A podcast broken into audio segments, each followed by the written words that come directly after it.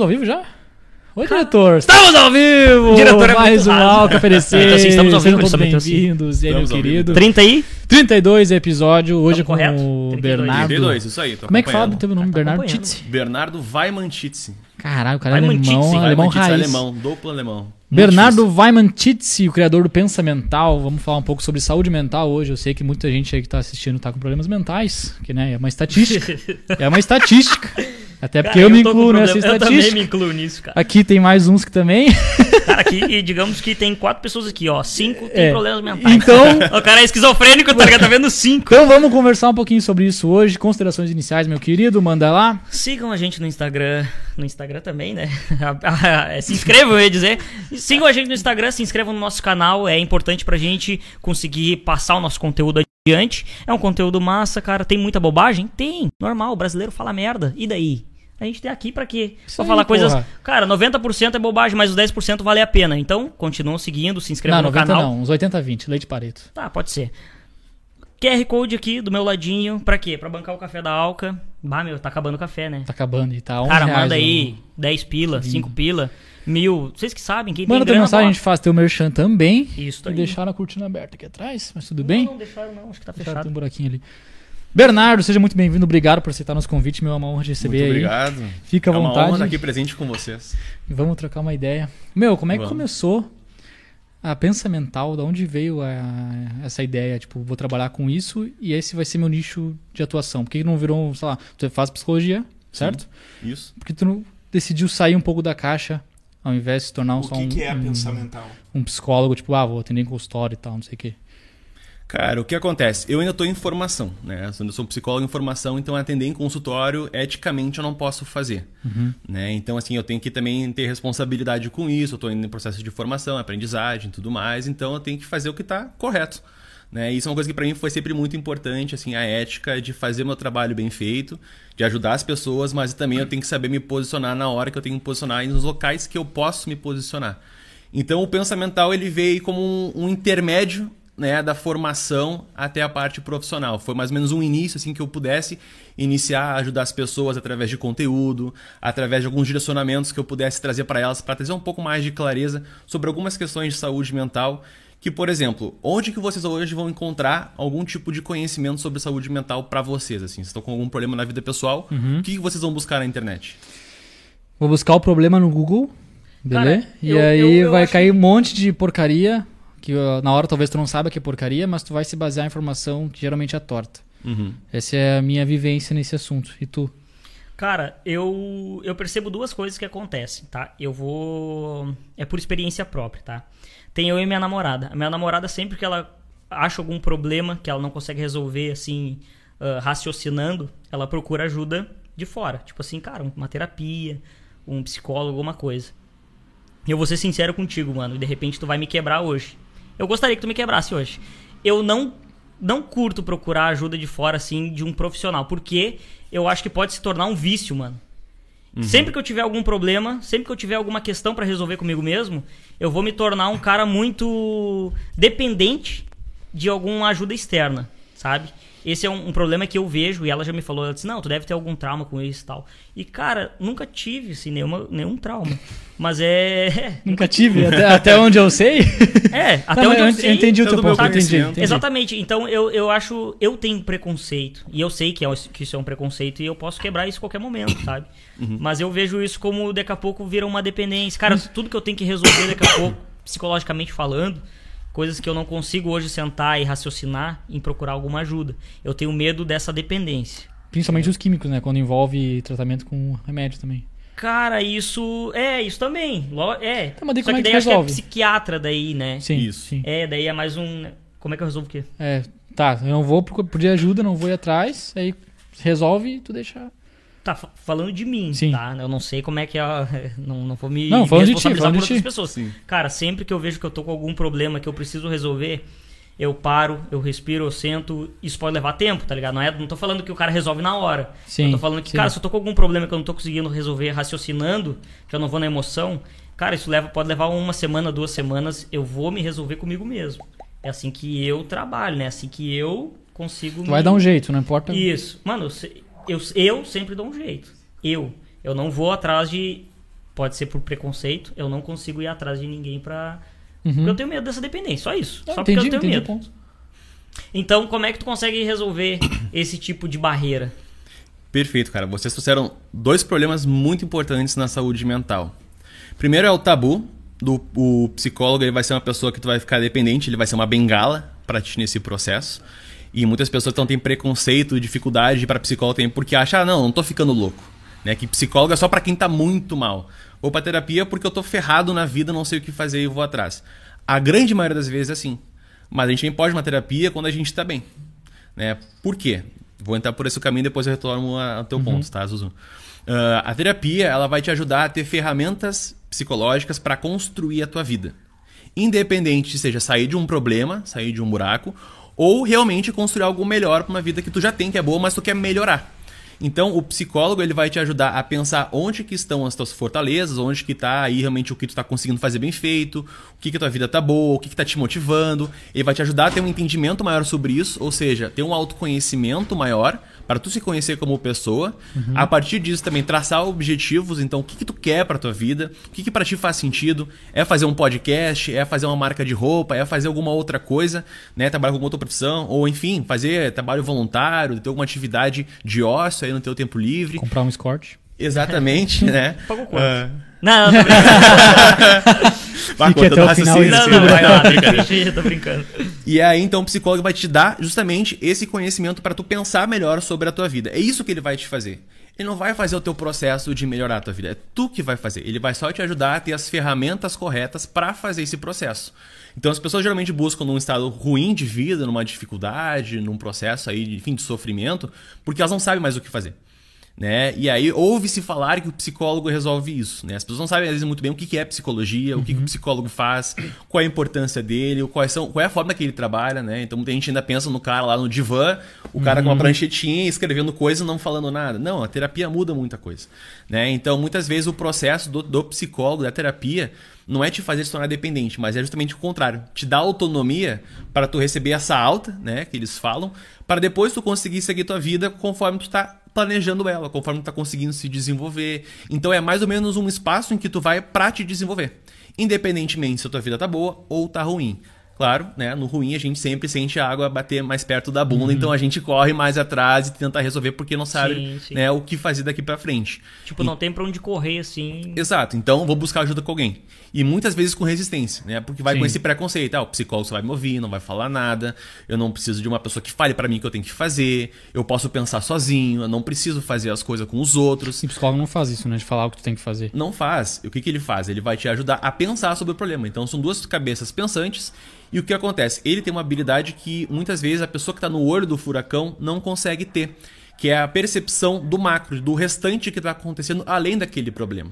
Então tu tá ali passando por um momento de depressão, de ansiedade, ou tá com um problema muito grande, sei lá, de pagar o aluguel, tu não consegue parar e pensar em outra coisa além disso. O psicólogo vai te ajudar a ter outras possibilidades. E em vez de tu ficar ali batendo a cabeça na parede, ele vai te ajudar a ver que tem uma porta do lado. E ele vai te dar, olha só, vamos junto atravessar essa porta. Mas é tu que vai atravessar, é tu que vai fazer. E é no teu tempo. Tu ainda não tá pronto? Beleza. Vamos continuar trabalhando pra tu ficar pronto e fazer isso. Né? Então é muito mais uma pessoa que vai te auxiliar nesse processo de desenvolvimento do que realmente vir e curar o teu problema, resolver a tua dor ou te dizer o que tu tem que fazer. Muito pelo contrário, se, tu, se o psicólogo te propõe uma coisa e tu diz eu não vou fazer, ele vai respeitar isso aí. Se ele não respeitar, ele é um péssimo profissional, tá? A gente também pode ver muitos psicólogos que não sabem fazer bem essa profissão, né? Muitos psicólogos passam do limite, tem muito problema com isso. Então, assim, arranjar um bom profissional também é complicado, né? Muitas pessoas, às vezes, têm uma experiência de terapia, vai e não gosta, não se identifica com um profissional. Ah, então psicólogo não é pra mim, né? Generaliza.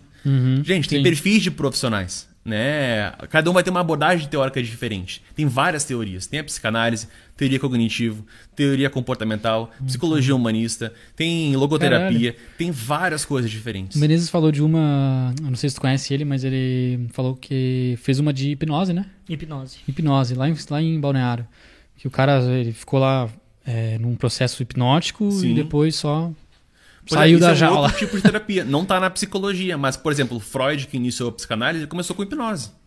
É uma metodologia para acessar aquilo que tu não consegue acessar. Caramba. E a partir disso ele trabalha essas ferramentas para que tu possa ali então conseguir dar conta das coisas dentro da tua mente.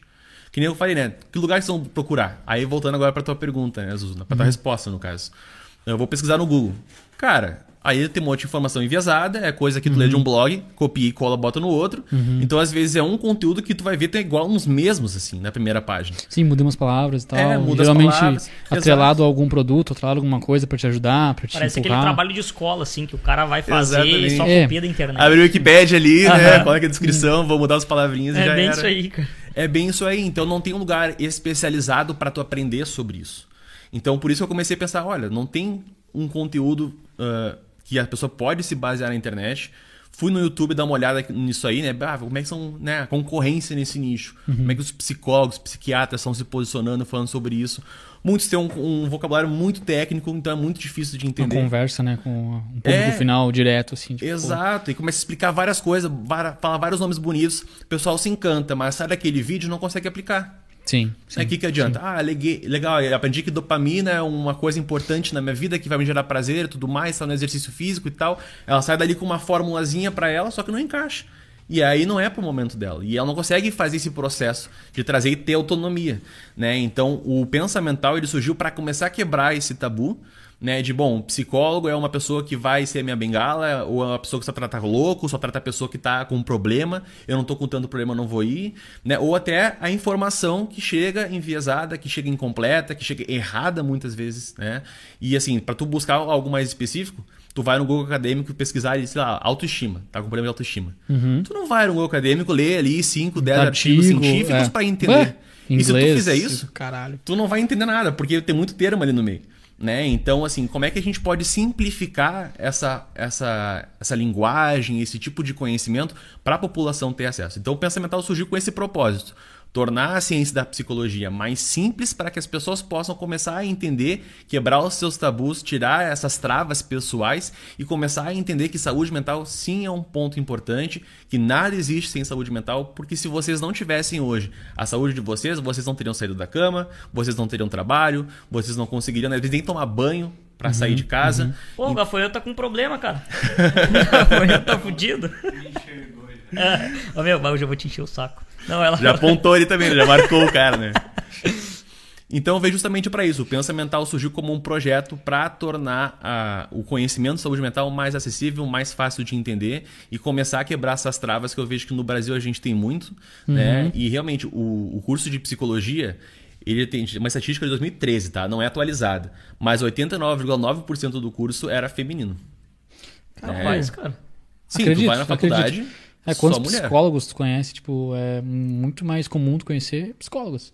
É. Isso é uma É, não- estatística, novamente. E o porquê dessa estatística também, né? Porque esse foi um curso que ele sempre foi um curso voltado muito para a área assim de pessoas que tinham mais poder aquisitivo, né? Das pessoas que às vezes tinham uma formação, mas não se identificavam muito com aquilo, então buscava psicologia depois. Então muitas vezes não trazia muito dinheiro, não era muito bem visto socialmente, não tinha status. Então foi ficando um curso através do machismo mais feminino. E aí tu vai hoje em dia um cara, né, que também às vezes tem suas travas e às vezes não consegue passar isso adiante, tu vai entrar no mercado que é extremamente feminino e às vezes é muito machista, porque a sociedade no Brasil ainda é assim, vai se dar conta uma psicóloga. Ele não quer ir na psicóloga, porque é uma mulher. E vai falar dos problemas para uma mulher, problema de sexo na cama com a mulher dele. Caralho. O homem tem a ideia de ser viril, de querer ser o cara que vai prover e tudo mais, e vai chegar lá nisso. e tem impotência sexual. Como é que eu vou trabalhar isso aí? Sim, né? sim, sim. Então, essas quebras assim de paradigmas que a gente tem que começar a fazer, e é por isso que eu também estou chegando nessa, nessa, nessa pegada de começar a entender que saúde mental é para todo mundo, não tem essa questão de sexo. O curso tem que começar a mudar. Nos Estados Unidos é 50-50. Muitas vezes tem mais Porra. homem psicólogo do que mulher psicólogo nos Estados Unidos, tá bem mais parelho assim, na Europa também. Então por que que no Brasil é assim? Né? Então também tem um outro viés que eu tô trazendo aí para trazer também, né, o público masculino para entender que, bom, olha só, tem que olhar para isso. Não interessa se a maioria é mulher ou não. Cara, você tem que olhar para isso, isso aqui é importante. Tá se ferrando e tu tá deixando de ir atrás da solução do teu problema porque tu tem uma trava pessoal, né? Não tô te indo direto contigo aí, Ah, vai. Eu acho que tá. Eu acho que tá. Não, cara, será que. embora. É uma indireta, né? Fazendo um link com esse Não, não, assunto, será que isso não mano, bem é. nem esquenta. Ele não é tranquilo. Só não fala não comigo. é. Será que não é tipo. um, é, Acontece justamente por isso, pelo que tu descreveu. Os homens não são muito mais assim, no geral, tipo, de querer, mano, tô com um problema, mas foda-se, vou. Vou me virar. Vou, vou me virar. Vou me virar. Justamente também pela aquela questão de, de virilidade e tal. Não sei o que. Não vou pedir ajuda pra ninguém, porra. Vou, vou- aqui deve. Aqui tem, tem um mar de bola aqui. Quantos aqui já foram no psicólogo tirando diretor? Ah, tá, tá. Aqui é, tá meio a meio, tá meio assim, meio, é. meio a meio. E Mas eu, é porque eu, eu a percebo gente- isso também, que tem muita gente procurando. A gente tá numa bolha, né, meu? Dá pra esquecer disso. Tudo é uma bolha. É, tem uma coisa importante que o Luiz Valgói ele mandou aqui, que resume muito isso, é que o psicólogo não resolve pra ti, ele te ensina a resolver sozinho. E eu concordo plenamente, porque É. funcionou comigo. É, se tu não quer, tu não vai resolver. Tá Eu já ligado? fui também, Se mano. tu não. Não é não querer. Às vezes a pessoa quer, mas não tem a, o, o poder daqui a pouco de fazer acontecer. Tá Campanha ligado? Wagner Eu- eu- na terapia. É, precisaria. Bem, bem dizer precisaria. O quê? De colocar numa terapia. Ah, pode ser, mano. Vai, os caras estão me perseguindo. É, Não dá bola, não dá Um bola. negacionista de terapia. eu fui, mano. Não, em- não sou negacionista. Até falo pra minha guria. Cara, tu tá com algum problema, não sei o quê. Vai, mano. Vai Se lá vacinou? e resolve. Hã? Não, tô brincando. Não, não vou entrar nessa porra aí. Não, de Ah, boa, pra mim de boa. Não, eu perguntei se tinha se vacinado. Eu? É. Sim, sim. Perfeito. O... Eu, eu fui na terapia, mano, em 2020. Fiz por uns seis meses quando eu tava assim. Abraço, Liane. Meu, abraço, Liane. Quando eu tava. Da, é da, por causa da pandemia, né? Sim. Tipo, em casa e o dia inteiro no quarto, trabalhando de home office, sei que, o cara fica mal, fica louco. Daí eu fui, me esclareceu bastante coisa, mas foi que nem, tipo assim, que nem tu falou. É, tu vai achar a tua saída, tu vai en- entender o teu, teu, teus comportamentos e ela só vai dar umas. Pelo menos no meu caso, ela era comportamental também. Ela só dava umas pinceladas, tipo, pra eu entender pra onde eu tava indo, o que, que eu tava fazendo. Sim. Eu ia lá, falava uma hora fio e ela depois dava umas, sabe? Uma pincelada que às vezes até o fato de eu ir lá e falar uma- hora fio, perdão, já me ajudava pra caralho, tá ligado? Tipo, porque ó, eu não falo com a minha mãe, até talvez seja um problema, mas eu não consigo falar dos problemas assim é, Ah, diretamente. Bom. Bom ponto. Sabe? Eu não, Bom eu não ponto. tenho. é, da família meu irmão também, eu não falo assim, tá ligado? Tipo, ah, meu, eu tô com um problema assim, assim, assado. Minha mãe também não, meu pai Cara, também não. então, cara, olha aí, então tá explicado. Por isso, daqui a pouco eu nunca, procu- nunca precisei procurar ajuda assim, porque eu sou bem aberto. Às vezes eu chego, é ou não é gordo? Às vezes eu chego, troco uma ideia com o gordo, go- troco uma ideia com todo mundo, cara. E eu, e eu, e eu sou bem aberto nisso, tá ligado? Cara, converso com a minha mãe, converso com quem tiver que conversar, eu chego e sento e digo, mano, é isso aqui, assim, assim, assim, assado. Daqui a pouco, por isso, por- eu não tenho essa trava, tá ligado? Sim, Pode sim. ser, né? Pode ser, Pode ser, pode ser. Nunca é a mesma coisa, né? Porque terapia e conversa são coisas Sim, totalmente sim, diferentes. sim. Mas de ser aberto, assim, de poder Sim. conversar e tal. Muitas vezes o apoio emocional que tu precisa naquele momento a pessoa te dá e por isso tu se sente satisfeito e tu não busca algo mais É- técnico pra resolver. É que as conversas que tu tá falando é uma coisa mais. Não é uma conversa. é, Sim, sim. Conversa não é um realmente negócio sobre o assim assunto. que tu joga no Ah, ar, o que, né? que tu acha, não sei o que, Sim. pá, pá, pá. Mas enfim. Mas eu sou a regra que tira, tira esse exemplo que tu deu, porque eu sou assim e mesmo assim eu precisei de ajuda pra, pra poder externalizar, pra poder uma É. ajuda melhor, entendeu? Acho É, não, o que a gente tá conversando aqui não, não é regra, né? Não é regra. Tipo assim, cara, o que eu falei aqui é assim, assim, assado. Não, nós estamos conversando. É individual. É individual. Tipo assim, cara, de repente, que, que foi a questão hoje. Cara, por que, que eu nunca procurei? Porque daqui a pouco eu consegui sanar naquele momento. Não tô dizendo que eu nunca vou procurar. Sim. Pode ser que eu nunca que eu consegui sanar naquele momento o, o negócio da emoção. O cara resolveu meu problema emocionalmente. Bateu nas minhas costas e disse assim, mano, tá tudo bem, eu tô contigo. Era só isso que eu Isso precisava. Daqui a pouco Ajuda, foi isso. alivia. Alivia. Com certeza. Quer que... Meu, uma- Não, deixa quieto. Falando em pandemia, é, já tinha o projeto antes? Sim, né? Já, já tinha. Tem um projeto desde junho de 2019. Caralho. Já estamos há dois anos e quase meio, assim, né? Estamos em outubro. Então já está bastante tempo, assim, e a pandemia ela veio, assim, para mostrar que realmente isso está importante, né? Isso veio para preparar. Eu digo o mercado porque para mim é um negócio, né? O pensamento mental é um negócio. Eu Sim, gosto de fazer, minha paixão é psicologia, ajudar as pessoas, tem um propósito muito grande, mas tem a parte que a gente tem que trabalhar, tem que sobreviver, então para mim é uma empresa. Não tem CNPJ ainda, mas vai ter, né, a partir do que a gente está construindo. Mas tem bastante tempo, porque a minha trajetória na psicologia vem de muito antes né? Então, assim, o que me voltou para ir para produzir conteúdo foi um amigo nosso em comum, né? O Cassiano. Cassiano. Uhum. Que ele, cara, eu tô ganhando dinheiro na internet fazendo afiliado. Uhum. né? Pegando produto e vendendo e tal. Eu conheço gente que faz mentoria, tá ganhando grana e não sei o quê. E o pessoal tá passando um conteúdo muito menos do que a gente conversa, porque eu conversava com todo mundo. Eu virei, pá, desculpa. Não, não, Não, não, não. tá tranquilo. Virei uma referência assim para alguns amigos meus para ajudar, colegas de trabalho também, né? Uh, contra eu estagiei na Dell um tempo em recrutamento e seleção. A minha chefe, ela uma vez não tinha ido na terapia e a gente ficou uma hora e meia conversando no chat assim. Porque ela precisava conversar. E ela disse: Bah, B, olha só, tu é muito bom com isso aqui, né? Se tu pudesse focar nisso, a gente tá com recrutamento e seleção. Não sei se tu gosta muito disso, mas tu gostar da clínica é a tua área. Então, essas coisas assim de ser referência para algumas pessoas, de conseguir ajudar e tudo mais. E o Cassiano vir com essa coisa da internet, produzir conteúdo, né? Fazer vídeo, fazer post no Instagram, texto e tudo mais. Cara, quem sabe tu não entra. Sim. Aí eu parei, olhei assim, pá, cara, insegurança, né? Bah, aparecer em Normal. câmera, assim.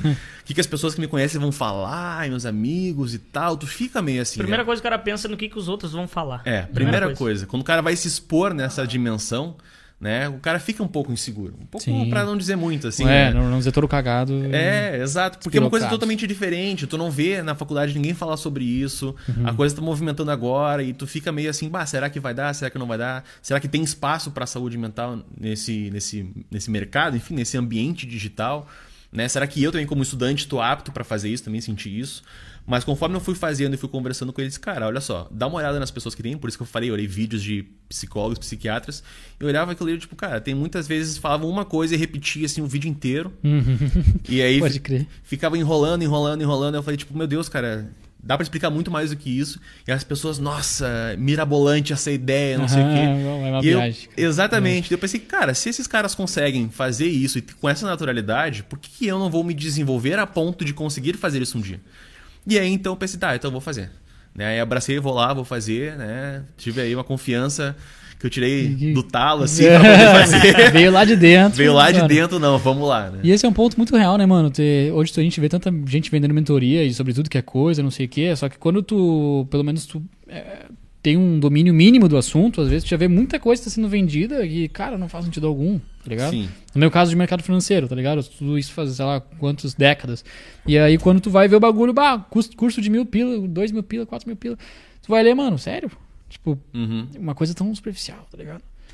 Pegou de alguém, foi lá, montou É, uma é, embalagenzinha Ctrl+C, bonitinha na internet. é eu vejo isso, O cara mano? enxerga isso eu em vejo todo isso canto, como, todo canto. como desenvolvimento. Tipo assim, cara, o, o mercado é muito grande, tá Uhum. ligado? Vou falar de mercado financeiro, por exemplo. Tá. Cara, tu vai ter o cara que tá começando, que é ignorante, que ele não sabe. Ele vai lá e vai procurar um conteúdo. Primeiro ele se depara com quem fala mais a linguagem dele. É o primeiro ponto. O cara mais pica, mano, o cara pica, fudido, ele já tá em outra linguagem. E daqui a pouco esse cara não vai conseguir acompanhar ele. Então o cara vai subindo degrau por degrau. E esse cabeça que tu falou aí, que ele tá, tipo assim, cara, ele começou muito raso, ele tá no primeiro degrau de alguém que tá crescendo, subindo na informação do, do mercado financeiro. Eu entendi o teu ponto, concordo. O problema é que aí que tá, ele foi vendido, no caso os que eu via, eles eram vendidos como não sendo rasos. Aí que tá o problema. Hum, Tipo, E eu bah, vejo um outro problema aí também. Hum. O cara que tá mais acima e tá num patamar mais desenvolvido, ele tem que criar o caminho pro outro. Ele não vai chegar falando ali de várias movimentações pra um cara que é leigo e não sabe nada. Que nem eu faço Sim, saúde mental. Uhum. Se eu vou aprofundar, cara, tem que dar a base. Então, se o cara vai vender um produto, tem a base junto, tem o desenvolvimento e tem a parte avançada. Tem não, que não, pensar perfeito. nisso, né? Mas vamos lá. O cara que tá lá em cima, tá? O cara que sabe, mano, o cara manja demais. Tem muito conteúdo top. E o cara que tá começando no, no mercado financeiro, cara, querendo ou não, o cara que tá lá em cima, ele não vai. Ele, ele pode fazer, Uhum. mas ele não vai conseguir. Porque ele já tá falando tão, tanta coisa lá de cima, tipo assim, do último degrau que tu tem que aprender, o mais top, que É pra difícil ele, pra ele, pra ele é muito. Simples. Cara, é muito simples. Que ele não consegue fazer isso, tá ligado? Eu acredito que seja algo assim. E daí ac- acontece que o cara tá degrau por degrau ali, mano, ele não vai baixar o nível dele só porque ele tem que passar isso pra alguém que tá começando. O nível dele subiu, ele quer clientes mais evoluídos. Entendeu? O Ah, feed vai dele. uma seleção, né? Vamos lá, Gente. o Instagram. O Instagram é um. Cara, é, é um. Como é que se diz assim? É um currículo, né? Uhum. Mano, tu não vai botar no teu currículo lá que tu é iniciante. Tu vai botar Sim. que tu é pica. Sim, Mano, já fiz certeza. curso, já fiz pá, pá, pá, pá, pá, pá. Tu, quê? tu quer uma empresa pica. É a mesma coisa o cara que já tá lá em cima. Ele quer o cliente que já é pica. Ele, quer, ele não quer faturar mil reais com o cara que tá começando. Ele quer faturar 100 mil com o cara que já tá no topo e quer saber mais. Então por isso que não vale a pena, de repente, pra ele baixar o nível. Faz sentido? Faz sentido, entendi. Faz sentido. O problema é quando sentido. ele vende. Bom, o problema é quando ele vende ah, pro avançado uma coisa que é iniciante, talvez porque ele, ele mesmo não saiba sobre o avançado. Aí que tá. Cara, Tá ligado? Só que ele acha que ele sabe. ele acha que ele sabe. Aí que tá. Boa. Matamos. Ô meu, e como é que tu Matamos, faz matamos, matamos. ah, essa divisão dentro do pensamental? Acredito eu que seja mais ou menos baseado nisso que a gente tá falando. Tem um. E tu também reforçou agora um mais iniciante, dá a base, depois começa a construir a pessoa. Tu tem essa divisão assim? Ou é. Como é que funciona lá dentro? Cara, a gente pensa muito na parte da estratégia do marketing, né? Topo, meio e fundo de funil. E aí tem o conteúdo mais raso, o conteúdo mais aprofundado, e tem o conteúdo mais da venda, né? A gente trabalhou isso por um tempo, acabei também ficando o Insta um pouco desativado por um certo período, voltei essa semana, porque agora a gente criou um novo produto, né, da Escola Pensamental, depois eu falo melhor sobre isso, Que é a assinatura. que é a assinatura. Top. Uh, eu já fiz um curso de autoconhecimento em que eu montei um módulo básico, um módulo intermediário e tá montando um módulo avançado, né? Então, tudo que eu penso, eu penso na Isso aí, jornada mano. do Ó, consumidor. Isso aí, Perfeito, entendeu? perfeito. Perfeito. Tem que fazer isso tu aí, tem ao meu todos os. Tu tem, tipo assim, não é nicho, porque é o mesmo nicho. Sim. Mas tu tem todos os. O, o cara que tá desenvolvendo lá no início. Top, cara. Show. É que aí que tá. Qual que é o propósito? Né? E aí, qual que é o propósito desse cara que só pega cliente mais VIPzão? É, ele quer grana. Exato. Qual que é o meu propósito? Conseguir fazer com que as pessoas possibilitem né, as- ter suas ferramentas básicas para crescer a sua saúde mental e construir ela da forma que convie, con- for mais conveniente para elas. Então, assim, eu dou os primeiros degraus e depois eu vou aprofundando. Quem quiser entrar nos primeiros degraus, vai entrando. Quem quiser mais adiante, vai mais adiante. Vai cada um consegue medir. Foi Vai mais ter- adiante, não conseguiu, tu pode voltar e iniciar mais na base, entendeu? Uhum. Eu quero dar a possibilidade para a pessoa trilhar o seu caminho e construir isso passo a passo. Então, por isso que eu, tô pens eu penso muito grande, né? Nesse sentido. Que não é o abraçar o cara que está desenvolvido ou o cara que não está bem desenvolvido. Eu quero realmente abraçar todo mundo, né? Não quero separar. Então, assim, cada um no seu processo vai fazendo isso. E, claro, de forma financeira, isso é positivo né? Porque consegue abraçar toda a população.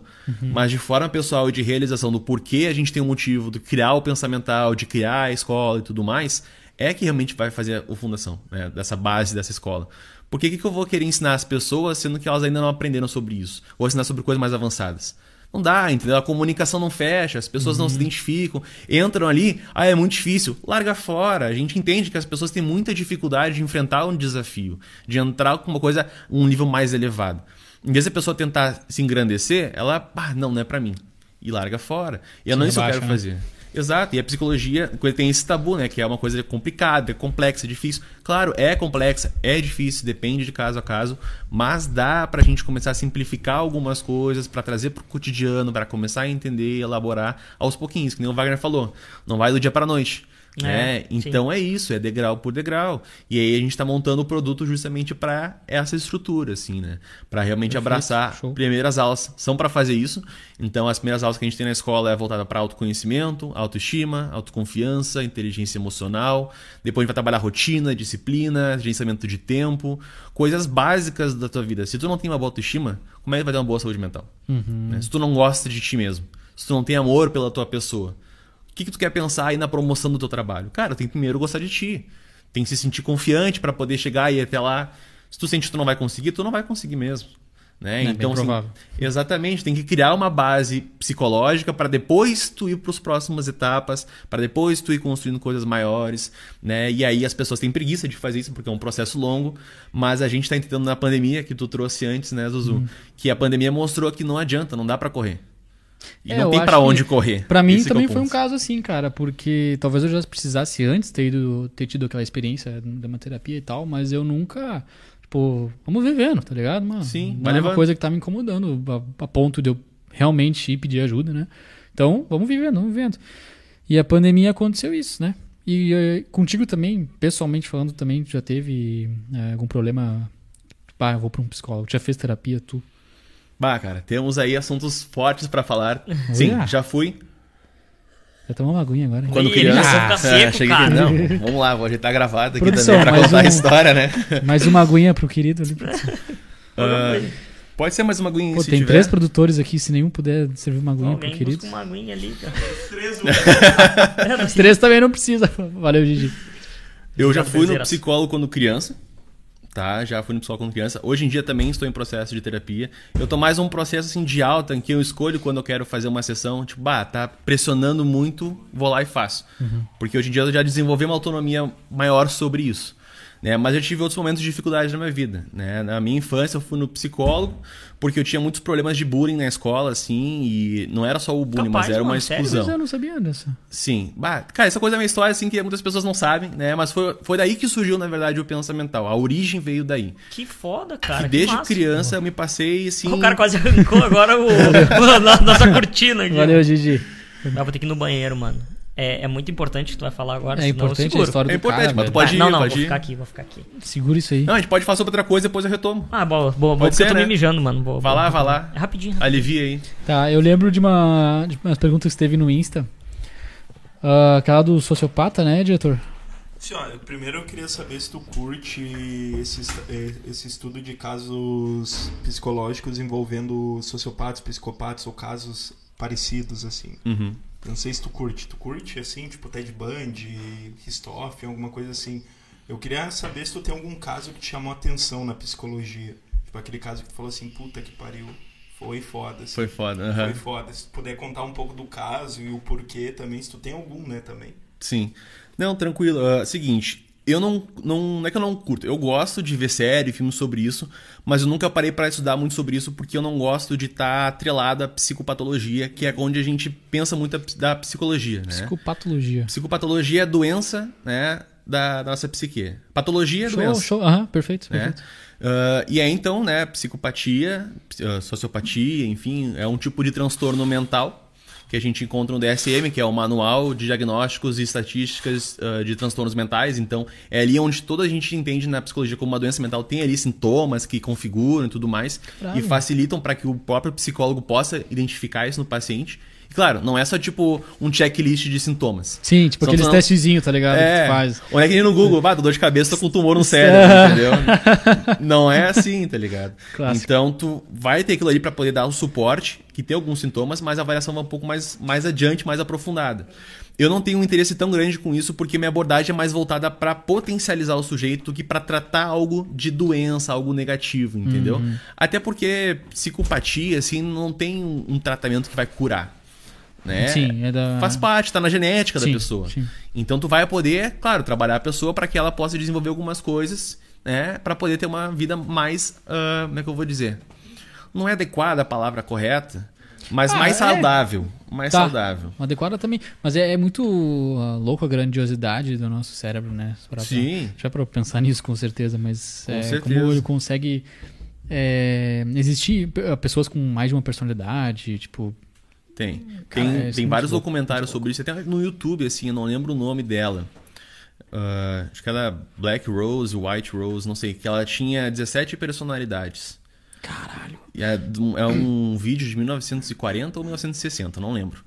E aí esse é um dos casos aí, né, da pergunta assim que mais me chamou a atenção, porque quando a pessoa tem um transtorno de personalidade desse sentido, assim, que é dissociação de identidade, é TDI, ah, a pessoa ela divide o self, né, que é a, ideia, o conceito do sujeito, em diferentes fragmentos. Por quê? Cada fragmento, cada parte dessa personalidade é para suprir alguma demanda emocional que tem uma dificuldade. Então, por exemplo, através de vários traumas na infância, tudo mais, Sim. várias coisas que a pessoa vivencia, porque a psicopatologia é a mistura de duas coisas: a genética e a vida que a pessoa leva. Né? Tu pode ter genética para esquizofrenia tu não sabe. Uhum. né? Então, até o uso de substâncias pode ativar isso, e pode potencializar a porcentagem de tu ter né, ah, um tipo de transtorno. Tem muita gente que fuma maconha e fica esquizofrênico. Né? É. toma um LSD ali e começa a ficar paranoico, desenvolve outro tipo de doença e começa a ir, a ir por diante. Claro, eventuais, eh, eventos traumáticos, assalto também, acidente de carro, várias coisas. Ah, maus tratos na infância, né, relacionamentos abusivos, isso pode tudo gerar psicopatia. E é, psicopatia não, psicopatologias. E aí essa, essa psicopatologia de TDI, né, esse caso aí que eu tô mais... ah, que eu, foi que eu achei mais interessante, Cada personalidade né, era uma pessoa diferente. Então a mulher ela mudava tanto o tom de voz, mudava a postura corporal, o vocabulário, tudo. Tinha uma hora que ela tava falando bem fininha assim, e tipo, bem meiguinha assim, outra hora ela tava falando mais grosso assim, sabe? E, tipo, Sim, sim, Cara, e ela crer, não lembra O- de uma personalidade para outra, porque cada uma serve para lidar com alguma coisa diferente. Uma é com uma questão de ameaça, outra uma questão mais de relacionamento, outra uma questão, sei lá, de pressão no trabalho, enfim. Tô chutando vários contextos, né? Mas a personalidade vem de acordo com alguma coisa que surge no ambiente e essa personalidade, digamos, é a mais uh, sofisticada para ela, para lidar, com, lidar aquele, com aquilo ali, entendeu? A que eu tinha visto também era relacionada a trauma de trauma sexual na infância. E aí quando entrava nesse nesse escopo, ela já se transformava também em outra pessoa, muito muito louco, cara. Mas eu tenho curiosidade nesse nessa área, até vejo bastante documentário. O até tava vendo o Assassino da Capa de Chuva na Netflix. Ele, bah, não era, cheguei a ver ainda. Era era um, ele era um serial killer, matou acho que 19 pessoas. E aí simplesmente ele não. Tipo assim, era é, na visão da polícia, né? Não na visão de psicólogo. Então não chegou numa conclusão do que, que, ele, que, que ele era, o que passava na cabeça dele. Ele só não tinha é, compaixão nenhuma. Cara, Sim. matei, é um desejo que eu tenho de matar. Foda-se. É, isso é um sintoma de psicopatia. Né? Um psicopata ele tem um sintoma de não sentir remorso ou culpa por ações dele. Né? Cara, que viagem, cara. É estranho, tipo, é isso assim se, se mostra em vários aspectos da vida. A pessoa mata, a criança mata ali um, um bichinho e não sente tristeza. Isso é sabe? é genético também? Ou... Isso é genético. Tudo que tu vier de doença da mente é genético. Depressão é genético. Transtorno de ansiedade é genético. Pois é, Só que depende é do ambiente para poder rodar, entendeu? Para poder entrar ali no sistema psicológico e começar a surgir e realmente virar ali parte da vida da pessoa. Uma coisa importante para falar, né? Transtorno mental não é para ser um, ah, um diagnóstico que a pessoa é isso aqui. Ele é um esquizofrênico, ele é um depressivo, ele é um ansioso. Ele é só uma característica da pessoa. Uhum. É, o funcionamento dela é diferente, mas é, tem outras coisas além disso aí. Né? Isso também é uma coisa que tem um tabu muito grande.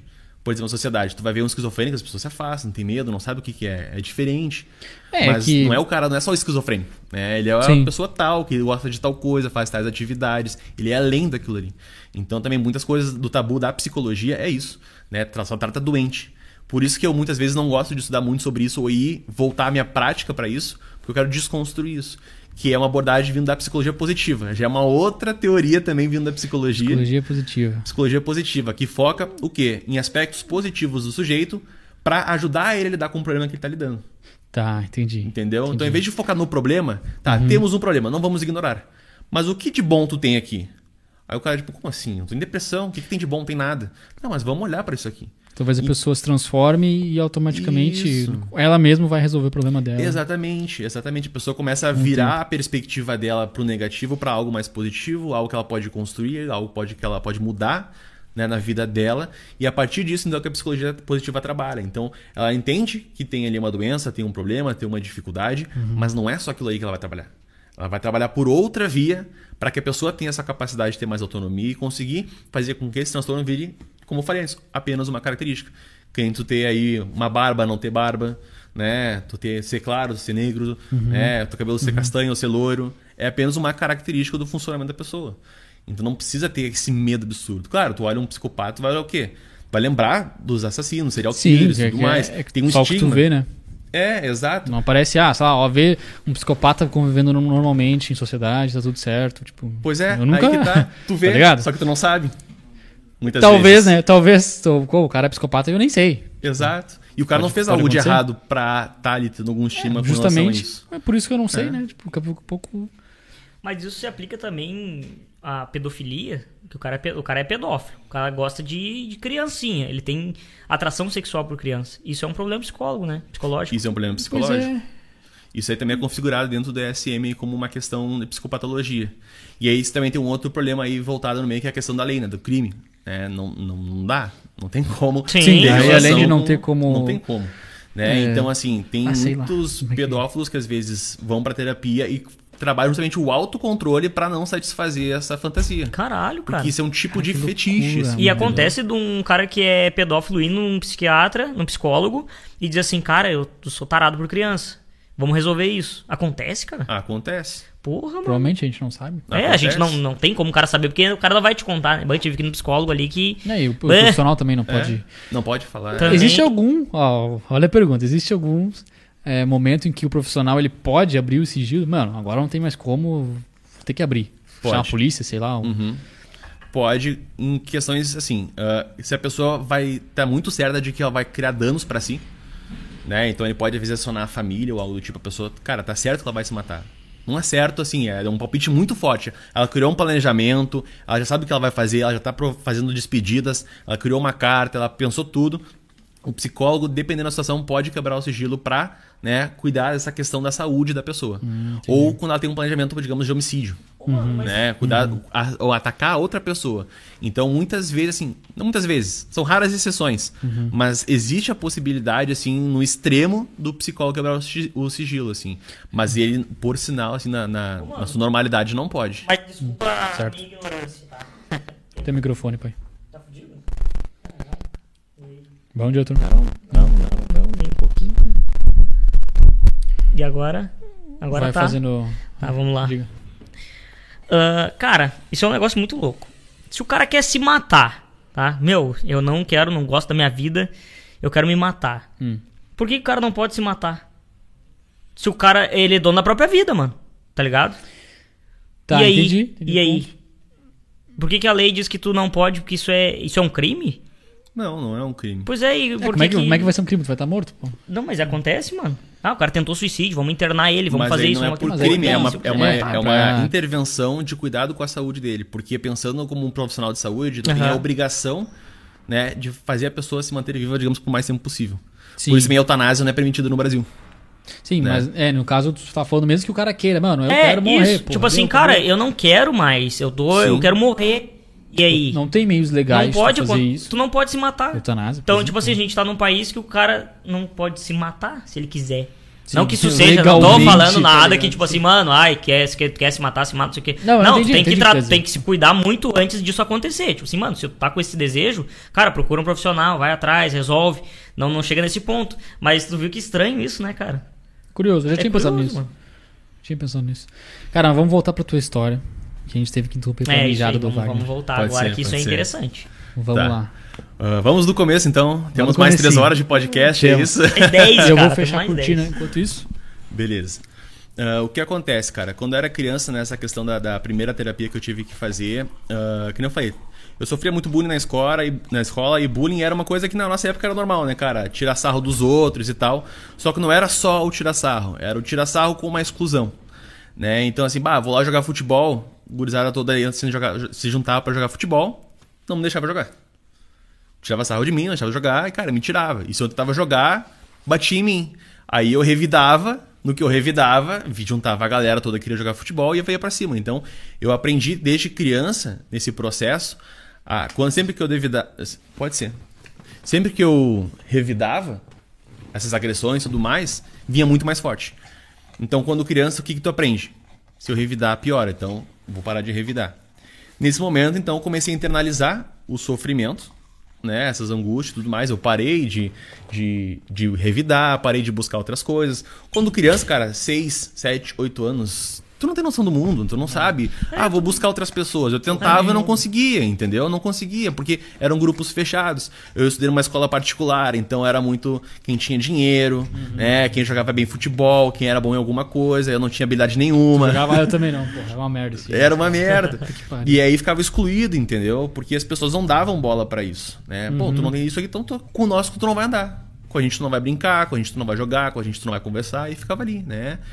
E o pior não era só a exclusão, era também essa agressão que existia, né? Então isso me deixava muito recuado. Então, quando uma criança começa a recuar esse tipo de, de, de tentativa de socializar e, enfim, se colocar no mundo, porque tu tá saindo da família, né? Família é o primeiro ciclo social, depois é a sociedade, é o colégio, os amiguinhos e tal. Quando eu não conseguia desenvolver isso, o sofrimento ficou preso dentro de mim. E eu comecei com aqueles tiques nervosos que a gente conhece assim, mais popularmente falando, que é um sintoma, né? Então me piscava, eu sentia coceira na garganta. Cara, eu não conseguia lidar com o sofrimento. Eu não sabia que eu também estava no sofrimento porque era uma criança que, enfim, em casa, super show de bola, amor de mãe, amor de pai, brincava com meu irmão, meu irmão, meu amigo, não tinha outros amigos fora da escola, assim. Caralho, mano. E aí ia levando, entendeu? Me divertia em casa, mas na escola era um perrengue, assim. E aí isso ficou guardando, guardando, e criança muitas vezes não fala essas coisas, né? Às vezes Não. fica guardado, assim. Sim, é que tá. É. Talvez tu nem a criança, tipo, eu sei porque eu também tive uma situação parecida, mas tu não. Cara, o que tu vai falar? Tipo, não, não- tu, tu não vê como um problema assim que tu pode ter uma ajuda, talvez. Simplesmente tu sofre o negócio.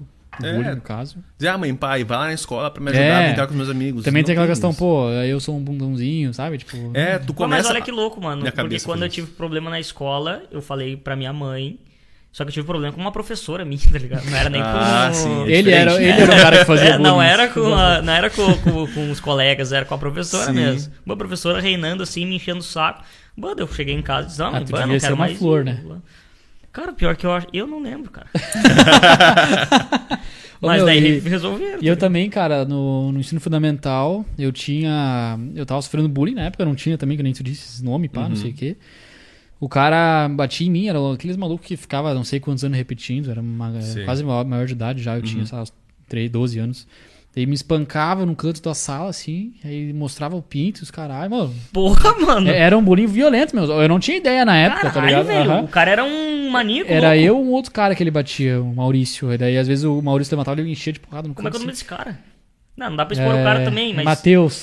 Sobrenome deixa lá. Caçado, não, mas é, né, talvez meu? na época ele também nem sabia. É, que daqui a pouco o cara isso, tá também, né, meu? Ele pro- provavelmente ele tinha algum transtorno pra fazer isso. Sim. Depois Porque um eu ser humano explicar de- o porquê isso acontece. É, isso é importante. E eu não conseguia nem mesmo ir pra, pra escola. Tipo, a gente tinha vontade de não. Cara, Sim. sintomas de quem tá sofrendo bullying. Só que na época, eu saber, não falei pra ninguém. Fiquei de boa lá na minha. E todo aguentando. mundo agia com naturalidade. Isso aí. E o Falava com cara- a professora, ah, vai brincar. Ou, tipo, tu às vezes falava com a professora, chamava Deixa assim. ele, ai, deixa ele É. no canto dele. Ou Pior às nem vezes chamava falava, atenção, mano. mas depois tu era ridicularizado depois da escola.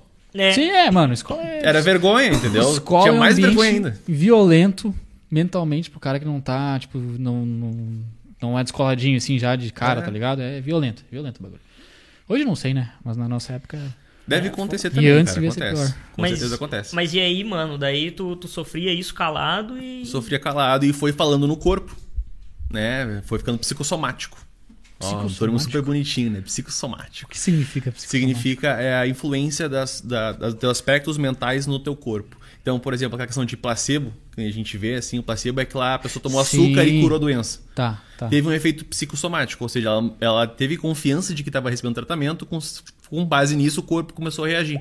Perfeito. Então, às vezes, tu tá estressado, tu começa a tá- criar problemas, tipo herpes. Herpes é psicossomático, Uhum. né? Tirando a O DST e tudo assim. mais. É, isso aí é um sintoma. Foi isso que eu tive, mas um, time, um tique nervoso. Isso. Entendeu? Que é um sintoma de um sofrimento, uma angústia que tu tem, ele se projeta no corpo.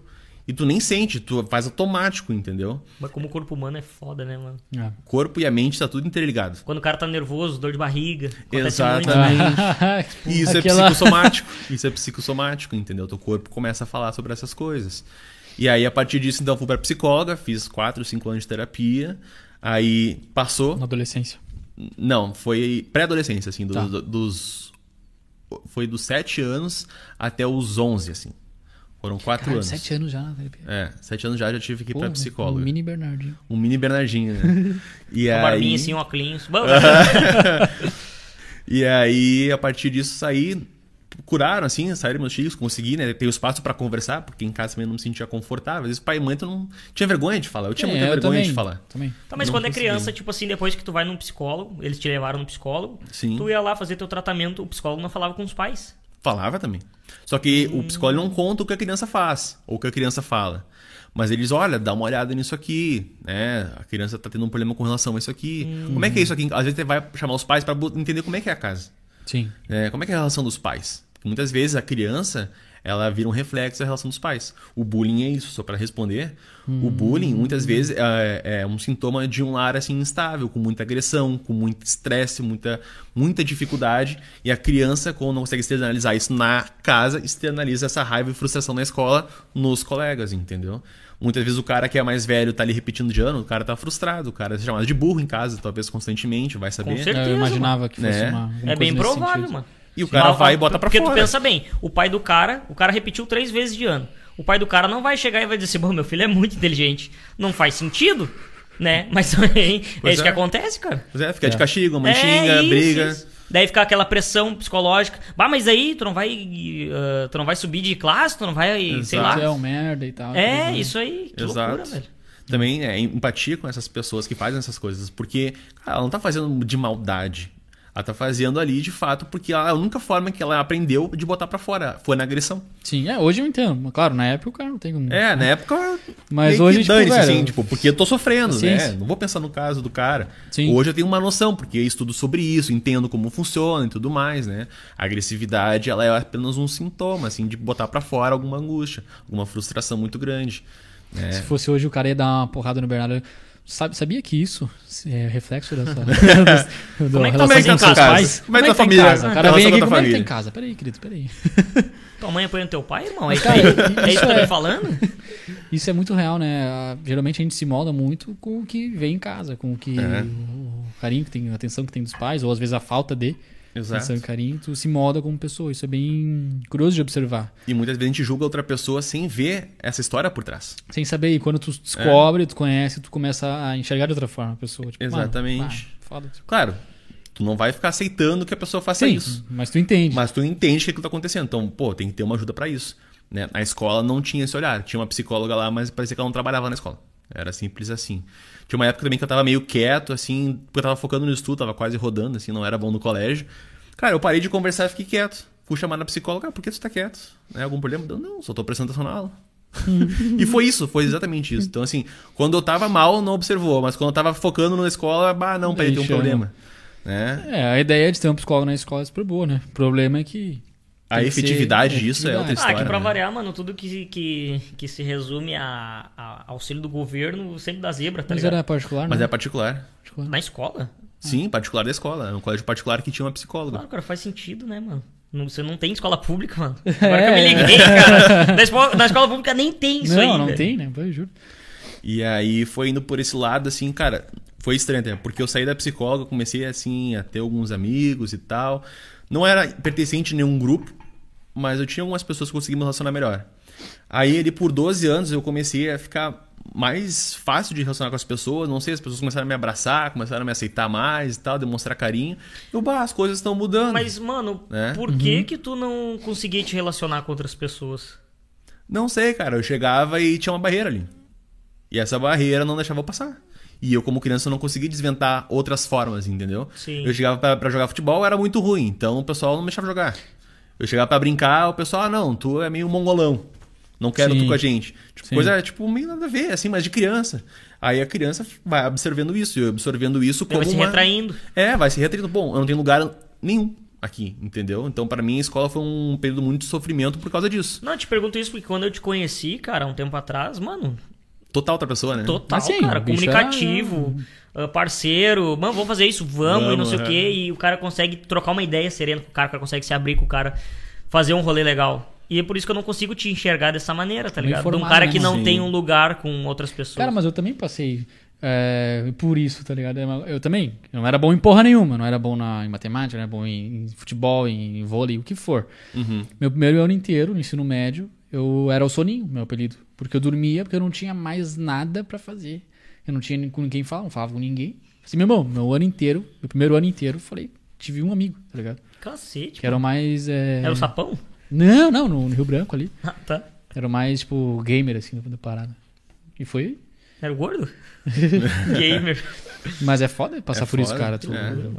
é. foda. E é até eu foda. te explico por que, que hoje em dia eu sou muito diferente. né? Nesse momento que eu comecei, então, a ser mais abraçado pelas pessoas, nas férias, foi no- na sexta série, nas férias da sexta série pra sétima série, essas pessoas simplesmente sumiram. Todo mundo, tipo, de- dos grupos que eu consegui me encaixar, achar que eu tinha me encaixado, na época do Orkut, mandava os scraps, depoimentos, marcava de saída, rolê no shopping, ir pra praia, não sei o quê. E eu era o único desses grupos que eu tinha me incluído que não era convidado. E eu olhava, tipo, pô, mas peraí, eu acho que mudou, não tinha mudado? Essas pessoas não estavam me dando abraço, dizendo que bom que eu tava ali, não sei o quê, quando eu ia nas festinhas de 12 anos e tal. O pessoal interagia comigo. E agora? Cadê essas pessoas que estão fazendo as coisas entre si, mas só eu tô de fora? E era literalmente, tipo, só eu, não era eu e mais outra pessoa e tal, era literalmente só eu. E aí isso reforçou todo esse processo da minha infância. Né? De tipo, cara, bom, né? Então acho que eu não tenho lugar mesmo. E aí nisso eu comecei a entrar na depressão. E aí eu passei uma depressão de dois anos nesse processo. Tipo, não tem lugar no mundo, ninguém gosta de mim. Né? Minha família gosta de mim, mas com 12 anos, 13 anos, o cara quer sair de casa, o cara quer os Sim. amiguinhos, as namoradinhas e tal, né? O cara quer dar o rolezinho dele. E não tinha, não tinha, não tinha. Eu ficava dentro de casa, trancado, olhando o Orkut, as pessoas se comunicando, se chamando, se combinando, e eu só de fora, de fora, de fora, de fora. Eu, tipo, tá, então, né? O que, que eu tô fazendo aqui? Tudo que eu tentei até agora, dos 12 anos, não cheguei a lugar nenhum. Será que na hora de acabar? Que loucura, mano. Foi mais ou menos esse o processo que eu passei. Então eu comecei aí a lidar com essa dificuldade.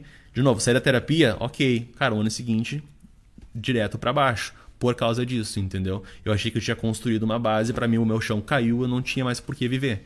Então eu fiquei num processo interno de me criticar. Cara, eu tenho que terminar com a minha vida, ninguém quer ficar perto de mim, as pessoas não me convidam pra nada, ninguém conversa comigo direito, né? Eu achei que as pessoas eram minhas amigas, agora não são. A única pessoa que fala comigo é meu irmão, minha mãe meu pai. Né? O que, que eu vou fazer? Isso é pesado demais. Hoje, Família, família é importante, mas chega um momento que tu quer mais do que isso. sim, tu não vai viver em casa com a tua família, né? Exato. A minha infância inteira foi com a minha família. Minhas memórias boas de infância não foram com amiguinhos. Foram com a minha família na praia, indo fazer uma viagem na Disney, que eu fui com eles uma vez, quando tinha 4 anos. Nem lembro direito, mas como foram as únicas memórias que eu tinha, pra mim era importante, entendeu? Então foi isso que foi acontecendo. E aí, a partir disso, então, né, eu, tá, vou fazer, vou fazer, ficava pensando sobre isso, mas eu não tinha muita vontade de fazer porque eu tinha muito medo do sofrimento. Eu estava sofrendo demais. Então o que eu queria era acabar o sofrimento. E por isso que hoje eu consigo entender a mente de um depressivo, hoje eu consigo entender a mente de um suicida, porque eu sei que o suicídio ele é dito apenas como uma opção para acabar com o sofrimento. A pessoa não quer se matar. A pessoa não quer morrer. Mas ela Mas tá sofrendo tanto Que ela não quer mais sofrer que eu, mano, eu vou fazer isso. É, eu não consigo arranjar outra solução, então eu vou encerrar e eu não, não sinto mais nada, entendeu? Sim. Eu vou cair num limbo e deu. Não tem mais por que eu continuar vivo se todos os dias pra mim é sofrido. Cara, que a, que a dor é psicológica. é- A dor psicológica é a mais violenta. Ela é né? a mais violenta. Eu sentia no, no corpo, assim, eu sentia como se tivesse, tipo, sabe, um- um- uma coisa pesada, uma pedra no peito, assim, era pesado. Até que eu, muitas vezes na adolescência, eu comecei a andar curvo por causa disso, porque eu sentia um peso no peito. Caralho. E eu comecei a andar assim com o ombro pra frente. Mano, que foda, mano. Que É, foda. foi, foi difícil lidar com essa Foda. fase, sim. E isso é uma coisa que as pessoas geralmente não sabem quando me conhecem, né? Porque vê o Bernardo felizão, né? Sim, Conversando mano, e tal. E aí, tá, eu- beleza, passou essas férias. Eu tentei em alguns momentos cometer o suicídio, mas não tinha coragem. E eu, tá, peraí. Vou ficar mais um ano. Se a partir desse um ano as coisas não melhorarem, eu vou fazer. Aí eu, tá, fiz um contrato comigo, beleza, vou ficar mais um ano. Passou um ano, as coisas pioraram. Assim, eu tinha, claro, alguns amigos, assim, o Cassiano, conheci nessa época, né? Você tava com 14? Tava com 13 daí, tava indo de 12 pra 13. Conheci o Cassiano, tá? A gente começou a ficar amigo individual, mas eu não tinha um grupo, eu não me sentia pertencente a um lugar. É isso que pra mim faltava, entendeu? Um coletivo. Ter as relações com as pessoas era bom, mas de, de onde que eu sou? Pra onde é que eu vou, entendeu? Então isso que pra mim era, era difícil. E aí passou esse um ano, mesma coisa, não mudou nada, só piorou. Mais exclusão, mais gente, né? Enfim, bullying, processo exclusivo, várias agressões e tal. Nesse momento eu tinha parado de revidar, então eu não apanhava mais tanto, mas o pessoal vinha pra tirar comigo fisicamente, eu não revidava. Então sofri em algumas coisas fisicamente, mas não era tão intensa porque eu parei de contra-atacar, entendeu? Mas até nessa idade os caras ainda vinham, mano. Tu tava ali quieto na tua. Claro, tu fica marcado na escola. Tu fez no mesmo, na mesma escola fundamental escola. e. Eu fiz 15 anos na mesma escola. Ah, tá, tá. Então, É. sim, tem que fazer. Então tu fica ali, são seus colegas da mesma turma, muda de turma, às vezes vem um, troca o outro, mas mantém o mesmo grupo, basicamente, entendeu? Sim. Porque a escola também ela tende a fazer isso, né? Manter o mesmo grupo por muito tempo. Mesmo que seja tóxico pra caralho. É, porque na verdade ela não enxerga isso aí. É, uma instituição, né? O Exatamente. professor olha ali, o Bernardinho e tal, conversando e tal, mas ele não vê o que o Bernardinho tá pensando, o que tá acontecendo fora da sala de aula, Sim. no recreio. O segurança tá ali olhando e tal, mas Sim, ninguém vai não se matar nem- aqui, tá ligado? Os caras não Mas- tem nem como. É, é muito. não tem como saber. É, Não tem como. É, não culpo a escola Sim, por isso, sim. entendeu? Porque isso acontece em várias escolas, não foi só a escola, né? Tem várias escolas que acontece isso. E aí, a partir disso, então, passou esse um ano e eu, bah, então passou o meu prazo. Nesse momento, assim, das férias da sétima série pra oitava série. E eu tentei várias vezes, assim, vários. Não cheguei a fazer corte, não cheguei a tomar remédio, nada, mas tipo, bah, de pegar a faca e ficar assim, ó, vamos lá, vamos lá, vamos lá, vou fazer, vou fazer, vou fazer. é Caralho, hoje. velho.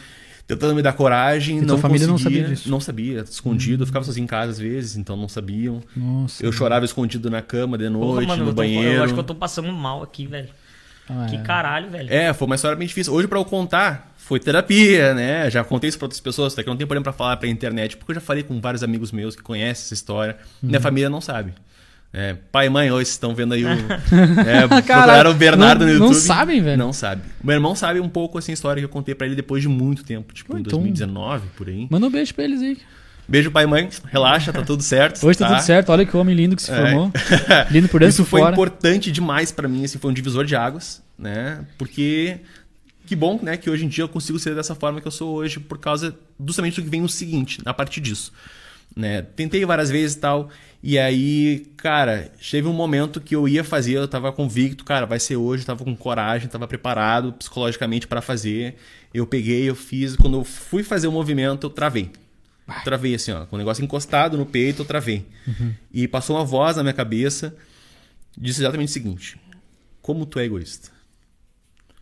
Aí eu parei assim. Nunca tinha pensado nisso. Nunca tinha pensado nisso. Questão do egoísmo. É, tipo, eu me culpava, vai, eu não, sou, não tenho valor pra ninguém, eu sou mongolão mesmo, eu sou isso, eu sou aquilo, eu sou feio, eu sou blá blá blá blá. E aí tu pensou, e teus pais, que vão sentir? Exatamente isso. Eu pensei, como eu sou egoísta? E aí eu, peraí, como assim? Eu pensei, cara, olha quanto teus pais deixaram de gastar na vida deles para gastar contigo em educação, em alimentação, em moradia, em roupa, em carinho, cara. Carinho não se mede valor. Olha o quanto eles dedicaram isso para mim. E como é que eu vou simplesmente desistir de tudo isso por causa de uns idiotas que estão me enchendo o saco na escola? Eu pensei, cara. Se. É, negão, É foda, foda, mano. É foda, foda. Mas que eu já tenho falado sobre isso é difícil. Ah, se Vai, eu tô segurando uma barra aqui. Eu também. Ai, tá se louco. eu não der a volta por cima, eu não vou conseguir esse lugar. E eu não vou proporcionar isso para meus pais. A tristeza de perder um filho. Por vontade própria.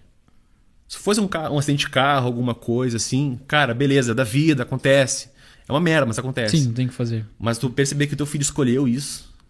E eu pensei, bah, eu não vou conseguir passar pra eles de retorno de tudo que eles me deram até agora. Então, tá doendo, tá difícil, mas eu vou largar essa faca e eu vou mudar isso aqui.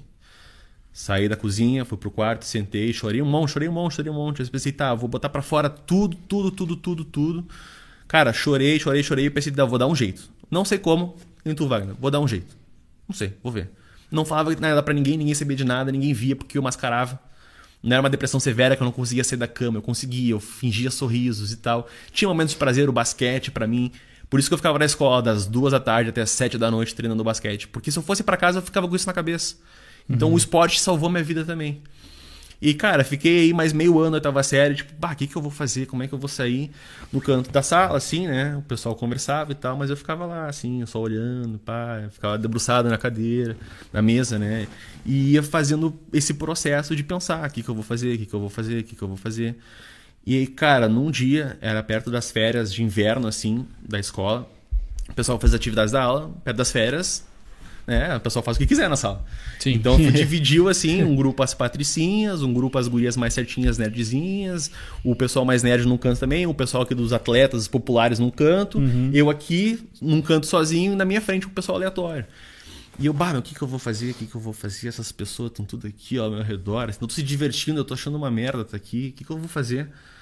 Cara, no que eu tava olhando elas, assim, parando pra olhar assim, me deu um estalo na cabeça. E eu parei e olhei assim, cara, essas pessoas são todas juntas, né? Num grupinho assim. E eu percebi que cada uma delas se comportava muito parecido dentro do seu grupo. Uhum. Como é que eram os atletas lá? Os atletas, né? Parece filme americano, tá ligado? americano, Mas é bem né? assim, meu. O cara com aquela dizer que- jaquetinha de atleta, assim, de Exato. futebol americano. Não dá pra dizer que não é assim, pô. É, não é bem assim, mas é Mas mais é, ou menos. mas é. Tem essa divisão. Os caras, como é que eles estavam? Assim na cadeira, tiradaço. Uhum. E os caras falaram, mano, não sei o que E tal. todos eles no mesmo estilo, assim. Tudo no mesmo estilo, falando do Grêmio, do Inter, do futebol, do jogo, não sei o que e tal, e se xingando, se, se batendo e tal. Pra eles era brincadeira. Sim. E os caras faziam entre si. Aí eu olhei lá no canto o pessoal mais nerdzão, assim, falando de Call of Duty, Gears of War, Ah. não sei o que, os jogos eletrônicos e tal. E a galera, uma postura mais certinha e tal, e mais organizado, assim, na mesa e tal, não tão atirado. As gurias mais estavam, que são mais nerdzinhas, assim, estavam estudando, falando sobre matéria que não era nem da aula, da outra aula. Eu, tipo, cara, quem Pô, que pensa sempre isso? tá assim, velho. Sempre assim, agora de poder. É, eu, bah, como assim? Tamo em matemática, ele tá já pensando em português que vai ter Aham. depois. Eu, bah, meu, eu só queria ir embora, tá ligado? Que loucura. Era velho. muito assim. E as patricinhas também, cara, falando de outras coisas ali que elas viam e Os tal. boy. os boy, as, a- as cantoras, não sei o que e tal, os funk que estavam rolando na época. E o tom de voz era diferente. As gurias, que eram mais dedicadas pro estudo, tinham uma voz assim mais. ah, como é que eu vou dizer? Não era tão agudo, entendeu? Sim, sim. Neutro. Uhum. As gurias patriciam um tom mais agudo. Eu achava isso estranho também. Mais alto. Mais alto. Até, É, o, até o estilo da voz muda. O estilo da voz muda. Cara, a postura física, tudo, porque é o quê? É uma identificação do grupo. No que eu olhei, eu pensei isso aí, eu tipo, pô, e se eu tentar imitar isso aí? Rapor. Rapor. PNL a gente pensa, né? Mas com 14 anos tu não sabe o que é rapor, Não, né? não, É, faz ele, nem ele- ideia. Faz nem ele ideia. criou o rapor. pô. ele inventou o Foi termo. um rapor raiz, tá ligado? Rapor raiz, Isso assim. é o rapor raiz, caralho. Aí eu olhei assim, isso ficou na minha cabeça. Eu, cara, e se eu tentar, se eu tentar? Eu, pá, vamos ver, né? Vamos, sei lá, vou passar esse dia, vamos ver. Passou o dia e tal, né? Chegou as férias de inverno. Chegaram as férias de inverno, né? Ah, e eu, bah, comecei a pesquisar sobre isso, né? Grupo, comportamento, né? li- não é linguagem corporal, porque eu não sabia o termo, mas o corpo e tudo mais, voz. Eu comecei a pesquisar isso no Google, eu encontrei no Wikipedia uma coisa chamada ah, inconsciente coletivo. Que, é isso? Eu, eu entrei inconsciente coletivo. Entrei uma teoria, né, dizendo que é uma teoria da psicanálise, do Freud, não sei o quê, que explicava que um grupo tinha, assim, uma forma, um padrão de funcionar, que era inconsciente, os, os pertencentes não sabiam desse, desse- dessas condutas, mas era quase como uma regra para pertencer a esse grupo. Eu, bah, legal, eu olhei assim, psicanálise. Wikipédia tu, tem um link na palavra, né? Sim. Sim. aham. Abre nova guia vai indo. e vai indo. Cara, abria, sei lá, 50 guias, assim, para poder entender. Psicanálise. Estudava isso, isso, dividindo o sistema psicológico entre id, ego, superego. O que, que é id, ego, superego? Abre mais três. Freud, abre mais uma. E começava a pesquisar. Bah, isso aqui é a psicologia. Bah, isso aqui, psicologia. Bah, nunca ouvi falar de psicologia. O que, que é psicologia? Eu bah, comecei a olhar assim, a psicologia estuda o comportamento humano, os pensamentos, as emoções, as relações entre eles. E eu, interessante. É isso que eu tô querendo buscar entender, né? Esse sim. o primeiro contato com a Esse psicologia. uma- O pensamental surgiu aí. Em que eu Caralho, conhecia a psicologia e eu comecei a ver como que ela funcionava, o que ela estudava, eu comecei a pesquisar mais sobre isso. Ainda eram blogs, artigos, mas naquela época, em 2010, Era que bombava. não tinha, não tinha, não, ainda nem bombava. Então tinha uma informação não era tão defasada, entendeu? Não era Sim, tão copiada, eram informações Claro, blogs assim, não era muita coisa desenvolvida, mas dava uma noção para um, um adolescente de 14 anos. Sim, sim. E eu olhava, bah, comportamentos e tal, e grupos têm seus padrões e não sei o quê. Eu, bah, que legal, né? E aí eu passei o restante dos outros semestre, né, da outra metade do ano, só observando os grupos. E eu, bah, olhava assim, o que, que os caras estão falando. Quieto na tua, mas agora, agora tu tinha um propósito. Agora eu tinha um propósito. Eu, bah, cara, vou olhar aqui, tal, tal, tal, tal. Beleza, passou esse, essa metade de ano, né? A escola, basquete, tinha outros interesses, mas em paralelo eu estudava um pouco da psicologia de forma super superficial. Beleza, chegou as férias, então eu tava série pro primeiro ano. E eu, cara, vou estudar tudo que eu observei esse semestre. Vou estudar sobre os jogos eletrônicos, o que, que tá em alta, o que a galera tá jogando, a galera gosta de jogos de tiro, que jogos de tiro que tem, como é que é o jogo. Eu não gostava de jogo de tiro naquela época, mas eu fui atrás pra buscar. Nunca gostei de futebol, mas eu fui atrás pra conhecer os jogadores do Inter e do Grêmio. Tu queria tentar. Eu queria, cara, entrar, entrar, entendeu? En- Encaixar. se enquadrar. En- me enquadrar, exato. Tá. Meu problema sempre foi o quê? Não ser aceito num grupo. Então eu vou tentar entrar em todos. Qual é a opção que eu tenho? Gênio, Algum velho. vai dar, tá ligado? E aí eu Gênio. comecei a pesquisar tudo. Música também, que as gurias conversavam. Coisas de matéria. Cara, eu odiava estudar, mas eu, bah, eu vou estudar isso aqui porque uma hora eu vou poder falar com alguém sobre isso aí. E eu fui fazendo isso. Fazendo isso, buscando várias coisas diferentes. E aí entrou o primeiro ano. Nesse primeiro ano também entrou muita gente nova. Né? Eram duas turmas, se tornaram quatro turmas. É, se tornaram 120 e poucos estudantes no total. Muita gente nova e quando entra gente nova no colégio, a gente sabe, né? os grupos vão se formando também, o pessoal vai acolhendo, vai se tornando um grupo maior e tal. E eu, cara, quer saber? Eu vou aplicar esse tudo que eu estudei de psicologia e tudo que eu estudei dos assuntos aleatórios de cada grupo. E como que eu observava eles. Então, assim, cheguei no grupo do, do- dos, dos atletas, né? Cara, bah, tu viu lá o Pato foi pra Milão, não sei o que e tal. não sei, Nossa, não, sei- não essa lembro se foi esse o ano, tá ligado? Mas foi mais ou menos esse papo. E eu chegava assim num jeito mais despojado e ficava mais solto. Meu, quando eu comecei a fazer isso, a galera. Ah, como assim o cara tá falando Porra, sobre esse isso? louco, meu. O cara do nada que deu- brotou aqui e começou a deu falar sobre isso. E, cara, deu certo. Das 120 e poucas pessoas que estavam no colégio, Aham. eu conversava assim com umas 90 e poucas. E eu comecei a entrar no grupo dos atletas, entrar no grupo dos nerds, entrar no grupo das nerds, das patricinhas e tal. Conversava com todo mundo. Todo mundo. Tu virou o Coringa ali, mano. Tu- Eu virei um coringa ali no meio. Meu, todo Claro, mundo isso- conhece. Bernardo, ele é ele fala de tudo. né? É, eu falava de tudo. Meu, eu abordava todo mundo, chegava pra conversar e conseguia desenvolver. A galera falava em grupo. Aí eu pegava até eu conseguia fazer a piada do grupo, que isso é muito difícil, pegar o humor. O humor é algo muito sub- subjetivo, é, É. é algo muito minucioso, né? É difícil fazer uma piada que a pessoa vai achar engraçada. Tem que conhecer muito bem E o cada humor. grupo difere muito o tipo de piada, o tipo de humor, Exatamente. né? E isso eu comecei a pegar também. Cara, eu comecei a ficar engraçado em todos os grupos. Por isso que eu sou hoje o piadão, o piadista, né? Faço as coisas, sou o tiozão do pavê. Porque, cara, isso pra mim o humor começou a se tornar muito fácil. E foi onde eu comecei a entrar em todos os grupos. Nisso eu comecei a ser convidado pra sair, convidado pra jogar online, convidado pra jogar futebol depois da aula. Como assim, meu? Não jogo bem futebol? Não, mas fica aí com nós. Ah, troca ideia. E eu, tipo, bah, como assim, meu? Ano passado eles estavam me enchendo o saco ali, a minha vida inteira ficaram batendo, me enchendo o saco, me xingando, falando um monte de coisa, me excluindo.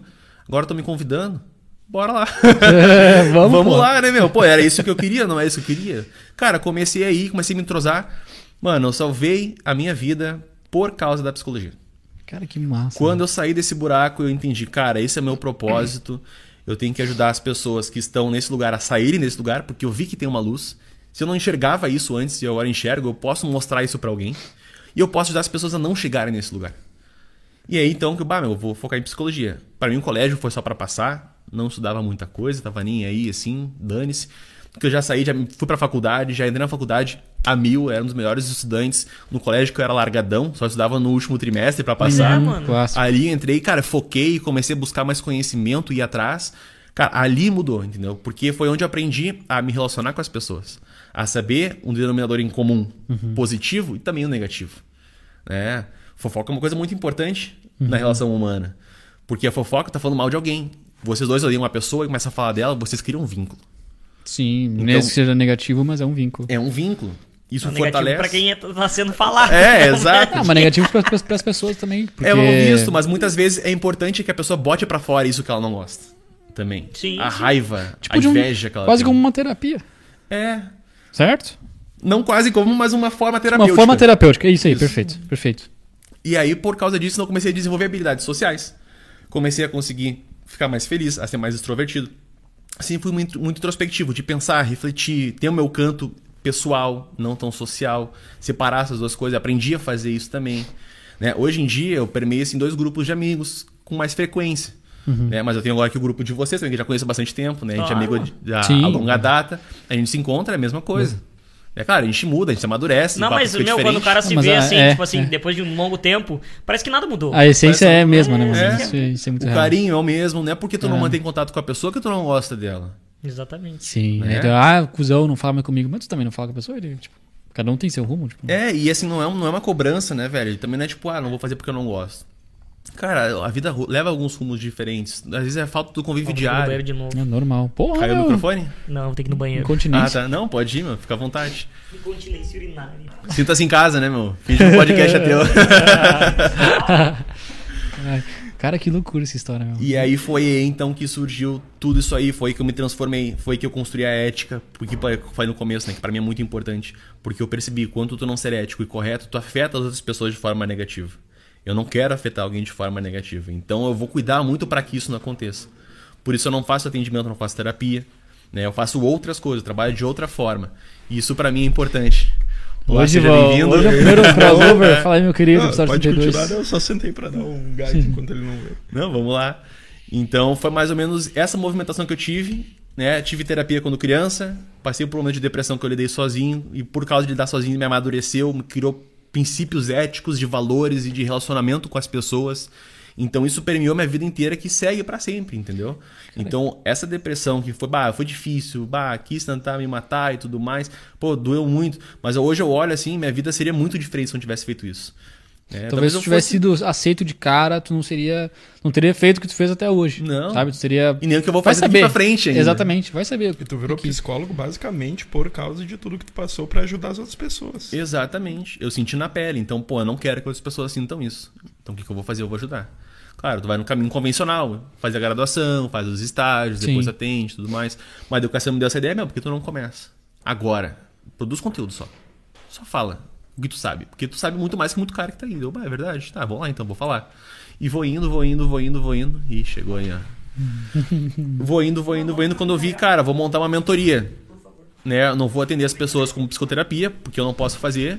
Mas eu entendo de autoestima, eu entendo de autoconfiança, porque a, a depressão gerou um rombo dentro de mim, né? Porque como eu fiz isso para poder entrar num grupo, qual foi a minha pers... qual foi a minha, qual é a minha personalidade? Cadê minha espontaneidade? Eu perdi isso também. Porque eu fui me moldando para entrar. Uhum. Quem que era o Bernardo? Quem era o Bernardo? verdade? Que Tá grupo ele pertence? Tem Ele é dos atletas, ele é dos nerds, ele é da onde? Se eu sou de todo mundo, eu não sou de ninguém. De todo mundo. Exatamente. Então, assim, o que, que eu tenho que fazer agora? Agora eu tenho que focar em desenvolver minha personalidade, focar em desenvolver quem eu sou. Aí eu foquei na autoestima e autoconfiança. Daí eu criei uma, uma mentoria para isso. Para pessoas que têm dificuldade de se posicionar, pessoas que têm dificuldade de falar o que elas pensam, de, enfim, se expor, que nem aqui eu tô falando que é uma história super difícil. Quantas pessoas não vivenciam um trauma na infância e têm receio de falar, têm vergonha A do que vida vão inteira, pensar? né? A vida inteira sem falar. Exato. Então, como é que eu vou trabalhar isso? Pô, tem que falar. Eu vou ensinar as pessoas a fazerem isso. Então surgiu, cara, minha mentoria surgiu para isso. Trabalhei com uma pessoa, com pessoas que tinham deficiência física, a aceitar sua deficiência, isso também transformou a vida delas. Trabalhei com pessoas que tinham 30 e poucos anos e não tinham autoestima desenvolvida, não conseguia se posicionar no trabalho, uma reunião de trabalho, de dizer o Caralho. que pensa. Trabalhamos isso, né? Vivia em relacionamentos tóxicos direto, né? Só atraía embuste, que nem a mulherada fala, né? E, cara, a partir disso, terminou a mentoria, deu dois, três meses, entrou num relacionamento, tá casada e tá constituindo família agora. Caralho, que foda, mano. Tipo, cara, eu consegui proporcionar para as pessoas, através da mentoria, formas de conseguir se construir né, na autoestima e autoconfiança para poder ter essa base que a gente tá voltando lá atrás, para daí construir o resto da vida. Se tu não tem autoestima e autoconfiança, tu não constrói nada. Para isso tem que ter autoconhecimento. Como é que tu sabe como é que tá a tua autoestima hoje? Ah, não sei, então tem que saber. Para tu trabalhar um problema, tu tem que saber que o problema existe. Então, primeira coisa, autoconhecimento. Junto disso vem emoções. Então, por quê? Inteligência emocional. Entendeu? Então, toda a base tá voltada muito para autoconhecimento, autoestima, autoconfiança e inteligência emocional. São esses quatro pilares que eu enxergo como principais para depois tu pensar no- na construção da saúde mental mais aprofundada, mais tranquila. Porque, cara, se tu constrói de forma certa e sólida, isso não balança, entendeu? Tu vai tomar aí um, um xingão, um hate na internet, cara, isso não vai te fazer entrar numa depressão. Tu vai entrar, olhar aquilo aí, tu pode não gostar, não vai gostar, ninguém gosta de ser xingado, mas beleza. Já tá ligado? hate? É, A gente tô gosta, acostumado. né? Te gosta. A Manda gente hate. gosta. Xinga, cara. Que aula, senhores! Que aula, mano. Tô, olha, não Mano, tem nem o que falar, mano. Eu Não tenho o que falar, Cara, tenho. sinceramente, Fica velho. quieto, tu não tem o que falar também. Eu também não tenho. Tá bom. Só o diretor pode falar. Manda, diretor. Top. Isso aí.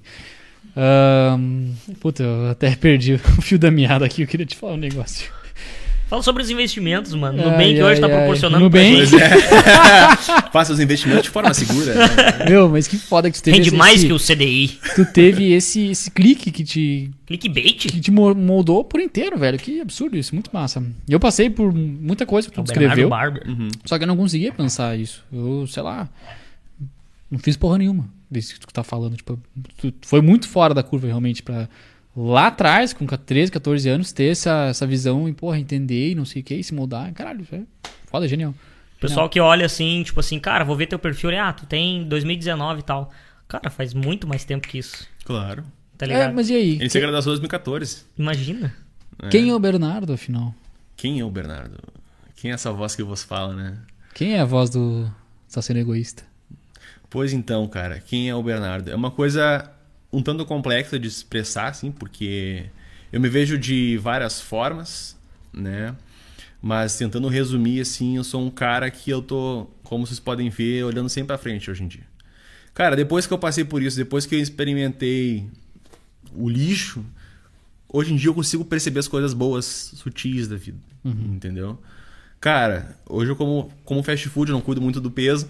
Mas, cara, quando eu como, não é aquela coisa, ah, vou devorar um hambúrguer. Cara, eu, eu como, eu saboreio, A impulsão, eu fico né? assim, num orgasmo gastronômico, sabe? Sabe ser bom, né? Cara, curtindo, porque, meu, eu poderia não estar vivendo isso nesse momento. Isso é uma coisa que quando virou essa chave eu percebi isso, cara, eu poderia não estar vivendo isso nesse momento. Eu tô numa festa, cara, essa é a única festa que existe. Porque esse é o momento de agora que eu tô importando. Esse é o podcast, é o primeiro podcast que eu tô fazendo. Cara, esse é o único podcast pra mim que existe. Entendeu? Tu vive o hoje, o agora. É hoje, é o tá presente. Disso aí tu vê, ah, monge, guru falando sobre isso, é importante, né? Mindfulness. É importante, é, monja coin, né? Coen, é. Ela é boa, ela é Pica, boa. pica. E é exatamente isso. Quando tu tá presente no momento de agora, tu consegue perceber essa nuance de quando tu tava mal pro momento de agora. Tu pensa, bah, eu não tô tão, tão ruim. Concordo. Tive um dia pesado, difícil, puxado, mas, cara, agora nesse momento que eu deitei na cama, eu tô tomando um banho quente, Uhum. bah, meu, muda totalmente o dia. É entendeu? o melhor lugar do mundo. É o melhor lugar do mundo. Que bom que o dia foi puxado, que bom que eu passei por muitas Teve coisas. trabalho, tu teve que fazer, agora tu tem comida, tu tem, porra, um teto. Exatamente. Cabeça. Cara, isso é foda. Agora é minha hora de ficar com a minha namorada, minha esposa, meu marido, minha família, enfim. Ou é minha hora, sei lá, de ligar o meu computador, jogar meu joguinho. É hora de eu ver um Netflix, de eu fazer o que eu quiser. Agora eu escolho o que eu vou fazer. Isso também é muito importante, cara. É, hoje a gente tem muito, vamos dizer, quem quer. Quem quer ganhar dinheiro, quer crescer na vida, ser, ser um profissional mais foda, não sei o que, a gente tem muito. é, muito estímulo naquela história de, meu, tu tem que só fazer isso, só fazer isso, trabalhar, trabalhar, trabalhar a vida inteira até tu ser rico. Eu Vejo Sim. muita gente que. Não tô dizendo se é certo ou errado. É um ponto de vista. Mas eu acho que tu tem que também ter esse lado de, cara, aproveitar um pouco Claro. também o que tu está vivendo. O processo é o mais importante, é o mais legal. Que tu, depois tu vai chegar lá, possivelmente, eu acredito que tu vai olhar pra trás se tu fez isso de, de, de ser tão neurótico, vamos dizer, num bom sentido, tu vai se arrepender em certas partes, porque, pô, a vida tá passando, velho. Sim. Tic-tac, cada segundo foi. Estamos mais próximo da morte agora. É, cara, que nem eu tava aí, conversando tu ali. no- eu tava conversando off- no- em offline ali com o Bernardo. E, cara, a vida, quando tu nasceu, não veio com um livro dizendo como tu viver ela. É. Tá ligado? Então isso é um ponto de vista que tu tem. Tem pessoas que vão dizer assim, cara, em certos momentos da vida, a gente precisa abrir mão de algumas coisas pra outras funcionarem e darem certo. Exato. Querendo ou não, mano, tu- o que tu passou foi sofrido. Foi doído. Mas foi necessário pra te tornar quem tu é hoje. Exatamente. E aí? Por isso que eu sou grato por isso. Por isso que tu também. é grato por isso. Por isso que tu consegue vivenciar coisas que antes tu não conseguiria. Por causa dessa etapa que tu passou. Então, mano, é importante isso. É importante tu viver a vida no agora, mas também é importante tu saber quando tu fazer isso. Perfeito. Acho que o, o, o equilíbrio que é a parte mais difícil de encontrar. É isso aí. Qual que é o equilíbrio? Não tem. Vai cara, beber água, se tu tomar, sei lá, 20 litros, tu morre, cara. Sim. Seis E litros. é água. 6 litros tu já Acho que 6 litros. já- já. Caralho, mano. Tu já Bom, mas se um galãozão. Tem E tu tava morreu como? Teu microfone, pai. Ok, diretor? Ah, que vai Não, de boa, de. Entendeu? Tá bom o microfone? É Tá isso. safe. Ou seja, mano, nem bebendo água o cara tá em paz, cara. Se tu quer beber demais, grana é assim. Tem muita, vai dar merda. Quero tomar muita água, vai dar. Então, tipo assim, né, não nesses, né, nesses Não termos. digo assim. grana, não digo carga de trabalho. Isso, o que a gente tá. Mas o meu eu sabia que grana. muito, né? Mas, cara, grana também, velho. O que tu vê de pá de gente que tem muita grana e vivenciou várias coisas na vida que já não sabe mais o que fazer, também deu merda. Pois Sim. é, mas daí vem aquela questão que a gente tava falando antes também, né? A cabeça tem que vir antes do dinheiro. Se o teu dinheiro Saúde. é a finalidade, a partir do momento que tu conseguir aquilo ali, deu, tu não precisa de mais Sim. nada. Aí o que que tu faz? Ah, não sei, tô tendo depressão, burnout, vou trabalhar mais, porque o que me trouxe até aqui foi o trabalho. Então, qual Deixa é... eu sei fazer isso. É, Tá exato. ligado? então o que, que eu aprendi? A trabalhar. Então vou fazer mais. Vou fazer mais. Vou fazer mais. Vou fazer mais. É. Nisso, o relacionamento amoroso cai por terra, o relacionamento familiar cai por terra, com os amigos cai por terra. Teu prazer vira simplesmente um prazer momentâneo, que a gente estava falando Sim, antes, né? sim. O prazer do presente, ele é importante. Mas tu só fica ali buscando aí gastar dinheiro com festa, com droga, com mulheres e não sei o que mais.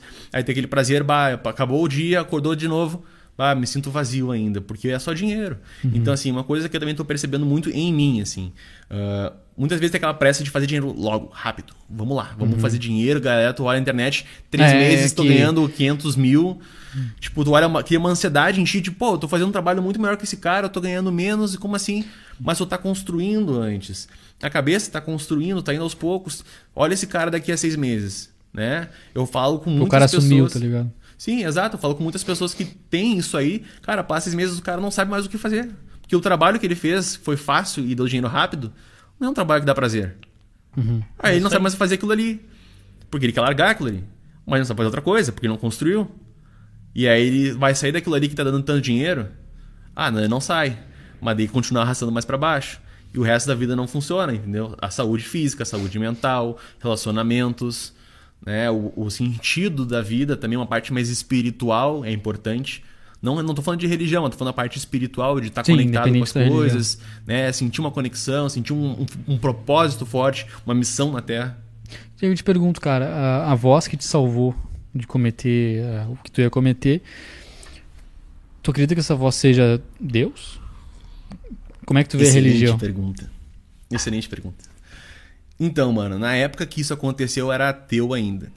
Né? Eu não acreditava em Deus, porque eu pensei, cara, eu tô passando por tudo isso, não deve ter. Eu pedia, rezava e tudo mais, achava que ia ganhar, né? Aquelas coisas, às vezes, de criança, assim, adolescente, a reza que vai dar certo. Tô rezando, não dá certo. Tô rezando, não dá certo. Cara, então não é. Rezar não é um caminho. Então não existe, entendeu? Comecei a ficar cético, porque eu queria buscar muita ciência para resolver meu problema. Então comecei a ficar mais. mais esqueci a palavra. Ateu, isso. É, Ateu. eu passei por essa fase também. E aí eu, tipo, não, não é. A coisa do meu subconsciente uma, foi uma coisa tipo, de sobrevivência pra mim na hora. Como eu terminar minha vida, foi sobrevivência que surgiu, pá, olha só isso aqui. Né? E aí mudou a perspectiva por causa da sobrevivência. Hoje eu tenho uma percepção totalmente diferente. Hoje eu tive outros momentos que eu ouvi também uma coisa na minha, na minha mente, uma voz falando, olha, tal coisa. Eu fazia tal coisa, cara, dava certo. Eu, tipo, pô, como assim? Não, alguma coisa tá estranha. Será que aquilo que eu passava lá atrás foi isso aqui também? Aí eu comecei a linkar as coisas. Eu acredito que é Deus. Eu acredito assim que. Não digo Deus uma entidade que chegou. Sim, Mas o Jesus força- Cristo em si que desceu É, ali. não, né? não, não imagino dessa forma. Tipo, foi uma força pra mim que veio, chegou até mim e me trouxe essa ideia. Porque pra mim, ideias também são forças. Né? Uhum. Ideias movem a gente. A ideia do pensamento, a força do pensamento, a gente tu vê lá no livro do Quem Pensa Enriquece, né? Clássico. Clássico, né, cara? Cara, quando tu projeta pensamento, lei da atração, essas coisas, tu começa a buscar isso aí, isso chega até ti. Claro, eu não tava pensando nisso. Mas talvez veio alguma força que chegou pra mim pra parar naquele momento, porque era o momento que realmente ia acontecer. Uhum. Dos momentos não aconteceram, então não vieram. Não ia acontecer. Porque eu não estava preparado. No que realmente acontecer, para aqui. E foi bem na hora, velho. Se fosse um segundo depois, não tinha dado certo. Foi na hora, isso foi muito estranho. E aí eu, pá, peraí. Daí hoje em dia começa a ter uma- um vínculo espiritual muito mais forte, assim. Hoje em dia é uma coisa muito estranha, assim, até vou falar, vai ser um pouco estranho. Mas volta e meia, quando eu paro para ter essa conexão, eu sinto um- um- uma coisa aquecer o meu peito. Caralho. Eu sinto um negócio assim quente, assim, ó. E parece que canaliza uma força assim aqui dentro. Antes que era aquele peito pesado, né, da depressão. Hoje eu sinto um peito aberto e solto, tipo uma refrescância, mas ao mesmo tempo quente, é estranho. E eu fico tipo, pô, e eu fico calmo, tranquilo na hora que isso acontece. Eu bah, me sinto conectado. Beleza, isso aí, eu vou curtir o momento. Cara, que foda. Eu acredito muito no que tu tá falando. Mas, ô meu, deixa eu fazer o papel de advogado do diabo aqui. Bora. É, essa força que tu tá sentindo, esse é, que tu sente, na verdade, tá na PNL, tu deve saber melhor que eu, é como é que é o PNL, eu vou te ser sincero, não manjo muito, assim. não é um gancho, é a âncora, A âncora, âncora. Uhum. Será que não é uma âncora? Porque tu lembra do momento que tu viveu e como tu superou aquilo e como que tu mudou a visão sobre o que acontecia. Será que não é uma âncora que tu Pode ser, Uma cara. outra- pode ser subconsciente um também outro ponto de enxergar? É, pode ser subconsciente, não tem como dar uma certeza, é crença, né? É uma crença. Mas isso crença. aconteceu quando? Final do ano passado, no último dia do ano. No último dia do- Não aconteceu antes. E eu tava projetando tanta coisa pra esse ano de execução, fazer, não sei o que, eu tava tão nervoso e ansioso pra fazer as coisas acontecer, que isso veio e me deu uma paz, eu tipo tive uma certeza de, cara, vai acontecer. Só fazer. E a partir disso também, cara, mudei totalmente meu estilo de vida, assim, em organizar a minha rotina, em realmente, né, tá mais voltado pro meu bem-estar, assim. Claro, falo de bem-estar e tal, mas muitas vezes é difícil, o cara acorda tarde. Muitas vezes eu acordava tarde, não tinha uma disciplina. Isso pra mim prejudicava o bem-estar. Sim. Porque eu, pô, meu, tô acordando aqui 9, 10 horas da manhã, pô, já tá acordando 8, 7 pra trabalhar e fazer o negócio andar, e isso me cobrava demais, e aí não ia, e ficava aquela coisa, assim, gerava um estresse, uma ansiedade, que eu, como aprendi a trabalhar com isso, conseguia reduzir, mas era um vai e vem, entendeu? Uma espiral, né? Uma espiral, exato. Ia subindo, ia rodando e, e era isso. Na partir do momento que isso aconteceu, cara, tranquilizei, vou fazer assim, assim, assado, tal, tal, tal, tal, tal, assim, sem pá, foi. Esse ano eu tô acordando mais cedo com tranquilidade, né? Claro, tem dias que o cara às vezes vai passar um pouco, assim, final de semana e tal. Sim, é sai um dia antes. Totalmente aceitável, né? É, Sim, exato. Às vezes o cara às vezes se desregula na rotina, tem, leva um tempo pra retomar, né? Não é assim do dia pra noite que, bah, vou acordar cedo agora e conseguir. Consegue, mas mantém isso uma, duas, três, quatro, cinco semanas. Alguma hora tu vai recair, né? Mas esse ano eu tive muito mais consistência, eu consegui executar coisas que eu não imaginava que eu ia executar. Construir escola, cara, a escola tá desde o início né, das mentorias que eu pensei, pô, cara, quero além de trabalhar com as pessoas ter uma coisa de escala. O conteúdo, ele é importante, mas ele não aprofunda. Instagram tem limite de caracteres, 2.200 caracteres. Sim, e Como é que eu vou trabalhar mais do que isso? Eu preciso mais do que Sim. isso. na visão de usuário também, acho que ninguém busca um conteúdo tão profundo no Instagram, É, tá? Instagram é passagem. Tô rolando feed, rolando Isso, stories. vezes pega uma coisinha ou outra que é legal e tal. É, pessoal marketing digital, façam apenas quatro stories pra falar de um assunto. É. Cara, um minuto pra falar sobre depressão. Não Vamos existe falar, isso, então. velho. Isso aí é Não meses. existe isso. É, não existe Tá isso. louco. E mais sejam meses de quatro vezes, né? Quatro stories. Não dá. E isso também foi uma coisa que esse ano, por isso que eu parei no Instagram. Desde o começo, desde o momento que eu comecei a estruturar a escola fisicamente, assim, no caso digital, né? Sim, Mas sim. estruturar o corpo dela e realmente botar pra prática, larguei no Instagram, porque, cara, é uma pressão assim, ó. Tem que fazer essa- desse jeito. São 30 stories por dia, é um post, é um vídeo, é um É, Reels, é um velha história. tal, tal, tal. Cara, calma, não é assim. Eu quero algo profundo, eu não quero algo ficar algo raso o tempo todo. Não me dava profundidade. Então isso também gerou um pouco de conflito interno. Bah, largar o Instagram, focar na escola. Né? E por que escola? Isso volta na pergunta lá no, no começo do podcast. Onde vocês já aprenderam sobre saúde mental? Na escola não tem, mano. Na escola não tem, não tem ensino. Não, tem. se ensina em lugar nenhum. Teus pais às vezes podem saber o que é inteligência emocional, mas às vezes tem dificuldade de passar. Né? Sabe como é que tu melhora a tua autoestima? Onde é que tu pergunta sobre isso? Era pra ser, era pra ser O pensamental.com.br. Pensamental.com, né? Ah, só Agora, ponto hoje é só o ponto .com, por É. enquanto. Quando a gente for global, vai ser o ponto .com.br e o ponto .com. Daí a gente vai separar o inglês do português. Cara, que foda, mano. Já tem planos, foi pro Wagner, tem planos já de 30 anos pra frente. Já tá estruturado o que a 30 gente vai anos, fazer. né? 30 anos. E vai rolar uma Mano, escola. só Uma, um conteúdo. uma né, escola física? Será? Quem sabe? Quem sabe? Quem sabe? Ia ser do caralho, cara. Mano, falando Vai em escola ser, né? física, tem alguma coisa que já tá saindo, né? Sim, físico, que lida com. com. Como é que é o nome daquele bagulho que eu vi, cara? Eu vi um bagulho assim que era, tipo. Não era meta o nome, mas era bem parecido, assim. Meta? É, é um, é uma, é um lugar físico Uhum. que tu vai e trata assim, sei lá. Porra, mano. Eu não vou conseguir falar É. com propriedade porque eu realmente não lembro, tá ligado? Mas é um bagulho muito louco. Tipo terapia? assim? Não? Alguma. ah, meu, tipo, é pra ti. Uma patologia específica? É, isso aí, habilidades, não sei o que. É um negócio muito louco, cara. Até achei que tu saberia. Habilidades? Aham. Desenvolver habilidades, não sei o que. Eu acho que eu já vi algo nesse sentido. É, isso aí. Mas eu acho que não era tão voltado pra psicologia. Tipo assim. soft skills, é- será? É, eu acho que era. É isso, isso, soft skills. Como é que é acho que era. Ah, habilidade de falar em público, habilidade de. Isso, isso Uma aí. coisa assim. Habilidades tá. humanas, muitas vezes, voltadas pro meio empresarial. Isso aí. É, Geralmente, é, né? Geralmente sim. Geralmente. É, estão fazendo uma movimentação muito grande por isso. Flávio Augusto comprou a Conquer, que é uma empresa que tá fazendo isso. Essa aí que eu tinha visto a compra. Essa aí é a Conquer. É, Uhum. Flávio Augusto tá entrando nesse meio agora, mas ele quer fazer uma construção de profissionais. Minha proposta é outra, né? Falo de uma forma mais pessoal, humana no geral. Seja você mesmo, só aprenda a lidar consigo mesmo. É, É, tipo, não, não só pra alguma coisa, tipo assim, ah, não só pro empresário. É. Mas pro cara que. Qualquer meu, um. qualquer um. E não só coisa de soft skills para trabalho. Isso. É, Cara, autoestima é outra coisa, é tua vida pessoal, relação com a família, conjugalidade. Sim, tu pode ter o soft skill que tu quiser, do Neymar, mas se tu tiver com a autoestima lixo, o Neymar também não joga bola, pô. É, exato. Tem que saber Né? lidar com essas questões. Então, o que acontece? Não tem lugar para aprender sobre isso. E hoje em dia, o mercado está voltando para desenvolvimento pessoal. Então, rotina, disciplina, trabalho. tá Produtividade. forçando- produtividade. Tá forçando mais ainda uma mentalidade de ser produtivo o tempo todo, trabalhar todos os dias, da, no momento que tu acorda, no momento que tu dorme, porque é isso que vai fazer né, da vida andar para frente. As pessoas entrando em burnout. E as pessoas não lembram burnout. Cara, dá dinheiro, dá dinheiro, mas é só dinheiro que tu quer, velho. Tu pode arranjar de outras formas. Tu pode ir devagar, tu pode ir com calma, tu pode construir uma vida boa. E depois tu ir, ir aumentando, né? Dando os upgrades, assim, implementando coisas novas. Então tu pode ir fazendo isso. né? Tu pode fazer a tua vida como um MVP. Tu começa com skate, vai pra bike, depois vai pra motinho, vai pro carro, vai pro caminhão, entendeu? Lá ali não, tu vai tipo, ah, já vai direto, corre logo porque tu tá atrasado. Né? Sim, Então- que é loucurada. é loucurado. Não, vamos com calma. Então a escola pensamental veio justamente para fazer o quê? Ensinar tudo aquilo que o sistema falhou em te ensinar sobre saúde mental. Essa é a nossa proposta. Por isso, lá no, no bio do Instagram, né? Siga o Instagram da Rua Pensamental. Arroba pensamento. É. Sobe o Instagram. Sobe o Instagram Sabe aí. o Instagram diretor? E realmente é para ter um lugar para ensinar tudo aquilo que o nosso sistema não, não ensina.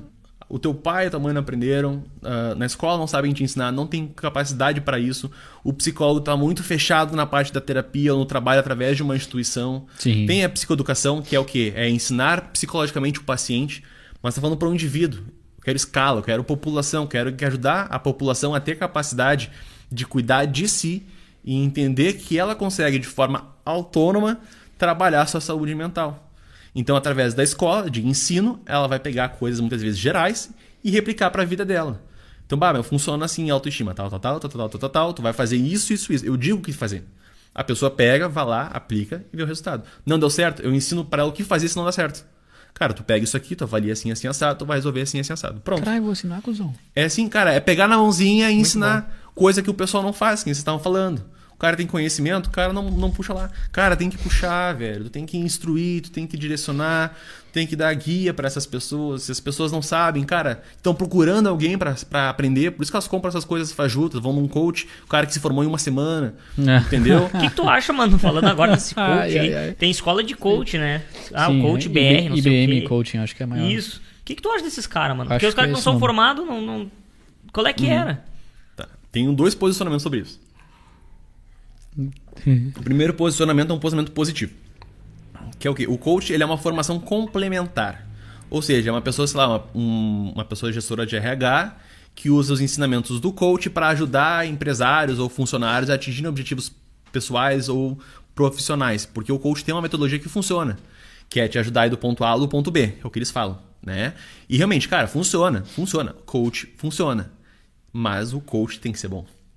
Né? O coach tem que ser um cara profissional. Tem que ser uma pessoa que sabe de fazer esse processo. Uma formação de dois anos. É uma especialização. A especialização é dois anos. Porque não é um cursinho aqui Não de é um umas cursinho. duas semanas que eu vou ser coach. Exato. Tem pessoas de 18 anos que fazem uma formação de uma semana, eu sou coach e vou trabalhar com atletas de alto rendimento. O cara nunca trabalhou com esporte, entendeu?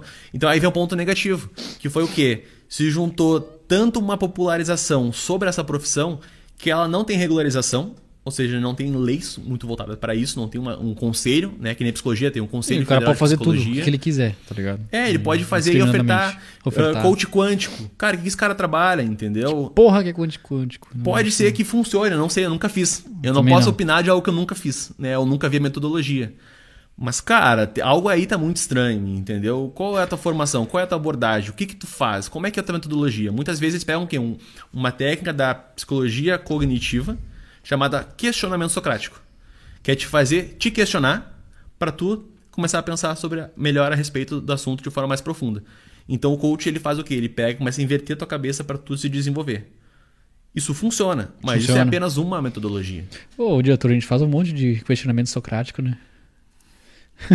o dia inteiro. E vai indo, e vai Vai indo, indo. e vai indo, e vai indo.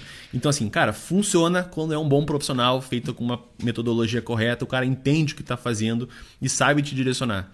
Não funciona se é um cara que fez esse cursinho, que simplesmente se diz como coach, né? E de fato ele pode ser, porque não está regularizado, né? A formação está regularizada, então ele pode se dizer como coach, mas a prática dele, o resultado, ele não atinge. E aí fica esse charlatanismo para ver quem vende mais. E aí fica nisso, e cara, isso aí também manchou muito o nome da, da, da profissão. É, tu vai ver o Paulo Vieira, o Paulo Vieira é um baita de um coach reconhecido. Ele é um cara que não manchou. Por quê? Porque ele é um cara reconhecido. Sim, já Pega uma fazia- pessoa aí que fez uma formação correta, de dois anos de coach, sabe trabalhar, tem resultado. Se ela se divulga como coach, pronto. Já acabou né, a divulgação dela. O pessoal tava usando inteligência emocional, né? Em vez de. Eu acho que foi até o Paulo Vieira, se eu não me engano.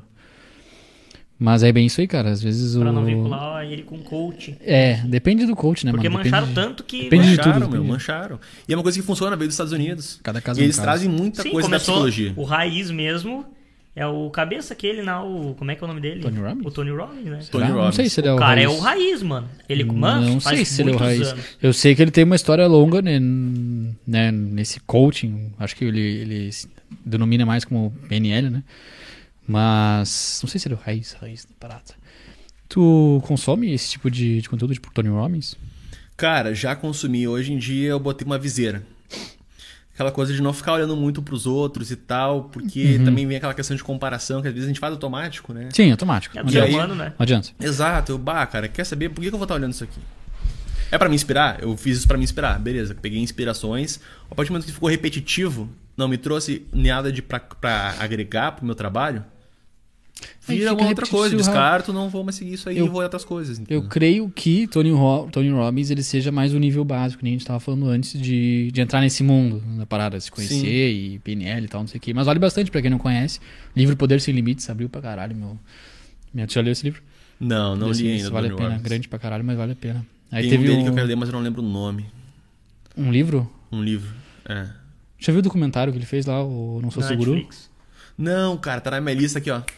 Não paro pra ver, é um ele, é, ele é curtinho, vale a pena, meu. Vale É. a pena porque hum, ele pega vários casos assim, tipo, na plateia e, e- Enfim, faz algumas rotinas, até um pouco de questionamento socrático, Uhum. pra entender e já dar uma resposta, assim. É... Mas é, é- é- é bem show-off, assim, tá ligado? Bem, Sim. Lógico. Faz parte do, do produto dele. É. Mas. Esqueci Cara, que eu eu preciso dar uma pausa no banheiro. Vai lá, meu. Não, querido. cara, não Vai pode. lá. não pode, Não, não. cara, Tem que encerrar a live assim. Fica à vontade. Vou lá rapidão. lá, mano. Pode meter aí. Sim, sim, tranquilo.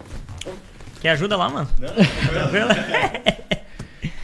Pausa Vai para certo. as propagandas. Cara, Faça o jabá aí, meu querido. vou fazer.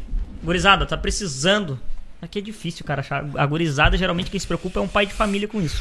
Mas vamos lá. Entrada de energia elétrica, solução elétrica com a AGS, sistemas elétricos. Cara, como é que funciona? Hum. Tá com qualquer problema. Tipo assim, cara, deu um problema na minha elétrica, na minha casa, na minha entrada de energia. Tá? Os caras vão solucionar teu problema, mano. Qualquer um. qualquer problema relacionado à energia elétrica. Energia solar. Ah, quero botar energia solar na minha casa, quero economizar, quero. Porque isso é uma questão também de financeiro, né, mano? Sim, Às vezes é um sim. investimento. Então, PMS Engenharia Elétrica também, cara. Os caras são fortes, os caras são pica, já tiveram aqui. Qual é o payoff médio da instalação de energia solar? Como assim, cara? Meu Deus. Fala, cara. Payoff. Pra Vamos lá. quem quer saber um pouco mais do assunto, vê lá no nosso Não, canal. não, mas o que é payoff, cara? É tipo, quando, em quanto tempo ele vai se pagar o investimento? Geralmente quatro anos. Quatro aninhos. Geralmente. Quatro aninhos. Uhum. Show de bola, bom tempo. É, e tipo assim, depois que ele se paga, mano, o retorno é muito grande. Digamos que tu pague mil reais de, de luz. De luz, sim. Mil reais, tu vai estar pagando ali teu financiamento ali durante quatro anos. Depois tu vai pagar, sei lá, cento e poucos pila, duzentos pila de. Imagina. De financiamento, já com a, um, com a, di- a diminuição da produção de energia solar, já dá mais ou menos o valor que ele paga hoje. Por exemplo, Sim, sim, paga não, mil o reais, financiamento tu vai pagar a tua energia, normal. Perfeito. Com mil reais ali que tu paga tua energia, daí tu vai pagar o financiamento. não vai mudar o custo que tu tem Isso. hoje. Ou, tipo assim, durante Talvez quatro anos coisa. vai mudar pouca coisa. Tá. Não vai mudar muito. Mas correto ah, e essencial, tipo assim, depois- depois de quatro anos que vai realmente vai, vai dar retorno. Show, perfeito. PMS Engenharia. Fala aí, diretor, tá quietinho hoje, cara? Tá pensativo? Ele tá pensamental hoje. tá pensamental, Pensamental, ele tá pensamental hoje. hoje aqui. Uh, deixa eu abrir meu microfone aqui, gente. Tem algumas perguntas bem interessantes. A primeira que eu vou mandar é hum, do Luiz Valgói. Tá bem, bem ativo no chat aí. Podem mandar mais perguntas aí, pessoal. Dale. Luiz. Quais seriam os benefícios de um possível consumidor da escola? Eu acho que tu já passou um pouco por cima, mas se quiser falar rapidinho ali, fazer até um jabazinho. Fazer o pitch, né, meu? Agora, Agora é o pitch. Então, os benefícios que a pessoa vai ter quando ela entrar na escola é justamente, como eu falei antes, de construir essa base nesse primeiro momento. A gente lançou para monetização essa semana, até por isso que a gente voltou no Instagram, né, para fazer o nosso marketing e voltar aí também de fato, porque a gente fez a pausa para finalizar essa escola. Tá o projeto já desde o início do ano para poder botar em, em, em concretude assim, né, e realmente fazer ela acontecer. Mas agora que a gente conseguiu finalizar. Então, o primeiro momento é fazer essa base. A partir disso, a gente também vai trazer outras coisas mais voltadas para desenvolvimento mais aprofundado. Por exemplo, meditações guiadas para trabalhar questões de auto- autoconhecimento, motivação, autoestima, autoconfiança. Relaxamentos também, às vezes o cara está muito estressado, só quer relaxar, pode entrar na escola só para relaxar, a gente vai possibilitar isso aí também. A gente vai abrir lá dentro também perguntas e respostas, então como a gente faz aulas muito específicas sobre um assunto, ou até de uma forma geral, porque não tem como especificar né, um, um, um caso, pegar um caso e dissecar ele. Quando vê até dá, ó. Já dá uma ideia. Nossa, é uma ideia Quando aí, vê, já é uma ideia. vivo. E aí, então, tu pode mandar pergunta no grupo do Telegram, a gente vai responder vocês, né? Então, assim, de forma personalizada para dúvida de vocês. Bah, assisti a aula de autoconhecimento, tive tal dúvida, ou apliquei tal técnica e aconteceu isso. O que, que eu posso fazer? A gente vai montar um vídeo e vai te instruir, instruir totalmente, né, do início ao fim dessa dúvida que tu tem. Então a pessoa vai entrar, ela vai ser ah, bem assessorada para poder realmente resolver as suas dúvidas e realmente tu se sentir que tu tá evoluindo, porque o, o que a gente se preocupa muito é o resultado. Né? Porque vamos passar por um trabalho de construir uma escola, encher de conteúdo, falar todo esse discurso bonito e chegar na hora ali não é nada. Né? Então vamos construir isso aí junto. Então, nesse momento, construir essa base e depois, conforme a gente vai maturando mais a escola, ir para os próximos degraus para tu ir desenvolvendo mais o resto da tua vida. Então, é um conteúdo, né, que a gente vai estar tá fazendo para a vida inteira, né? Quanto mais tempo passa, mais aula vai ter, mais conteúdo vai ter, então melhor vai se tornar. E o preço que a gente está fazendo hoje está sendo super acessível, assim, justamente para isso, né? A gente quer popularizar realmente o cuidado com a saúde mental. Então, me diz aí, Vaga, quanto acha que custa aí a mensalidade da escola? Porra, mano. Porra. Deve custar, hein? uns- R$ 49,90. Fechamos? Vai, eu ia chutar uns 300 pila, mano. Por mês? Aham. 29 reais por mês. Caralho, Eu velho. sabia que era mais baixo pelo jeito que ele perguntou, mas não sabia que era tanto. Caralho. Vale a pena. 29 reais Cara, por não mês. tem como, cara, tipo assim. É, É um é uma coisa relevante. É, É mais necessário que Netflix. claro. É o mesmo, quase o mesmo preço, é 27,50. Então- 27,90 se eu não me engano, 25,90. Caralho, Netflix tá mano. 37. É? Tá 37 agora. Pois é, e, Vai, então e saúde mental é uma coisa que o cara necessita, né, mano? Sim, exato. Ainda mais pra pessoas como eu, que, tipo assim, tem aquele preconceito com Alguém. isso. Então Exatamente. tu estuda, tu faz o teu Tu processo, mesmo, tu aprende, exatamente. tu te desenvolve, Caralho, tem autonomia. Tu precisa de algo mais? Beleza, aí tu procura um profissional. Que nem sempre falo, a escola ela não substitui terapia. Não substitui, são coisas diferentes, é pra ensinar, né? Então uma coisa assim mais geral. Tu quer personalizar? Pega o conteúdo, vai num psicólogo, uma psicóloga, faz uma terapia. E isso também ajuda pessoas que já estão em tratamento. Por exemplo, cara, muitas vezes as pessoas têm dificuldade de autoconhecimento, de autoestima, inteligência emocional quando tu tem um conhecimento mais aprofundado sobre isso, tu vai chegar no teu psicólogo sabendo falar sobre isso. Tu muitas vezes tu chega no psicólogo e não sabe o que falar. Não É, sabe por onde começar. Como é que eu vou começar? Ou é esse meu problema? Identifiquei que é esse meu problema, mas como é que eu resolvo? Aí o psicólogo vai indo porque ele não vai te dar a direção, ele vai te fazer perguntas e tu vai indo num processo. Assim tu agiliza a tua melhora. Porque tu entende do que o psicólogo tá falando, tu entende por que, que ele tá falando isso. Tu já chega com uma pergunta mais direta, ele já sabe te responder de forma mais direta. Isso é uma coisa que eu faço com a minha terapia, minha psicóloga, já falei com ela, olha, eu vou chegar aqui, eu vou falar as coisas como elas são na lata e eu quero que tu me traga uma resposta com relação a isso na lata também. Não precisa ficar tipo, ah, não vou falar porque enfim, né, tem que esperar o paciente. Não, chega pra mim e fala. E pra mim, né, obrigado. E pra mim funciona dessa forma. Por quê? Porque eu tenho um entendimento. Meu problema tá sendo acordar cedo. Eu não consigo gerenciar o meu tempo, não tenho disciplina. Por causa disso, disso, disso, eu tenho essa, sei lá, esse hábito, acontece isso quando funciona, o que, que eu posso fazer aqui? Aí ela já chega, bah, quem sabe tu pensa em tal coisa.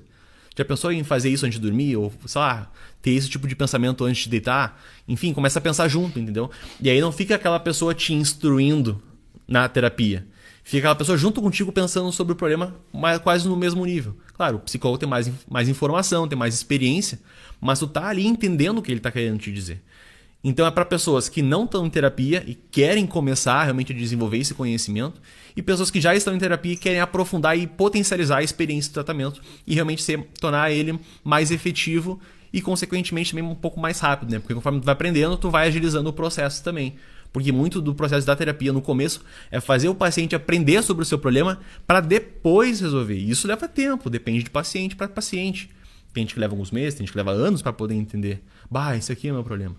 Às vezes na escola tu tá pensando sobre isso, aí eu falo uma coisa, você te machuca, pô, por que machucou? Vou levar pra terapia. Aí chega na terapia, ó, eu vi falando sobre isso, isso, isso, eu senti tal coisa. Aí psicólogo, ah, por quê? E começa. Então tu já chega com um ponto de partida, entendeu? Tu já chega com alguma noção maior. Então é isso que a pessoa pode esperar entrando na, na escola. tá? Acho que eu fui um pouco extenso na minha explicação, não, mas- mas imagina aí que tenha eh, feito de forma Até completa. eu tô pensando em assinar É. justamente pra acordar Ah, eu, já, eu já cedo, tenho né? certeza que eu vou assinar.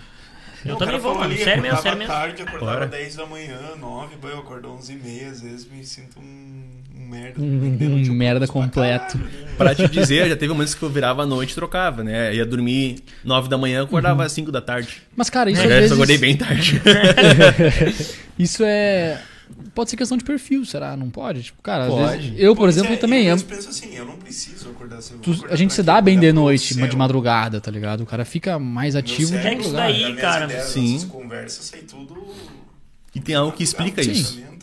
É que, Chamado cara, cronobiologia. aconte- Isso acontece, tipo assim. Cronobiologia, diga. Diga aí que foi mal. Fábio. Não, não. é, eu não sei, eu não sei nada. Mas eu tô fala, falando fala, conforme fala. a minha vivência, tá Diga a tua opinião. Manda, manda. Isso é uma coisa que acontece, cara. ah, é um preconceito, tipo assim, de quem viveu a vida trabalhando, acordando muito cedo e tendo que dormir cedo pra acordar cedo. Sim. Quando tu olha um cara que vai que acorda 11 horas, vagabundo. Vagabundo. Tem é um um preconceito, cara. E, e tu, quando tu acorda pensando assim, bah, que vagabundo que eu sou. Mano, isso é tu pensando no que os outros estão pensando de ti. Não é tu. Porque o meu acordar cedo vem por essa pressão, porque eu Claro. realmente não preciso. Exatamente. Claro. Então, o que que acontece no grupo aqui nosso, por exemplo? Vou dar um exemplo. Eu sou o cara que acorda mais cedo. Logicamente, eu vou responder as perguntas. O nosso grupo, eu respondo 6 horas da manhã. É ou não é? Sim, e Seis. a gente às vezes manda coisa até. Isso, e, e a gurizada, eu vou olhar a última, a última conversa deles, era 3 horas da manhã. Uhum. Mano, às vezes eu não tô acordado 3 horas da manhã porque eu acordo às 6, então eu respondo às 6. Então esse preconceito acontece por causa disso. O cara acorda assim, tipo, "Ô, mano, o Wagner respondeu daqui a pouco 6 horas da manhã e eu não tava acordado. Aham. O cara tá acordando cedo. Não, mano, é porque tu foi dormir tarde, não tem nada a ver uma coisa com a outra. Sim, Isso é, sim. isso, é, isso é pensamento de quem? Desculpa a palavra, de Arigó. Pensamento de, pensamento de Arigó, mano. Porque não tá acostumado com as mudanças, com o desenvolvimento. Tu não tá acostumado com que cara que trabalha a madrugada inteira e vai dormir durante o dia. O problema é do cara que trabalhou. Ele trabalhou, mano. Foda-se. Então, É que tu julga o outro na tua perspectiva. É né? isso aí, Exatamente, mano, isso, é é isso pra tudo, né, meu? cara, depois que o cara começa a pensar assim, É difícil. mano, o mundo vira outro, tá ligado? Sim. Porque tu não consegue, tu não consegue mais estereotipar as pessoas por, pelo jeito que elas vivem a vida. Com base nas tuas experiências. Exatamente. Isso é outro. É outro. Sei, mano, agora eu não vou outro patamar. assinar porque eu não quero mais. Agora eu não preciso acordar cedo. Bah, Não. tiraram meu cliente. Mano, mas é que eu cobro mais caro. Ô, gordo, tu me deve 50 pila. Não, mas uma coisa É, importante que ele é. comentou isso aí é também ver o que, que funciona pra ti, né? Por exemplo, Hum, eu para mim exatamente. acordar cedo era mais importante porque eu acordava já com demanda. Então eu não conseguia me organizar pra passar o dia. E aí o dia corria, quando eu via, pá, acabou o dia. Tô exausto, não consigo fazer as coisas que eu precisava fazer. Ficava de lado, perdia o dia. Eu Ah, tu, perdia o dia. tu pegou um ponto muito bom, mano. Muito bom. Porque já aconteceu isso. Eu tenho um fornecedor que é o meu amigo Uhum. e o cara trabalha na madrugada. E ele, tipo assim, mano, ele é empreendedor. Ele tá fazendo o negócio dele acontecer. Eu tive que falar pra ele, mano, eu, eu mandava mensagem às 6, 7 horas da manhã. Logicamente eu queria a instantaneidade ali, porque ele era meu Claro. fornecedor. Eu quero que ele esteja acordado às 6 horas da manhã, porque eu tô acordado às 6 horas da manhã, ele tá trabalhando pra mim. Aí o que acontece? Era meio-dia, uma hora, o cara me respondia. Mano, deu uma, duas semanas. Chegando perto de fechar o mês, eu chamei ele. Disse, mano, assim não funciona. Eu sei que tu tá trabalhando de madrugada, mas o teu horário co- e o comercial. A vida das pessoas não é as madrugadas que acontece. Exato. Tudo bem que tu produz mais. E agora? Ou tu, tu- tu decide. É, que o horário Vai comercial é um só, né? É mano? um só, mano. O horário comercial, exatamente. Não é aquele horário, tipo assim, a empresa não vai te dizer, ah, mano, que horário tu quer trabalhar. Ah, eu quero trabalhar das duas da tarde às, tre- às duas Às da manhã. vezes dá, né? Dependendo da empresa. É, às onde vezes tá. dá, Aí, dependendo aí dá, que é o, pro- é o caso dos guri. Isso, esse é o caso dos guri. Os guri pode, eles têm essa, como é que se diz assim, Possibilidade. flexibilidade e possibilidade de fazer isso. O cara que tá trabalhando pra mim não tem. E é uma coisa que, querendo ou não, a gente tem que exigir. E tu vai selecionar por isso. Exatamente. Então, cara, quem decide é tu. Eu não vou te chamar de vagabundo por isso. Mas daí tu vai ter que estar de acordo com, né? Claro. Seu vagabundo. Mas é por isso que tu falou, mano, depende muito da ocasião. Depende da ocasião. Da ocasião. E Boa, também trazendo boa. um pouco da cronobiologia que eu comentei ali. Isso. Cronobiologia é o estudo. O que é Cronos? Tempo. É o deus do tempo. Cronos. E biologia é biologia. Ah, né? Então, a biologia né, é do tempo, o tempo da tua biologia. Então, muitas vezes a pessoa ela é matinal, as atividades que exigem mais dela devem ser de manhã. Devem, entre aspas, né? Mas ela se aloca o melhor de manhã. Ela é mais diurna durante a tarde, de tarde. Ela é noturna, no- de noite. Então, também é tu ter esse conhecimento teu de como que tu produz melhor. Tem essa questão social, que tu tem que muitas vezes ceder essa pressão e tem que estar acordado, enfim, faz parte da vida. Uhum. Tem que fazer esse movimento. Né? Para mim é sofrido, mas eu tenho que fazer e para mim tá sendo melhor conseguir fazer. Mas tem momentos que tu vai ter que pensar, cara, eu vou poder acordar mais tarde e produzir de madrugada, porque a minha vida permite fazer isso. Eu, como pessoa, produzo melhor de noite, porque tá silêncio, né? Muitas vezes Pois é, melhor meu, isso. esse fator Não é tem movimento na demais. casa, na rua, não tem gente te ligando, mandando mensagem No pedindo pra agora. Cara, não, é tu demais. consegue fazer isso, tem calma, né? Eu eu mudei muito do dia pela noite por causa de jogo eletrônico, eu passava a noite jogando. Então não era uma coisa Pode que eu crer. precisava estar fazendo. Mas isso me gerou um hábito, um vício muito grande. Uma mosquinha. Tem uns um bichos exóticos aqui. Oi? Não, tem uns bichos exóticos que às vezes aparecem. Tem, tem, aparece. Esses Tem um dias apareceu. do PC ali Lembra que que é muito exótico. apareceu, mano? Tinha voando, era uma. Uma- bruxinha. Aquele que estavam brigando junto, era uma aranha Ah, brigando com cara. uma. Aconteceu isso aqui Sei dentro. lá cara. que Sério? bicho. Aham, eles ficavam. Eu vi, Pernilongo, cara, eu mano. vi. Ele, com o pernilongo, eles ficavam com voando e brigando, cara. mano. Eu vi no podcast vocês comentando o bicho voando, assim. Ah, meu, é Um muito louco, Cara, mano. que Nunca tinha loucura. visto aquilo. Cara, mas, ô meu, tu trabalha bem de manhã, tipo, tu sente bem logo quando acorda, assim. Não. Tu se sente? Eu prefiro trabalhar muito melhor. Eu, eu sou muito mais produtivo de manhã. Tu vê, meu, isso é uma questão muito individual, porque eu demoro uma hora pra engatar, velho, uma hora. Parece um escort a álcool ligando no frio. Horrível.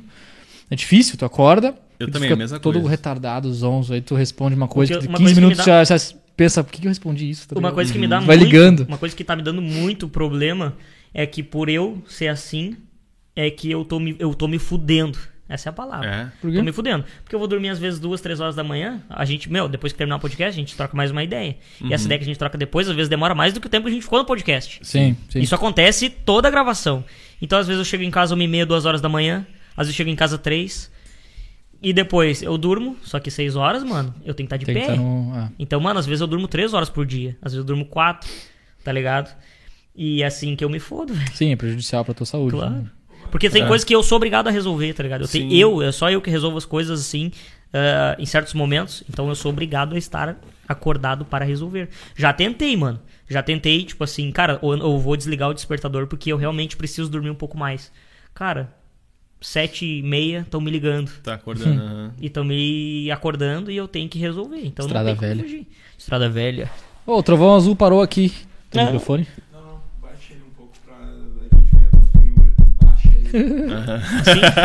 Assim, só tá pra bom? fazer um fio e, ter- e terminar o assunto que eu, que eu tinha esquecido antes, do Tony Robbins. Mano, sabe o que é, eu vi ele fazendo uma.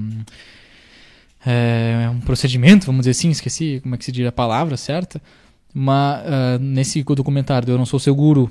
E aí eu vi o Wendell Carvalho fazendo exatamente o mesmo, mesma rotina, vamos dizer assim, aqui no Brasil. Cara, eu achei isso é, horrível, tipo, palha. Foi Claro. exatamente. Era, era, um, era um cara que ah, queria se libertar como homem, ser mais homem, ser mais hétero, Ah. Ah, o o grito de homem. O grito, porra! O grito. que virou Cara, meme.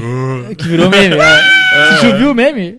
Que- Não, meme eu não Aí vi. dublaram, começaram. muito- É, eu não vi. Os caras redublaram e ficou muito real. Bah, Agora eu quero ver ah, seu grito que de dia, homem. né? Muito bom, cara. Cara, muito bom. e aí ele faz exatamente esse- essa rotina no documentário. Exatamente. Ah, agora tu grita, não sei o que. É. Sei caralho, velho. É que, meu, o que, que é isso que eles apresentam? Emoção. Se tu traz uma emoção positiva, a experiência do cara é bom, independente do resultado. Por isso é um monte de cara que faz isso. Né? Ah, um cara que eu vou falar aí, enfim, as pessoas seguem bastante, Joel J. Aham. Mano, ele, ele. Eu já assinei ali um produto que o Thiago Nigo fez um lançamento de marketing e tal, e eu assinei por um real aquilo ali e olhei um pouco a ferramenta, né? Ah, por um real eu- acho que vale, mano. Por um real, vale É, por um real vale. Aí eu, bah, vou olhar minha concorrência, né? Não sou imbecil, fazer um benchmarking aqui. Era de, de desenvolvimento. É, o DNA Class é um produto dele de assinatura Ah, já também voltado para desenvolvimento pessoal. Eu falar. E aí, a partir disso, ele traz vários vídeos e tal. Cara, eu parei pra olhar, é ele assim, tipo, falando um monte de coisa aleatória e sendo redundante, meu, tu olha aquilo ali, tu não, não tem algo pra tu extrair pra um desenvolvimento E pessoal. tu não sai daquilo ali. Vai, E tu vai. não sai daquilo ali. Isso é Só que triste. a pessoa se sente tão bem ouvindo aquilo ali, porque ela sente que ela tá fazendo alguma coisa, aquilo Aham. gera uma sensação de alívio pra ela, ou de- ela consegue entender, cara, pra ela tá bom. Então ela fica, porque ela tá se sentindo bem ali. Porque é isso que esses produtos mais assim, voltados pra esse público, essas coisas do Endo e tudo mais, servem. Pra gerar uma emoção positiva, que gera uma experiência positiva, independente do resultado, a pessoa retorna ou faz prova social. Vende mais e vira uma máquina de dinheiro, entendeu? É a famosa masturbação mental. Cara, que é muito É. louco isso daí, cara. Mais ou menos isso. Porque no mundo existem dois tipos de pessoas. Existe. Aquela dois? que quer. Mano, é que é especifi- especificando isso aqui que eu tô falando. Tá. Existem dois tipos de pessoas. Aquela que quer ouvir só o que ela gosta. Sabe aquele lance de, mano, eu vou falar o que eles querem ouvir. Sim. Existe.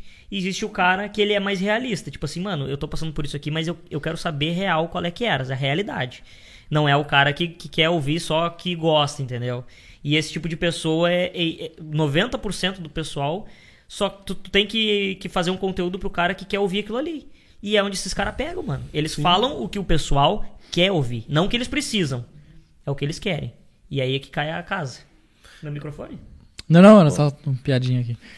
Não, e também, Mas é assim, né, verdade. tu vai pegar assim, o cara, o cara Até é atleta, o cara tem medalha, o cara acorda 4 da manhã, corre, o cara mostra a vida dele. A vida dele é uma vida que, pô, tu olha, pá, cara, legal, Quero cara, é assim. viver muito bem, quero viver assim.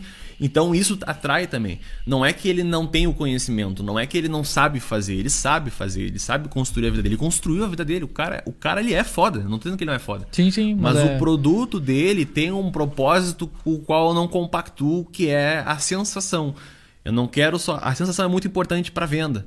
Mas não quero só a sensação, é o resultado. E é isso me incomoda, entendeu? que daí nem o Quer Wendel, ver as né, pessoas velho? desenvolvendo. É, Tu não quer ver que elas no mesmo lugar. até. Tu não quer ver elas no mesmo lugar ali só porque tu tá dando um produto pra elas que tu, tipo assim, meu, eu vou conseguir essa pessoa aqui e ela vai me pagar e é isso que eu quero. Sim. Não, mano, tu quer ver o desenvolvimento dela, tu quer ver o resultado dela. Exato. E tem gente que tem resultado. Só que tu vê que, pá, eu podia ser muito melhor, sabe? Isso é uma coisa que me incomoda, assim, como Sim. produtor de conteúdo, produtor, né, empresário, criação de conteúdo, de, bah, meu, eu vou olhar, ver o produto, é assim, assado. Pô, o que, que, o paci... o que, que a pessoa, eu digo paciente porque é da psicologia, né, mas o que, que a pessoa tá buscando nesse momento, o que ela precisa quando ela vai falar de rotina? Né? Que eles falam, ah, hábitos. Ele fala uma coisa, ah, tem que fazer uma reflexão por dia. Cara, quem é. Desculpa, mas quem é a pessoa que vai fazer uma flexão por dia? Não existe isso. Tem que fazer, pelo menos assim, ó, uma série. Uma série de 20 flexões Faz uma flexão por dia. Sim, sim. Entendeu? Sim. Reflexão, porra. Tu daí caiu no chão ali. Mas ô, vamos, não é, vamos longe, mano. A gente tava aqui debatendo com, com um convidado, era o David até. David tá, tá ouvindo a gente aí, um abraço. Salve, David. E, cara, o que aconteceu? A gente tava falando sobre rede social. Tá funcionando? Meu, tem um cafezinho. hein? Tem. Sim, sim. Pra Tá ti ali. tem, cara. Pra ti tem. Pra mim não? Pra ti também. Tá bom. Cara, o que aconteceu? A gente tava debatendo aqui sobre rede social. Uhum. Rede social, o que que acontece? Mano, tu vai, tu vai expor lá a tua vida, digamos assim, só que como tu quer, Sim. certo? Tu Sou influencer. Tu não vai botar lá que tu tá num perrengue fudido. Sim. Tu não vai botar lá que a situação não é favorável pra ti. Depende. Tu não vai fazer isso. Não, eu não vi ainda ninguém Por fazer isso. influencer eu já vi. Eu Porque às vi. vezes isso também gera uma. Mano, aí é que tá, aí é, que É. eu acho que tá mudando o negócio, tá ligado? Ah, quando acontece esse tipo de relação e coisa, o cara já tá pensando Valeu. em dados, né? Sim. O cara tá pensando já em, ah, é um conteúdo que vai me dar relevância, que não sei o quê. Por muitas vezes isso pode se tornar uma novela. Não, Sim. daqui a pouco não aconteceu aquilo ali, mas tu faz porque tu sabe que vai engajar. Acontece muito, cara, porque influência, querendo ou não, a maioria vive pra aquilo ali. E a gente, tipo assim, a gente eh, discutiu sobre isso e ele falou, não, cara, o cara mostrando a vida dele, comendo um, um ovo mexido assim de manhã com um pãozinho torrado, coisa linda de se ver. Bah, daí tu vai lá, vai na academia, papapá. Mano, isso daí é tri, porque muitas pessoas, elas gostariam de viver aquilo ali, elas não conseguem viver, elas têm que olhar aquilo ali pra se sentir bem. Elas vão, se- vão olhar, vão se sentir bem. Só que uma parte delas, mano, vai se sentir prejudicada, porque elas não conseguem de fato viver aquilo ali. Pô, tu vai pegar um cara de CLT aí que ele trabalha aí das 8 da manhã às 6 da, da noite e depois ele tem que fazer mais um trampo porque ele tem família. O cara se sente um merda. Porque ele não consegue acordar de manhã e não consegue fazer uma meditação. Ai, medite de manhã. Porra, mano, quem é que medita de manhã, caralho? Agradeço Eu. o sol. Agrade... vai. Quem é que vai? Mano, aí é que tá. Sim. Então, 90% não mostra a realidade. Eu, eu comentei com ele e disse, mano, se eu fosse fazer alguma coisa assim, se eu fosse mostrar alguma coisa pro pessoal, eu mostraria a realidade. Eu mostraria pagando uns boletos. Mostraria que tu, tipo assim, cara, tu não é aquilo ali de deslumbra... deslumbramento de um financeiro. Ah, eu sou de rico, eu viajo, eu faço aquilo e o caralho. Não, mano, não é assim. Tu tem que abrir mão de certas coisas pra fazer a coisa acontecer. Mostrar a realidade tá ligado? E eu acho que o mundo vai. O mundo não, mas muitas pessoas vão começar a se, to- a se tocar que a realidade vai fazer muito mais sentido do que viver uma novela, tá ligado? E eu comecei a fazer isso, cara. E eu tô vendo muito resultado. Muitas pessoas estão me chamando e, tipo assim, cara, que foda isso daí, Uhum, velho. que massa. Massa isso daí, não sei o que e tal. Eu tô vendo sentido na coisa. Não mostrando mentira, tá ligado? Não mostrando que, ai, meu, o cara tem grana e vai fazer a coisa acontecer e vai dar certo. Não, mano, vai dar errado. Eu já adi- adianto de antemão. Vai abrir um negócio? Irmão, te prepara porque vai dar errado. Ah, mas não sei o que. Não, eu tô jogando contra, velho. Eu sei porque aconteceu e pode acontecer. Se der certo, mano, parabéns, mérito teu. Não, não, não, tipo assim, não agradece ninguém porque o mérito é todo teu. E se der errado, mano, o problema foi teu. Tu não fez Também. acontecer e não fez dar certo. Então, mano, assumir a bronca, assumir a responsabilidade de fazer a coisa acontecer. Essa é a realidade. Tá ligado? E eu tô vendo muito o pessoal tá largando de mão as novelinhas, assim, ai, porque não sei o que, acordar, meditar, não sei o que. O pessoal já tá se tocando que isso não é a vida, tá ligado? E eu tô vendo o negócio dando resultado desse jeito, mano. Que bagulho Não, louco, né, É que cara? muda, loucura, né? velho. Muda como ondas isso aí. Exatamente. Porque daqui a pouco vai aparecer os caras que nem, que, nem eu tô, que nem eu tô fazendo agora, vai começar a aparecer vários. Sim, Ah, é sim. porque eu tô me fudendo, porque não sei o que e tal. Vai vir uma nova onda de influenciadores. pouco Nova onda, mano. muda de novo, o cara quer ver a meditação de É, manhã. daqui a pouco o cara vai querer ver outras coisas. E assim é. E, tá, e as coisas estão acontecendo muito rápido, mano. Muito rápido. Em É. uma semana pode mudar muita coisa. Porque a gente tem muita influência de fora, né? Claro. É, e muita também dessas questões, assim, a meditação de manhã, essas coisas funcionam, mas tem uma forma de introjetar isso na tua rotina. Né? Por exemplo, se nunca meditou, cara, como é que tu vai meditar todos os dias 15 minutos? Não existe isso. O cara que nunca teve hábito de leitura, cara, leia 20 minutos do dia. Cara, não existe isso. Tu tem que fazer as coisas aos pouquinhos. É melhor Ai, que tu faça porra. daqui a seis meses ou um ano, mas tu vai fazendo aos pouquinhos. Faz uma vez a semana. E viu? É, faz uma vez na semana, consegui, beleza. Faz outra mais vezes na semana, vai fazendo ali. Cara, fiz um mês uma vez na semana, conseguiu, beleza. Agora bota dois. Deu. Faz mais uns dois, três meses, com duas vezes a semana, conseguiu, deu. Porque o hábito, essa rotina, rotina de vida, estilo de vida, é uma coisa que tu vai construindo. Tu não muda do dia pra noite, né? Isso aí é óbvio, que é o que tu tá falando. Sim, sim. Né? Então, assim, tem essa, também essa pressão de fazer essas coisas. Né? E tem que mostrar que a vida real, que a gente falou, não é isso aí. Né? É um processo de conseguir chegar a esse ponto. Cara, eu tô conseguindo meditar mais. Mas por quê? Eu tô me dedicando para isso. Só que, obviamente, outras coisas também que eu tava dedicando tempo para aquilo começou a baixar. Então, É. como é que eu faço esse malabarismo? É tudo uma troca, né, mano? É uma troca. É tipo, pô, então em vez de eu fazer todo dia, eu vou fazer só no sábado, que eu sei que é tranquilo, é um dia de boa. Eu posso lá 10 da manhã parar, botar o meu fonezinho com sons da natureza, Ah, que delícia. fazer ali a posição, fazer a respiração correta e deu. Beleza, fiz, legal. Não preciso impressionar pra estar todo dia fazendo isso. É verdade. Entendeu? Então, é isso que eu falo assim, dessas pessoas que ah, cagam regra, né? Isso aí. Tipo, Caga a regra, Caga caga regra. regra. Meu, tu tem que Sei. fazer isso e aquilo, exercício e não sei. Cara, calma, relaxa. Tu tá pressionando a pessoa pra fazer todo dia. Calma, ela vai chegar lá. É melhor que tu faça isso daqui a um ano, dois, do que tu começar agora, se frustrar e dizer eu não consigo e largar pra sempre, entendeu? E daí a pessoa desiste. E de fato, pô, se é difícil e a pessoa não sente que faz parte dela, porque não faz, não é o que ela faz, não é natural dela. Se a pessoa não caiu todo dia, não é dela isso aí. Sim. Então ela tem que construir até ser dela, até aprender. Ah, é assim que começa a leitura, é assim que eu introjeto a leitura numa rotina. Pô, gostei, vou fazer mais vezes, vai pegando gosto, vai conhecendo o comportamento, vai se tornando parte dela. Ela entende que ela começa a conseguir ler mais vezes, que ela consegue dispor um tempo. É a partir disso, então, ela começa a introjetar e se vê como uma pessoa que lê. Que tem a perspectiva, né? É que você tem que se enxergar dessa forma. ter a perspectiva, né? O que, que é um corredor? É um cara que corre. Se o cara corre e não se vê como um corredor, o cara não corre. Ah, eu corro todo dia, então um corredor não. Não necessariamente. É, exatamente. Não, eu sou um corredor, eu corro todo dia. Se tu não fizer essa também, essa, esse, não é um diagnóstico, mas tipo, colocar essa, essa qualidade, esse adjetivo em ti, tu também não vai fazer, entendeu? É um outro ponto. Porque se tu não faz, tu não vai fazer. Agora, se tu faz, tu vai fazer. Mano, olha coisa que- meio estranha, né? É, mas muito é bem isso assim. Vai indo. cara. Agora tu falou o negócio do corredor, tipo assim, cara, se tu não se denomina um corredor, tu não é um corredor. Fato. E isso acontecia comigo no sentido de, de ser empreendedor, tá ligado? Eu tinha muita vergonha. Bah, chegava pra fazer alguma coisa ali, por exemplo, ah, qual que é a tua profissão? Ah, sei lá, fazer uma ficha de um bagulho lá. pra Claramente, tá ligado? Ah, meu, eu sou autônomo, eu, diria, eu, eu dizia sempre autônomo. Mas sei lá, o cara tem uma fabriqueta em casa, tá ligado? Fazendo sapato sozinho, assim. Isso pra mim é Sim. o cara que bota a mochila nas costas com as ferramentas e vai trabalhar. Um autônomo. Eu tinha vergonha de dizer, cara, eu sou empresário, tá ligado? Uhum. E eu sendo empresário de- faz muito tempo, e eu com vergonha de chegar e dizer assim, mano, eu sou empresário. Por que será? Pelo- Cara, porque a por dos palavra virou aquela coisa de ah, empresário, então tu é rico, então tu não sei o quê. Cara, não, não, não, pelo, não pelo fato Ou- das pessoas associarem com, com uma vida fácil e de. Por arrogância. e- não, mas por arrogância. Sim, ah, eu sou empresário. É, Porque eu via muito conteúdo falando, tipo assim, mano, eu sou empresário, o empresário tem que ser assim, assim, assado. E eu não concordava. E Isso mancha o nome. Uhum. É que nem nós tava falando do coach, manchou o É, nome dos coach, manchou, cara. Esse caralhado sim. de coach que tem aí manchou. Sim, chega um cara falando que é coach, já. E, mano, empresário, Até mano, ele- tu, Mesmo fala seja na bom, esquina. né? Até ele se provar. E, e empresário é uma coisa, tipo assim, mano, tu vai na esquina ali, qualquer um pode dizer que é empresário. Se tem um, um meio hoje é um empresário, tem um CNPJ no nome dele. É.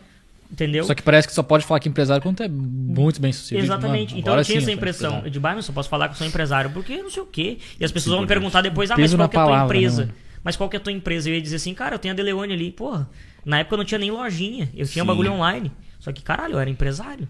Quanto tu fatura? É. Tu é empresário se tu ganha dinheiro. Se tu tem uma empresa e tu não vende, tu não é Aí empresário. cadê o carrão? Isso aí, mano. É, É, isso aí. cadê o então eu tinha resultado? muito esse preconceito. É, Muito a construção do projeto, não, você não é empresário.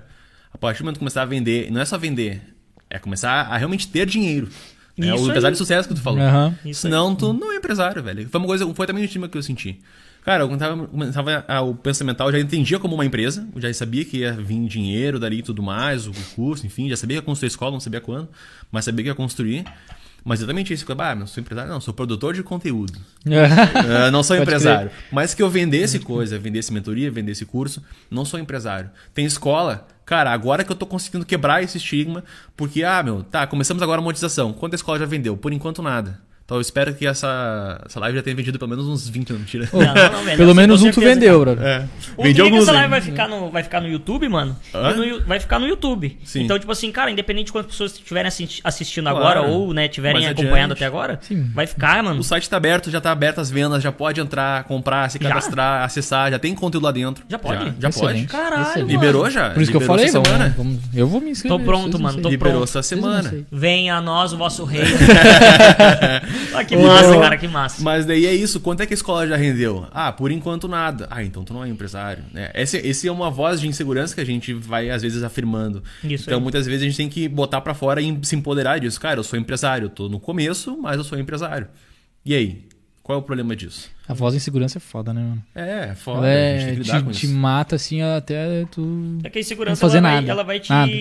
ela vai te impossibilitar de conquistar o mundo. É, e, mas assim, conquistar o mundo. é, tu vai incorrer risco pra conquistar o mundo, certo? Sim. Tu tem que aceitar os riscos.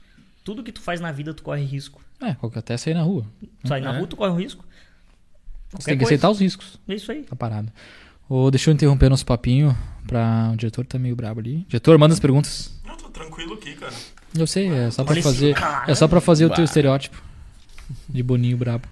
Cara, então, o grande Titeu, grande Matheus. Bah, Titeu. esse o colono, cara. Ao Vaguinho. O Titeu. O grande colono mandou duas perguntas muito interessantes aqui. Não, colono, eu não sou viado e também não vou te empurrar. É só isso. Ele perguntou aqui Hum, qual é, é a origem do nome Porra. pensamental e onde é que tu vê o pensamental nos próximos anos. Tu falou que tem 30 anos planejado, então qual é que pode se falar o próximo passo ou Uhum. o passo lá adiante, assim, se tu quiser. Perfeito. dar ideia pra gente roubar aqui. Perfeito. É, tem alguém assistindo live que quer pegar a tua ideia, mano. Ó, Ah, tem concorrente aí puxando concorrente informação aí. confidencial. É. O cara tem que ser muito louco, né, mano? Pra abrir um bagulho. Na real, Não, ah, tu acha? eu acho. Ah, Cara. depende, né, Mas cara? o cara tem que depende. ser muito fora da curva, Depende mano. do que. É que, meu, depende. O- A concorrência vai saber fazer do jeito que tu sabe fazer? Não, que eu digo assim, o cara que vai abrir um negócio, Ah, o cara tem que ser totalmente louco, velho. Sim. Porque tu vai ter que ir contra tudo e contra todos, mano. Quem é que faz isso em sã consciência? Ninguém faz. Mas vamos lá, cara, qual, é, qual foi a origem do pensamental, mano? Primeiramente aí, uma coisa que eu prometi pro Matheus, né? Mandar um Howreds pra ele. Que porra Raul, é essa, que cara? é uma, é uma gíria nossa ali do grupo. Né, falei com ele, disse, meu, se tu mandar um Howreds, eu vou, vou comprar ali do Pensamental. Então vamos lá, Matheus. Olha aí, cara. um cliente. Bate na mão de vaca, Já tem um recorrente agora. Ah, então vamos lá. Como é que surgiu o nome Pensamental? Cara, eu sempre tive uma coisa estranha também, uma conexão muito forte com a água.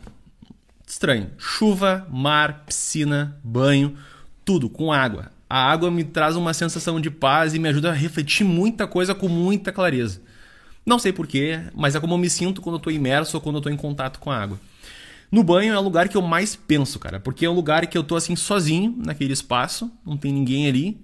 Eu falo alto, falo em voz alta assim, sozinho mesmo, não tô nem, porque pra mim ajuda a pensar, né? Tô bom na terapia, tu vai e fala, nem tu falou, né? Às vezes tu tá, não tá pensando, mas quando tu fala, vem diferente, tu concretiza o pensamento na palavra.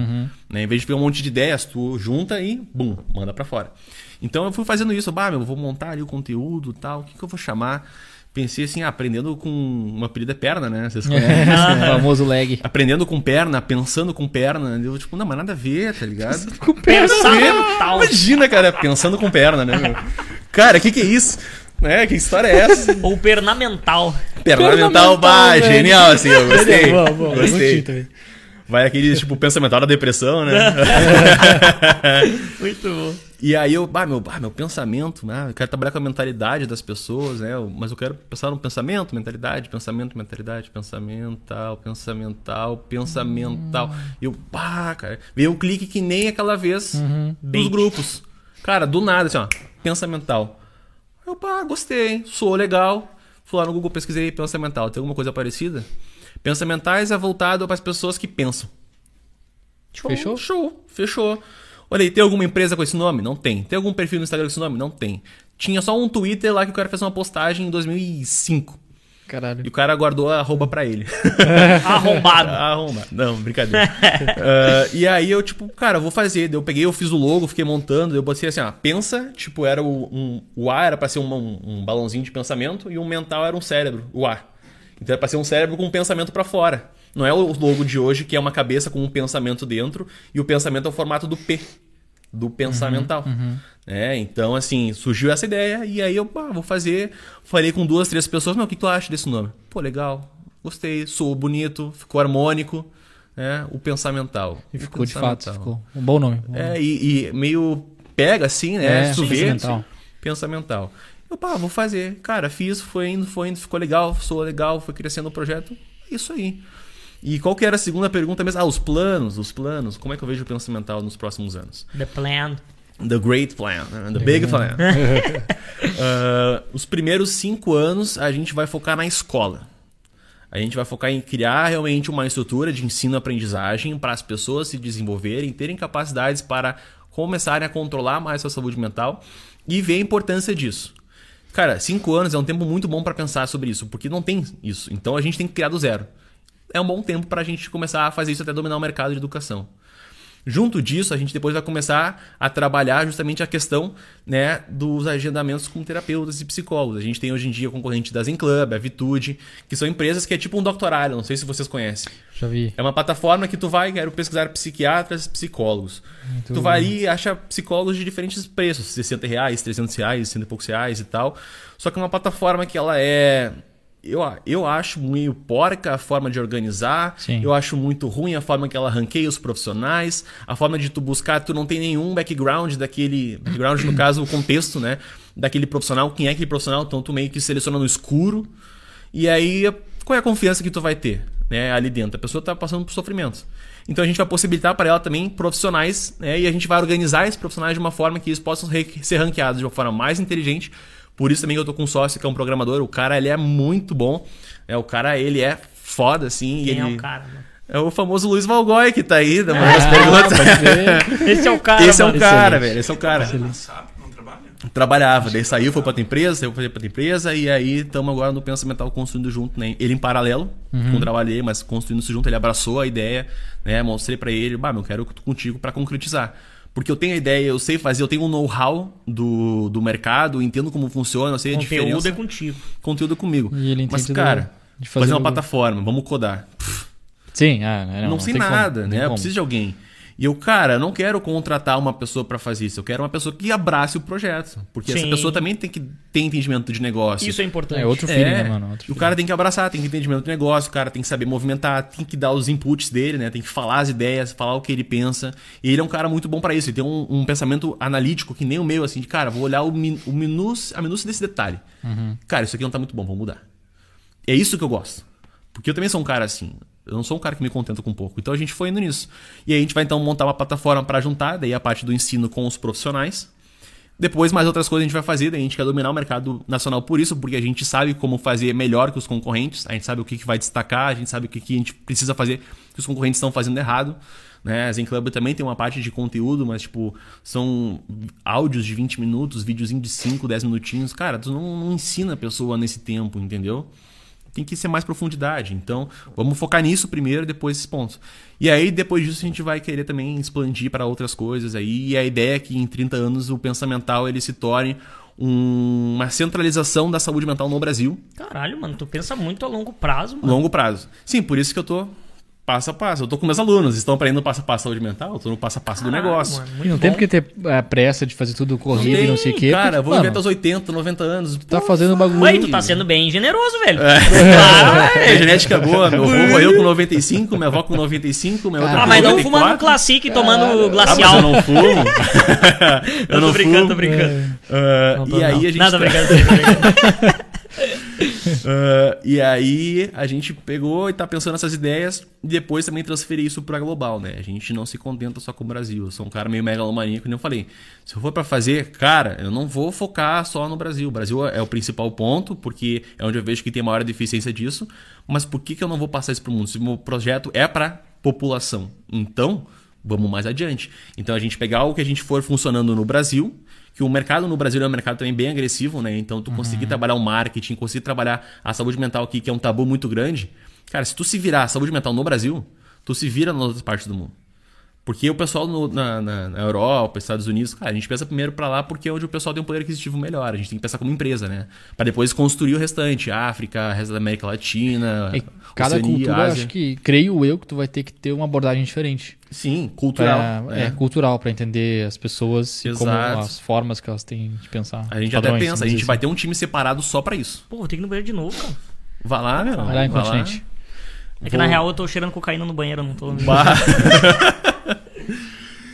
E aí, então, a gente pensa justamente, né, nesses 30 anos, tá fazendo essa movimentação primeiramente no Brasil, depois, claro, vão ter outras coisas dentro do nosso negócio, só que eu não vou abrir porque para os concorrentes não pegarem a ideia, né? Boa, boa. Obviamente, isso eles já estão fazendo, então não tem problema divulgar.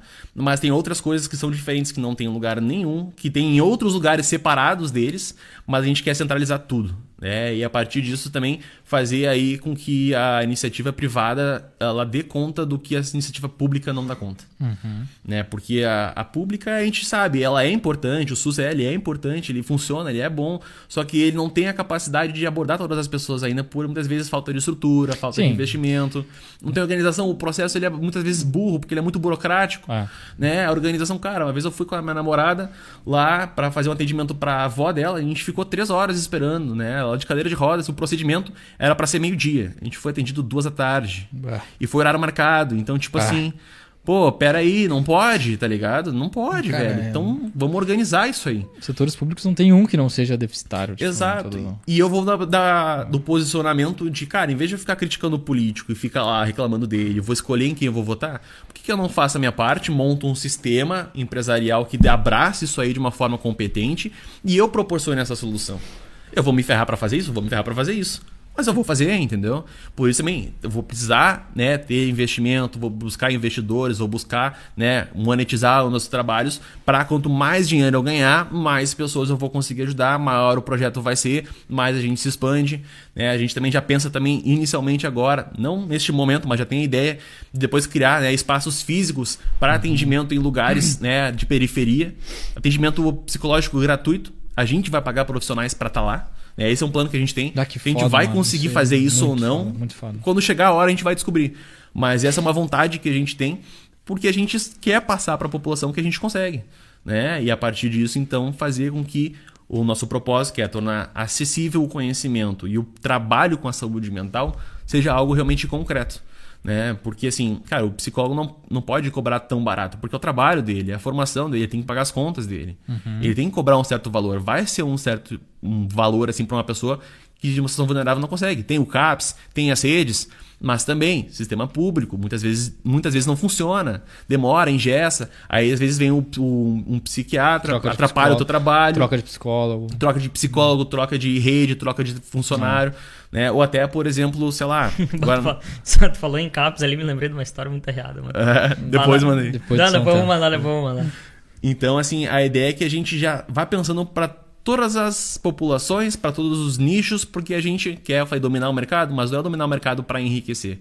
É dominar para a gente poder passar a nossa proposta adiante, porque a gente vê que a nossa proposta, em comparação com os concorrentes, ela é muito mais humana do que o que eles estão propondo, de verdade. Sim. Uhum. Cara, genial, genial. Então é por isso que a gente quer dominar, porque uma a gente missão, quer mano. fazer a forma correta, da, de forma ética, de forma responsável, de forma democrática, né? Que a gente possa passar isso adiante e que a gente possa ter pessoas que, enfim, vão estar pagando por um serviço, outras que não vão ter com, condições financeiras, vão também ter acesso a algum tipo de serviço especializado.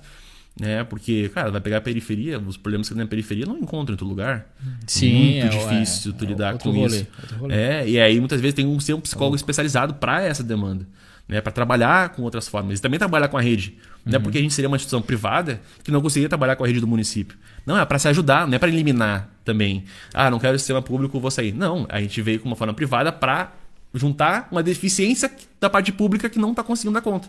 Eu consigo enxergar, com dinheiro talvez eu consiga resolver, então vamos lá, entendeu? E aí a gente vai nesse processo, assim. Então, a ideia é a gente expandir e virar o centro de saúde mental no mundo. Coisinha pequena, Coisa entendeu? pequena, não, vai falar. Bem Bem Cara, o mas- cérebro com pink, tá ligado? O Aham. que, que vamos fazer hoje? Vamos Cara, dominar o mundo. dominar o mundo, né? Eu não tenho dúvida que vocês vão conseguir. É muito sangue e, su- suor derramado, vocês vão conseguir. Uma ideia é O foda cara pra vai pra caralho. guerra. Foda pra caralho. Ah, é uma é, guerra, quase isso, É, é, quase é isso. uma guerra. né? Tem que competir com preconceito, com tabu, Com tudo, mano. com É. dificuldade Cultura. financeira, tudo, cultura. Chat, Boninho? Do nada o cara cortou a conversa. Cortei? Desculpa, eu não percebi. Não, acho acho que que, acho que foi tava mais bem no final. Eu sou um cara bravo, eu tenho que brigar contigo. Ah, perfeito. A implicância de todo episódio, Ah, né? É, que é é. um amor Sempre tem, velho. muito grande. Teve um O passou aí no soco. programador lá, o grande Luiz Valgói, perguntou o que, que tu acha de drogas como LSD e cogumelo em tratamentos com microdosagem. Cara, excelente pergunta. aí. Questionamento curioso, né? Questionamento curioso. Será que esse meu bruxo usa ou não usa? Pelo que eu conheço, não. né? Ah, mas assim, tem estudos bem fortes na Europa e nos Estados Unidos pelo uso da substância do psilobin, que é a substância psicoativa do cogumelo. Psilocybe cubensis. Isso, exatamente, Famoso. desse aí. É, esse aqui, Esse aí. esse aqui. Falou em droga, mano. Esse aqui. Deixa eu fechar a cortina Deixa que eu fecho ali, mano. Foi eu que ratei.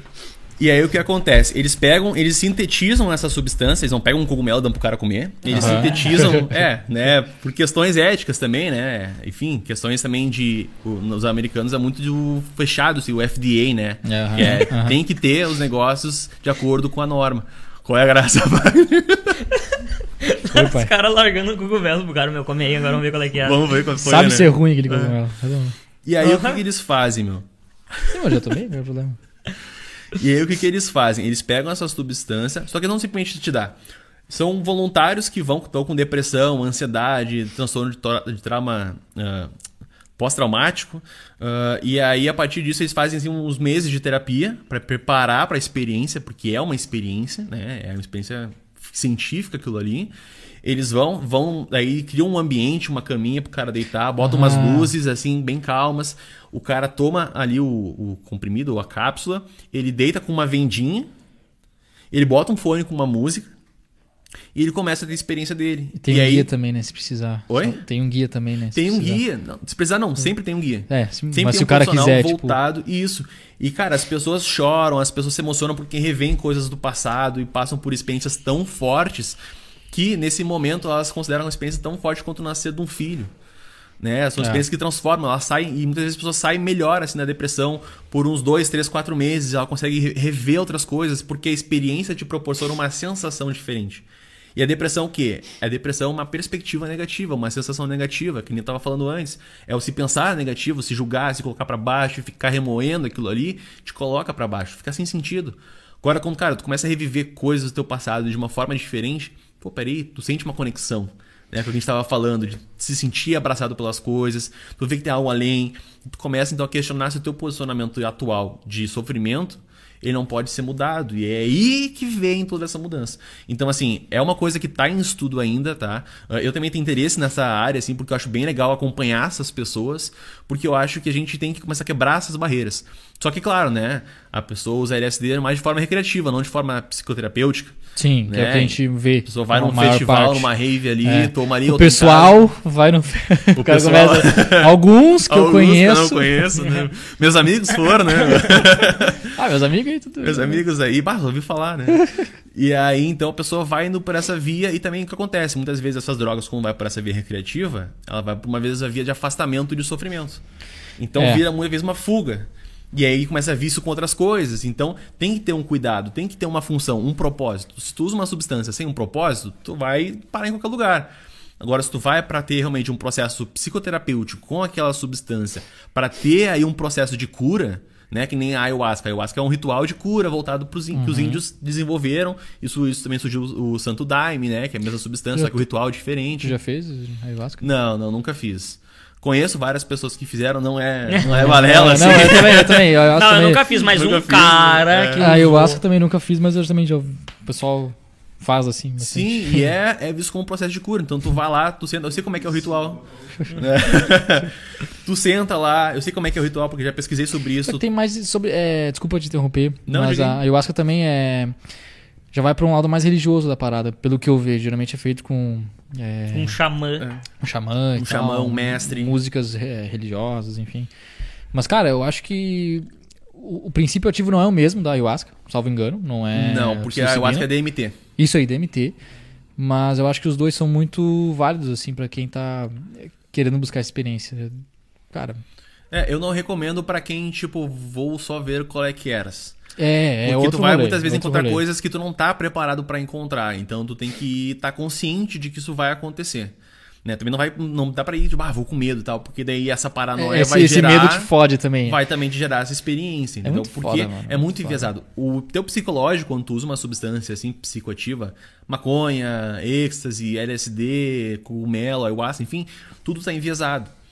Então, o que tu tá pensando na hora se potencializa. Se tu tá Uhum. pensando merda, tu vai ter uma bad trip, como eles falam, né? Então, assim, tu vai ter uma experiência muito ruim. E tu não, não tem Se- como sair, velho. É- Exatamente, é difícil aí, porque tu tá na substância, no efeito. Cara, tu não vai sair disso aí. Tu vai ter que esperar passar umas horas pra. Ou tu toma um sedativo e dorme. Né? E aí tu apaga, acorda, é renovado e tal, porque isso passa, né? Ah, mas se tu vai com a cabeça, tipo, meu, vou lá pra me experimentar, pra conhecer, pra ver como é que é, eu tô feliz, tô com os meus amigos, tô num lugar seguro. Não faz na rua, não faz na festa. Cara, faz numa casa e tal, tranquilo. Não é pra ser apologia às O drogas. problema, mano, é que quando o cara faz um bagulho desse numa casa, tu pode acordar na rua, tá ligado? Mas aí que Tu tá, não tem que ter uma pessoa sobra, né, cara? Não é tipo, ah, vamos todo mundo se enlouquecer e bah, É, é diferente. Não, diferente não é a pra pegada. ser assim. É tipo, meu, quero ter essa experiência. Tu tá consciente da tua decisão? É, eu não vou, não é apologia às drogas, mas tu tá consciente dessa decisão? Tu quer realmente fazer? Tu estudou? Tu sabe o que que acontece? Tu já conversou com pessoas que tiveram essa experiência? Ou, bah, o cara te ofereceu aí, tu pegou e provou do nada? Nem sem saber a pro- a procedência da parada. É, e- procedência é difícil até difícil. mesmo que tu conheça, né? Porque Cogumelo tu sabe não. de onde é que vem. Cogumelo é uma. Claro, Cogumelo não é uma coisa legal. Salvo engano, no Brasil, é, eu sei que a, a substância é a psilocibina. Só que é curioso porque tu consegue encontrar na internet a venda, tipo, de Sim. boaça, cogumelo. Sim, em Floripa tem pra vender. Na, tipo... Não na rua, mas tem uma lojinha lá que tu pode comprar, tipo uma tabacaria que tu vai comprar essência na Ah, Lire. Qual o e endereço uma lá, cogumelos. Não, tô brincando. Ah, eu não sei onde é que é. Não sei onde é não, que é. não fala mas- aqui, porque senão os caras vão lá e vão. Mas eu acredito. Não, até. Floripa, né? Daqui a pouco alguém Ainda cai duro lá, Floripa, a né? culpa é da alcateia, tá ligado? Cara, mas... ahn, ah, eu vou- Não, deixa quieto, nem vou falar. Eu vou dizer que tu já respondeu a pergunta do Fábio Modolo também, que ele mandou basicamente Mesma sobre coisa. usar em conflitos psicológicos ou com depressão, ansiedade, algum tipo de, de droga assim. Ele falou mais do xamanismo, né? Sim. Que eu imagino que seja envolvendo Com a ayahuasca. Ayahuasca. a ayahuasca, né? Talvez. É, muitas vezes tem pessoas que procuram isso de forma voluntária, né? Que a gente falou, que o cara não pode se matar, o cara tem autonomia sobre a sua vida. Isso. Né? Não dá pra. eu, Tipo, como profissional de saúde, eu digo, não tome. Porque as consequências disso podem ser realmente muito drásticas. E se tu não tem consciência do que tu tá fazendo, tu vai tomar uma decisão provavelmente errada, talvez. Agora, como Pode. Bernardo, tomem. Vai, cara, totalmente. Toma pra comigo, caralho. Chega aí, né? Não, brincadeira. Não, se vai tomar, toma comigo. Mas é assim, tipo, pô, se tu tem. tá consciente, tu tomou essa decisão, tu tá certo disso, não é tipo, ah, meu, decidi agora, eu vou ir. Cara, matura a tua decisão, passa mais de uma semana, passa um mês, passa meio ano pensando sobre É, isso. reflete bem a Ah, meio ano, ah, é muito tempo. Cara, por que tu tem pressa? Calma, entendeu? Ah, cara, depressão, o cara tem pressa pra sair daquilo ali, eu entendo. Sim, sim. Mas conversa com algum profissional. Conversa com alguém que já O foi. problema é que os profissionais, vamos dizer, os é, clássicos, convencional. os convencionais, não vão te falar, provavelmente não vão te falar alguma coisa positiva em relação a isso. Tipo, Sim. ah, não, tu vai mascarar o negócio. Eles nem sabem como é que funciona, como é que é a experiência que a pessoa pode ter. Sim. fala, ah, se não funciona, você aí vai só É, se mas o profissional tu pega os dois tá lados, entendeu? Tanto do xamã quanto do psicólogo, psiquiatra, alguma coisa. É bom tu ter Vai a- ter um viés pessoal também no meio, por exemplo, se o cara já usou alguma coisa, às vezes o cara vai ser mais propenso a dizer, não, beleza, pode usar. Sim, Vai sim. com calma, não sei sim. o que, vai com alguém que tu conhece e tal. Se um cara, tipo, mais conservador, não gosta dessas coisas, vai dizer, não, isso aí não, não vai usar, isso não vai te resolver nada, vai piorar, entendeu? Também tem uma coisa enviesada, mas, tipo, não é vai num profissional, entendeu? Faz uma busca, vai com quem já fez, conversa com alguém, bah, não conheço ninguém. Então, como é que tu vai num ritual se tu não conhece ninguém que já foi? Porque é, muitas vezes tem que ser convidado pra isso. Sim. Tem que ser indicado. Não é qualquer um que Bom, o entra. cara chega assim do nada, assim, num ritual, assim, fica É. pros outros, assim, nem, meu, beleza. Valeu, Tem não. umas igrejinhas se lá pra tu faz isso, Sapiranga cara, que não precisa. foge dali, porque é o lugar errado. Entendeu? Não é porque qualquer um chegar ali e fazer. Cara, e eu lia bastante sobre isso. Tinha uma época que eu trabalhava de madrugada. E eu não tinha. Bah, tava mal, triste pra caralho. Eu trampando das três da manhã ao meio-dia. Ah, uma bosta. E eu ficava lendo sobre isso aí. Que é um, é um assunto que me interessa. Uhum. Inclusive tem uma, uma- um episódio muito bom na Netflix que é do daquele negócio do. é, explicando, tá ligado? O explicando. Sim. Tem o sobre psicodélicos lá. Uhum. Vale muito a pena ver quem tem interesse na área. Porque tu. Lá explica bastante, eu explicando, ah, como é que funciona, e inclusive dessas sessões que tu comentou. E fala do. Por que, que esses estudos pararam? Que teve muitos. estu- Se fazia muitos estudos na época do, do Woodstock e tal, que as pessoas começaram a usar bastante, maconha, Os e tal. também, né? Também. Na Segunda Guerra, né? E aí, do nada, os estudos todos cessaram né, nessa área. Porque era uma coisa que realmente ajuda as pessoas, tipo, bem usado, né? Sim. Pô, a gente sabe também tem gente que morreu usando. Tipo, ah, o cara tava numa festa Mas é e questão foi do lá. equilíbrio, né, mano? É questão do equilíbrio, pô. É consciência, né? meu? É uma parada O cara vai forte. ali na loucura, o cara É. vai fazer merda. Não adianta. É uma parada forte. Mas, enfim, fica aí o- a reflexão. Tem mais perguntas aí, diretor? Perguntas agora não.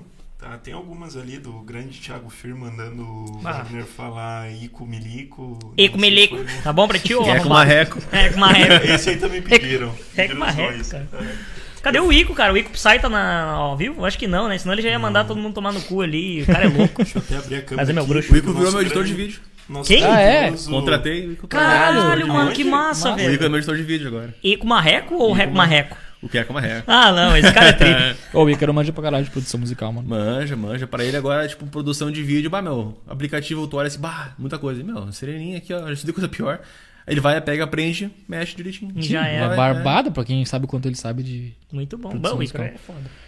Fala, Vou diretor. mandar aqui que o RDL tá nos acompanhando. Caralho. Salve, RDL! mano, Ô, RDL foi no Ratinho, hein? Tava no Que Ratinho do pica, SBT, mano. Cara, mandando, mandando lá uma rima com um bruxo dele lá, nem sei quem era o Massa. cara. Foi o uma Tecar também. vivo, Fizeram uma batalha ao vivo, É? cara. O troço foi. foi. RDL. Ah, que Parabéns aí, RDL. RDL Parabéns fé, pra parabéns, ti, mano. mano. Parabéns, mano. O cara, conheço, mano, o cara é louco, mano. Esse cara é louco. Esse cara é louco. É louco. É ele louco, pegou, ele foi pra São Paulo, né? Fez o programa do Ratinho. Na volta ele passou, não sei aonde, lá falar com o Ticar lá. Tecar, aham. Mano, falou com o cara, lançou uma rima que ele fez pro cara, então ele foi atrás do, do cara pra mostrar o que ele fez. É um cara que bota a mão no bagulho e faz. E ele manja Parabéns pra ele ti, faz. mano. Ele Tu é manja. foda. Isso aí, mano. Esse cara teve na Alcateia e eu digo, cara, de boca cheia, esse cara é, faz parte da Alcateia porque ele é da Alcateia, Ele mano. era o KT. Grande RDL. Foi forte. que eu fi- eu- peraí. Agora eu liberei meu microfone. eu fiz aqui até uma pesquisa no- na live perguntando quem já tinha feito ou não terapia. Deu 47% de pessoas falando que sim e 53% que não, né? Hum, Teve quase 20 votos, teve 19. Então dá pra ver que tem realmente um lugar pra pensar mental aí. Gurizados, se quiserem começar a ver como é que é, já sabem que Perninha. tem o grande pernamental Cupom, aí. cupom de desconto Alca 10. Não, mentira. um descontinho Bah. e Alca 10. Mano, aí vai pra 5 pilas, tá ligado? o bagulho é tão barato que se dá 10 pilas Ah, de não, desconto. porra, é barato Eu pago pra o caralho. cara pra poder É, tá acessar, tá ligado? Alta 10, não, mano, eu vou te dar aqui 10 pilas. tá louco. E Chegou a 20 votos, tá 45, 55, 45. Quebraram o diretor no meio nessa aí. Ah, refutaram o cara. Quebraram. Não.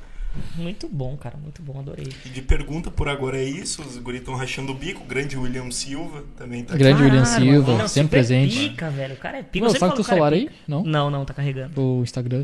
Uns, uns- uns questionamentos lá. Não Era aqueles que a gente falou já. Fa- fizemos a já? última vez. Aham, sim. Ah, show de Thiago, bola. Os últimos que eu tinha visto, pelo menos, eram aqueles. Thiago. Show de bola. Meu, desconhece o novo mercado? Conheço, claro. Fui aluno do Ícaro. É, eu vejo o pensamento tá muito nessa linha, tá ligado? Sim. De. Copiando o modelo dele. Copiando o modelo o dele. modelo de negócio, assim. de, Ícaro de tipo, Carvalho? Ícaro de Carvalho. Similar, mas não, não uma cópia, né? Não, é que assim, o que é o copiar no mercado? É tu olhar um modelo de negócio que funciona, um produto que está validado, Nesse caso, uma recorrência de uma ficar uma escola. recorrência, uma assinatura que é dividida entre mensal, anual, tu separa os conteúdos para cada um. O anual sempre vai ter mais, mais exclusividade, mais, ah, como o meu programador de falar, né? Features, né? Gosta de ter ah, Feature. features, né? Várias coisinhas é para fazer a mais do que o conteúdo normal. E o mensal tu segue o conteúdo normal. Então é isso que a gente está fazendo também. Né? E é, voltado para a saúde mental, a gente vai modelar, a gente vai botar um- a nossa pegada, o nosso jeito de fazer. O copiar é tu pegar aquilo ali e modelar pro teu negócio. Cara, deu certo isso aqui nesse formato, nesse jeito. Vamos fazer pro nosso mercado uma coisa parecida. Claro, vamos dar nossa pegada, não vamos fazer plágio, né? Plagiar é horrível. Então vamos pegar uma coisa parecida e vamos ver, vamos ver se vai dar certo. Porque, Trazer cara, teu nicho, no caso. é, exato. Por que reinventar a roda? Né? A tecnologia, o mercado, ele avança naquilo que já foi construído. E tu só vai melhorando. Então, nosso processo é esse: pegar uma coisa que deu certo para o marketing digital, né? ensino de marketing digital, vamos trazer para o ensino de saúde mental, vamos dar nossa pegada e vamos melhorar e apropriar para o nosso nicho. Porque o marketing digital tu vende de uma forma, saúde mental tu vende de outra. Não pode chegar aí, ah, vamos curar depressão aí em dois minutos, tá ligado? Com Arrasta duas aulas. cima, porra. É. É, não é assim. Já marketing digital, tu vai, bah, meu, tu olha duas aulas, já pode faturar tanto. Bah, que legal, vou lá olhar. Às Eu vezes dá, às vezes não dá, porra. né? Depende. Dessa, porra. É, é, é foda, mas o marketing digital tu pode vender desse jeito. A saúde mental tu não pode. Porque Sim. tu tá sendo um- tendo um- um- uma baita irresponsabilidade e um baita posicionamento antiético, É porque não é assim que completamente funciona. antiético. Porra. É, então tu tem que ser verdadeiro nisso. Né? Que nem o pessoal, ah, coach, ah, vou curar tua depressão em três minutos. É, método miojo, já ouviram isso?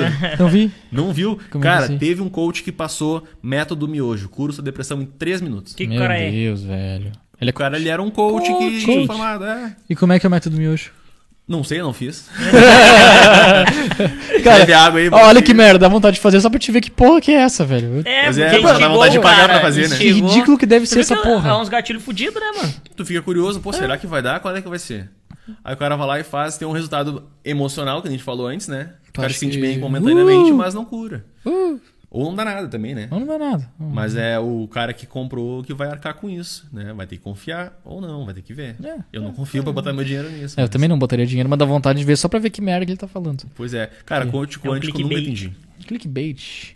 Pois é, coach quântico eu tenho uma curiosidade danada, assim, pra sentar com o cara e conversar. Tipo, não Pois é. o trabalho dele. Entender o que o cara tá fazendo. O que que é um coach quântico? Me explica, com propriedade, assim, me diz o que que é. Quero entender. Eu até ia falar, se tiver algum coach quântico, ou alguém, alguém conhece um coach quântico, avisa que a gente quer falar com esse Chama cara. nós aí essa que a pessoa, gente vai trocar mulher, uma enfim. ideia. É um assunto interessante. Pois é, sair da bolha, né, cara? Porque se o cara oferece isso, alguma coisa tem ali. Alguma coisa deve ter, Alguma né, coisa mano? deve ter. Eu não sei o que que é. Então, pra eu falar alguma coisa seja bom ou mal, eu tenho que entender. Falo mal no sentido de formação rápida, de a pessoa não ter prática, não ter tempo de experiência e já querer se posicionar de uma forma super high level. Não é assim, vamos construir a carreira, que nem eu digo, cara, não sou psicólogo, eu sou um psicólogo em formação. Não vou chegar aqui e dizer, ah, meu, eu sou o cara, vou resolver teu problema. Não, eu tenho soluções para algumas coisas. Eu sou o Freud reencarnado. É, aham, exatamente. Que nem, por exemplo, na escola vão ter aulas que, cara, eu não me sinto com propriedade pra falar. Então eu vou contratar um professor que trabalhe com isso, que tem experiência, e ele vai lá e vai dar uma aula para os alunos. Vai gravar, vai fazer tudo isso, deixa na plataforma, o pessoal faz. Podia botar filoso- filosofia também lá, né? Tá, nos caminhos, assim. Dá pra, dá pra fazer um módulo específico pra isso. Você já estudou sobre ideia. isso, tipo, filosofia geral, assim? Ou... A gente pensou, assim, em botar aulas de filosofia de vida. Então, falar de minimalismo, Tá, falar de tá, niilismo, entendi. falar de outras coisas de construção, né? Voltado para isso, entender um pouco mais a filosofia de algumas coisas e buscar explicar de uma forma um pouco mais sucinta assim algumas coisas e também de forma prática. Né? mas a gente pode criar uma boa ideia, criar um módulo de filosofia. Pô, isso é muito massa, mano. Muito Bah, massa. isso é bem legal, eu gosto Tem, de tem uma filosofia. escola de filosofia que ensinou, pô, até fiz, fiz o primeiro módulo inteiro, seis meses, eu acho. Que é muito foda a, forma que te abre a cabeça e como tu Agora, consegue. Eu percebi de onde é que saiu nossas conversas. Por quê? Porque a gente fica filosofando a cada. É bagulho que não. Cara, é muito bom. Era ali perto do Big. Ninguém percebe se não vê. Já viram falar? Não, É uma escola de não filosofia em São. Leopoldo, velho. Onde que é? Qual o nome do lugar? Ah, só porque tá ao vivo eu não lembro do nome, velho. É normal, o cara não lembra. Ah, mas é- pesquisar no Google, Escola de Filosofia, só no Sim, tu vai encontrar. Ah, é muito foda, vale a pena. É baratinho a mensalidade também. Cara, muito bom pra quem quer navegar um pouco nesse assunto aí. É filosofia clássica, né? Então não Sim. é estudar o que é, os Cada pensador pensadores, trouxe. cada pensador, cada linha de Uhum. cada um, normal. Interessante. É tri. Dá pra pensar uma parceria também com um professor de filosofia, no pensamental. pra Cara, e lá isso. tem umas pessoas muito. Eu, nessa escola foi o lugar que eu conheci as pessoas mais assim, incríveis É, que eu já massa. conheci. Muito foda, assim. Até perguntei pra, pra, pra uma das professoras, pô, tu não tá nunca triste? Porque ela tava sempre, cara, sempre, assim, mas tu vi que era genuinamente feliz, não era aquele feliz, é, ah, é, aquele sorriso, aquele... Oi? Niilismo puro, isso aí. Cara, é pessoa sensacional, ela tava sempre sorridente e, é, sabe, emanando energia, aquela Aham. coisa linda, maravilhosa, pô, show de bola. E, eu não, e a resposta dela foi tão complexa que eu não consigo me repassar aqui pra Reproduzir, vocês, não consigo, não consigo. Fala aí, diretor, tá pensativo aí? Tava com uma... Falando de filosofia aqui, né? eu já tô O cara tava refletindo ali, viajando. Parar É. assim, meu. assim. E quando ele começa a parar e olhar assim. Eu começo, pô, droga é verdade, mano. Não, Nossa. vim, vim fazer uma pergunta do Thiago Fira ali, que eu xinguei ele falando que tu já tinha feito essa pergunta, mas realmente tu não tinha feito. Eu também, o Thiago é amigo próximo, a gente se ama, enfim, Sim. coisas desse Amor e ódio. amor e ódio. Ele me perguntou, quando tu começou a pesquisar sobre pe- psicologia, tu chegou a associar a terapia que tu fez antes, assim, tu conseguia entender os porquês da- de quando tu tinha feito Uhum. terapia quando era criança? Boa pergunta. Não. Porque eu muitas vezes durante o processo psicoterapêutico quando criança, não era, não trabalhava coisas diretas. A psicóloga ia pelas beiradas. Porque criança é muito difícil tu conseguir buscar algo complexo, algo profundo, não tem capacidade para elaborar tanto informação. Então o que que eu fazia na terapia? Eu brincava. Nas brincadeiras, ela ia pegando algumas coisas e ia trabalhando comigo sem eu estar percebendo. É mais ou menos isso que tu faz com uma criança. Claro, tu não vai mentir pra criança, né? Sim, mas tu vai encaminhando e aí a criança dá uma, uma travada, dá uma resistência. Por que, que ela parou? Né? Então, tu percebe nas buscar- sutilezas, né? é, na sutileza, a criança trabalha assim. Então, assim, quando eu fui pesquisar sobre psicologia, claro, eu fiz a, a primeira terapia foi com uma psicanalista, né? Então, quando eu fui pesquisar sobre psicanálise, eu voltei um pouco, bah, né? Ela Trabalhou meu inconsciente, meu id, meu superego, meu ego. Comecei a ter algum tipo de relação mais assim, mas eu não tinha uma associação muito aprofundada, né? Também porque eu não conhecia muito, era muito pesquisa de internet, superficial, então não tinha como fazer muita relação. Hoje, que eu tenho conhecimento de psicologia da criança, já estudei sobre isso na graduação, tô concluindo, né? Então, assim, já tenho entendimento. Bah, quando a psicóloga fazia isso, ela queria olhar isso aqui. É, hoje eu consigo, é, hoje eu Ah, consigo fazer mais link do puta. que antes. Exato. Pode crer. Aí, Quando ela fazia esse brinquedinho que ela usava ali pra trabalhar a sexualidade da criança, que psicanálise é isso, né? Aham. Psicanálise revolucionou, digamos, a ciência da psicologia e quebrou muitos paradigmas, porque essa infância era um, era um, um momento intocável. Sexo na infância, cara, absurdamente errado. E a gente tem uma visão assim, e realmente, né? A gente tem essa visão social. Mas vai pra psicanálise, o desenvolvimento sexual começa na infância. Fase oral, fase anal, já devem ter ouvido falar talvez sobre isso, não sei. Ah, fase de latência, complexo de Édipo, castração, não, termos aí Porra, é essa? viajando. Cada fase a criança vai focando em estímulos no seu corpo que configuram o seu desenvolvimento psicológico, emocional e com isso sexual. E muitas vezes a gente fixa de uma fase para poder conseguir lidar emocionalmente com outras situações. E a gente re- re- ah, como é que é? Ah, regride para essa fase quando está no momento de dificuldade, muitas vezes.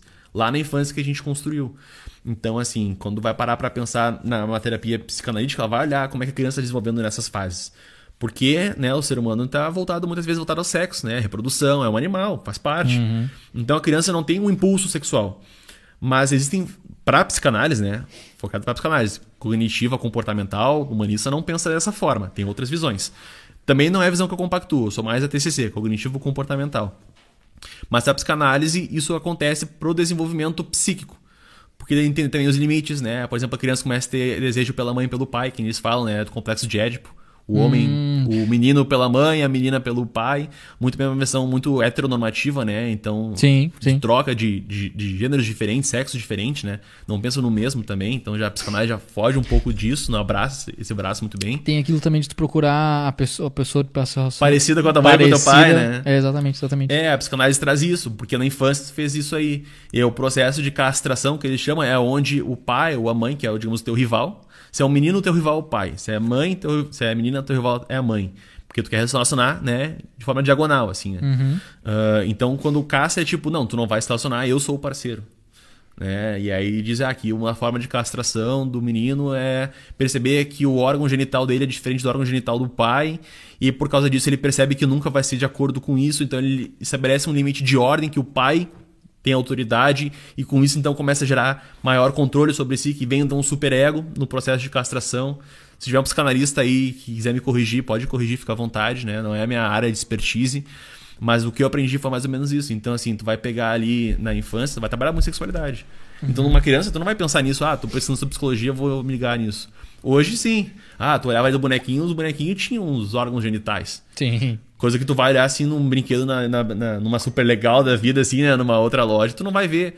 Aí, no primeiro momento, tu, tu, te, tu te estranha. Uma criança olha aquilo ali estranha. O que, que é isso, né? E tem vergonha, às vezes, de mexer nisso. Então, o psicólogo vai buscando atrás disso. Então, tu não vai tendo muita relação, assim, conforme tu vai desenvolvendo. Mas quando tu vai olhando com profundidade a profissão, aí tu consegue relacionar melhor. Foda. Acho que eu fui Foda. muito longe, mas... Não, Não, mas não, foi- mano. Foi minha resposta. Matou a pau na resposta. Matou a pau, O cara mostrou. comunica a- bem pra caralho, né, A mano? cobra comunica. O que, que foi a depressão, né, meu? E o que que... O cara todo Essa- retraído num Essa canto. onda veio violenta, Ah, pai. veio. Ô, meu, Assim que é bom. e o que que é esse tal de superego? Superego, excelente pergunta. É justamente a construção, tá? Vamos agora voltar aí para te explicar também direitinho tudo direito, como é que funciona. Para psicanálise, a gente tem um aparelho psíquico que é dividido em três partes. O ego, que é o teu inconsciente, o ego.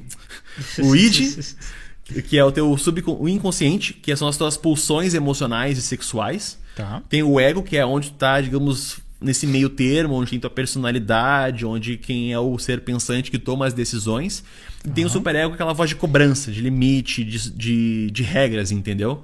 Então, por exemplo, cara, digamos que meu id queira, sei lá, que me mandaram ali no, no, no Instagram pra eu ficar pelado. Né? Mandaram no- se o id tá com vontade de fazer isso, ele vai querer fazer.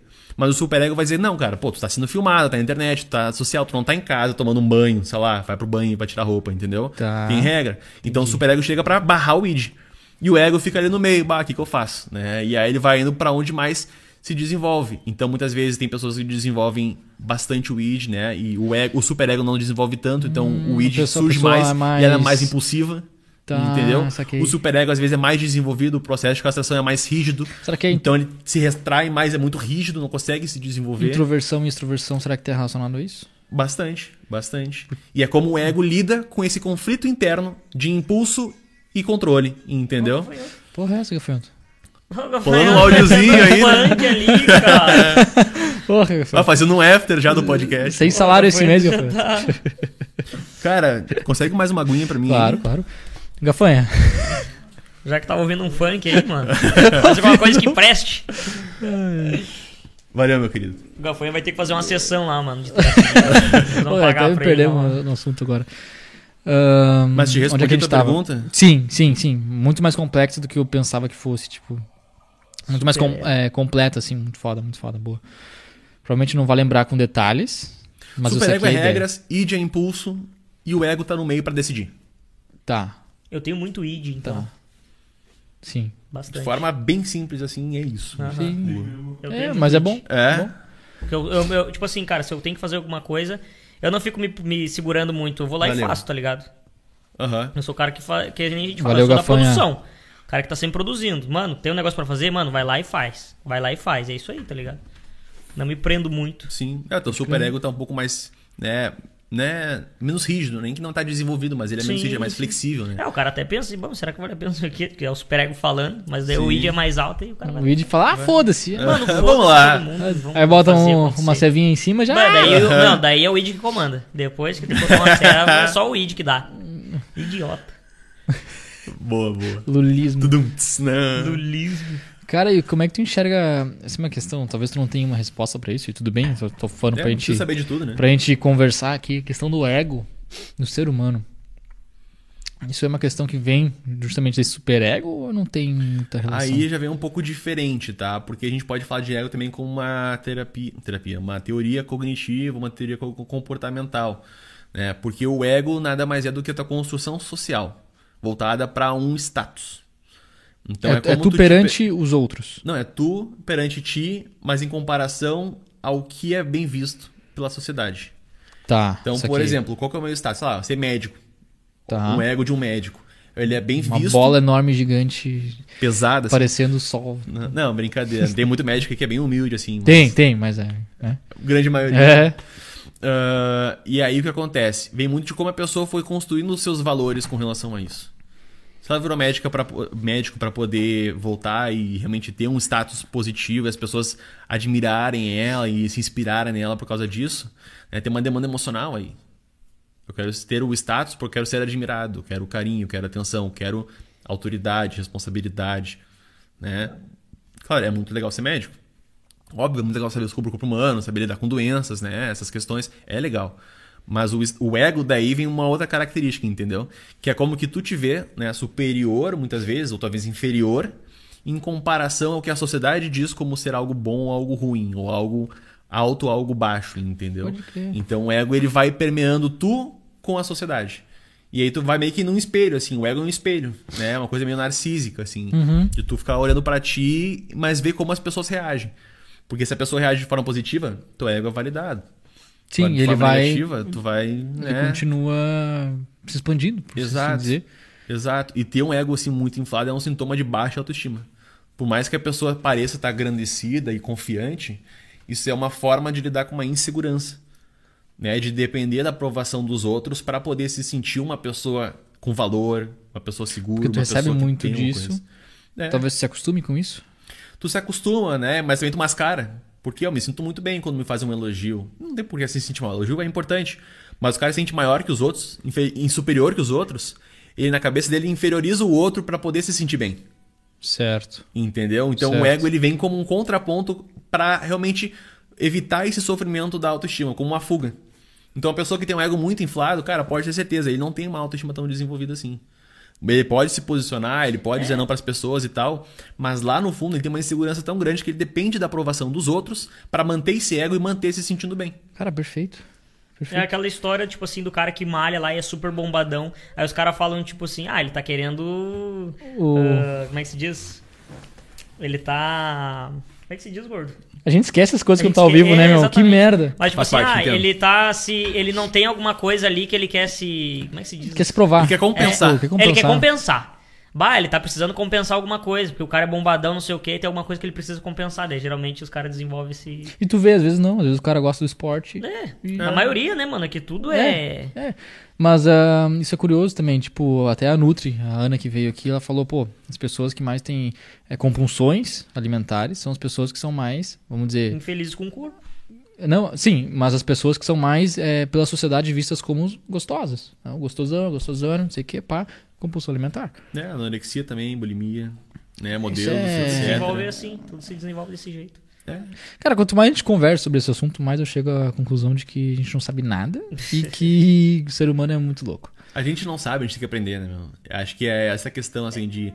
Não é porque eu não sei que eu não vou buscar, Sim, né? sim. Então, assim, é bom também esses, esses podcasts de vocês, porque vocês vão aprendendo desse jeito. Até deixa eu fazer uma pergunta pra vocês, então, como convidado. Manda, manda. Como é que é gente adora quando o convidado- Vocês gostam, né? Então, pra ti Gosta também, diretor.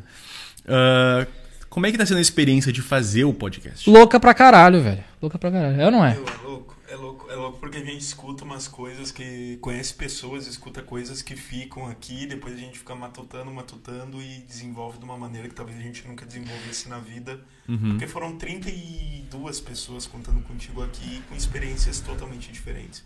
A gente vai absorvendo cada uma delas. Sim. Que pra te conhecer 32 pessoas diferentes, Alguma coisa fica, né? é pra te Não. conversar assim durante duas, três Isso, horas. ah, é com- muito complicado. conheci numa Sim. festa, porra, não, não sabe, a não ser que tenha ficado com a pessoa a noite inteira conversando com a É pessoa. assunto relevante, É, né, mano? É sim. construtivo. Nós estamos sentados aqui, aqui há umas duas horas, duas horas e tá meia. fora. assunto O mic tá fora. Cara, não vou falar porra nenhuma. Ah, foda-se essa merda. É isso aí. Cara, não, fala aí, pô. É, essa merda não funciona. Dá uma mexidinha Ah, embaixo, que acho que é embaixo que tá dando problema. Deu? Deu? O di- diretor deu ok. Aí, aí deu. Nem Cara, o mas ah, esse, esse foi o no- nosso objetivo inicial, de conhecer as pessoas e, e absorver coisa, crescer como pessoa. Uhum. E, cara, isso é absurdo, absurdo, assim, é muito bom, muito bom. Muda a forma como tu... Cada episódio tu conversa com a pessoa, tu entra num mundo diferente, numa bolha diferente. Sim. Agora tá na moda falar das bolhas. Ah, e a gente aprende alguma coisa com isso. A gente absorve, usa pra gente. Às vezes ajuda a outra pessoa que tá aqui também. Isso é muito foda, mano. E, porra. É, quanto mais tu cresce como pessoa, mais teu negócio prospera também, né? Isso é uma coisa que tu vai ver por que, que o Jeff Bezos foi pra fucking espaço pra matar muitas vezes uma curiosidade, pra passar um limite pessoal dele, de, pô, e sair da Terra. E arriscar a vida. Tipo, É, não é só tipo, bah, eu vou lá pra viajar e curtir a experiência. Também. Mas, cara, quanto mais tu desenvolve, mais tu vai crescendo no negócio. Porque os caras vão ficando ricos, os caras vão focando em alimentação, em exercício físico, meditação, leitura, rotina matinal, tudo mais. Claro, os caras hoje em dia conseguem delegar a ponto de ter tempo pra isso. Isso. Eles construíram pra conseguir ter essa oportunidade. Mas eles sabem que quanto mais eles crescem como pessoa, mais eles crescem o negócio deles, porque a perspectiva muda. Quando tu começa a interessar por alimentação e exercício físico, cara, tu muda a perspectiva se tu nunca olhou pra isso. Depois tu vai ali, sabe, pra arte, aprende um instrumento novo. Cara, isso aí é muito fantástico, porque tu cria novas habilidades, teu corpo muda, porque tem que tocar um instrumento, né? A coordenação é diferente. muda a forma de enxergar o mundo. Total. Muda a forma de chegar ao mundo e Exatamente. até também de vivenciar a própria música, né? Então, É. pra tu vai ver a música do cara, bah, isso aqui é notinha. É, e tu tal, começa a ouvir diferente. Cara, Come- é, tudo é muito exatamente. São, louco. uh, Tudo, são tudo. universos, né? Cada ser humano, eu acredito assim, cara, cada ser humano tem um universo. Sim. Sim, é um sistema. É. Tudo é um sistema e tudo se relaciona. É Né? bem por aí, né? E aí, a partir disso, o teu, empre... o teu trabalho também é um sistema que está dentro do teu sistema. São dois sistemas interagindo. Né? E quando um sistema cresce, a tendência é que essa interação também cresça o outro sistema. Então, por isso que eu digo, né, cara, tem que construir a cabeça antes do dinheiro. Porque se tu construir só o dinheiro sem a cabeça, tu vai gastar esse dinheiro, tu vai torrar e tu vai ficar mal, mais pior ainda, né? Porque tu fez essa cagada. E tu vai te culpar. Sim. E vai vir toda aquela onda, e, enfim, né? Vai indo por esse lado. Cara, ó, bom ponto. Vamos dizer. Comigo aconteceu isso, o diretor sabe bem que ele tava vivendo isso comigo. 2020, eu fiz é, uma grana relativamente alta, assim, tipo, em pouco tempo. Uhum. Só que eu não tinha cabeça, tá ligado? O que, que aconteceu? Foi-se. Foi-se. Tipo, mano, isso aí é muito real. Que, cara, tu tem que fazer solidificar a parada. E eu não dava muita bola pra isso. Sim. Tipo, mano, sinceramente. Pensava, bah, mano, isso aí é papo pro cara que, em vez de fazer, vai ficar falando, não sei o que, não sei o que, não sei o que. Beleza, fui lá e fiz tomei no cu. É real. Teu aprendizado teve um lá. custo, né? O gordo Eu tava tava lá. lá. Eu confiro uma história. Não é meme. Não é meme. É, esse aprendizado teve o um cara custo, né? chorando. Oi? Eu tava lá e vi o cara chorando. Eu chorei? Do teu jeito, mas tu chorou. Bom, o Tá. cara chorou de um jeito, assim. Ali, ele tá chorando, ó, o cara sereno. Mas o cara conhece, não, mano. Só uma lágrima, assim, um rosto sério, tá ligado? Aham, aham, mano, aquela, mano, aquela lágrima que. É exatamente isso. A lágrima que pesa um. Sim. Mano, Aquele que tá puxando, sabe? Você- Aí tu. Gospe o- a lágrima. mas ela tá- caiu, tá ligado? Tu- Sim. É, Cada um tem um jeito de se expressar, né, mano? É, e tudo tem um preço, por exemplo. O meu aprendizado veio com o preço do sofrimento da depressão. O teu foi com dinheiro. Que bom que não foi. Não sei se foi algo a mais, mas talvez por ter também entrado na terapia deve ter sido mais coisas. Mas que Sim, bom que sim, isso sim, serviu pra aprendizagem. Quando ganhar um dinheiro alto agora, cara, tu tem outra forma de pensar sobre isso. Né? Então isso vai te preparar. Que bom que tu errou agora com 25 anos. Eu errei com 24. 24? Não, é, errou com 24. Super cedo. Então, pô, antes dos 30, tudo que tu erra antes dos 30, tu tá no lucro. É, eu, eu fiquei com essa, isso na cabeça também depois. Tipo, cara, beleza, eu tenho 24 anos. É. Sabe? Ô, mano, e o ser, o ser humano que tá desenvolvendo, mano, ele não pega e, e absorve como um erro real, né? É uma. Oportunidade. É uma oportunidade de aprender, um aprendizado que tu vai levar pro resto da vida. Exatamente. E o cara, é, a coisa mais difícil do mundo é tu aprender com os erros dos outros. Sim. Geralmente tu só aprende na, se fudendo. É, Tipo, tu É. pode ouvir, tu pode saber, mas, cara, a Isso solid- solidificar Uhum. a parada é quando tu errou. O cara que é que tu consegue. sentir, né, meu? O cara que consegue sem sentir, eu acho esse louco, meu. Fudido. Pica. fudido. Esse é inteligente, esse é violento. Bah, Porque. não quero dizer que eu faço isso, mas eu, É, eu é- aprendo com a experiência dos outros. tu é um eu vejo cara um amigo meu violento, se mano. fudeu, meu, por que tu se fudeu? O que aconteceu? Ah, foi isso, isso. Tá, me conta a história. Aí tu não segue o caminho. É, pra tipo, meu, não quero fazer fofoca. Eu quero saber os detalhes para eu aprender contigo e eu não passar por isso. Se o cara é meu amigo, o cara me compartilha, porque o cara Sim, não quer me ver sim, me fuder, sim, sim. entendeu? Se o cara não, não quero falar, pode ser porque ele não tá pronto pra falar sobre isso e tudo certo, não tem obrigação nenhuma de falar isso.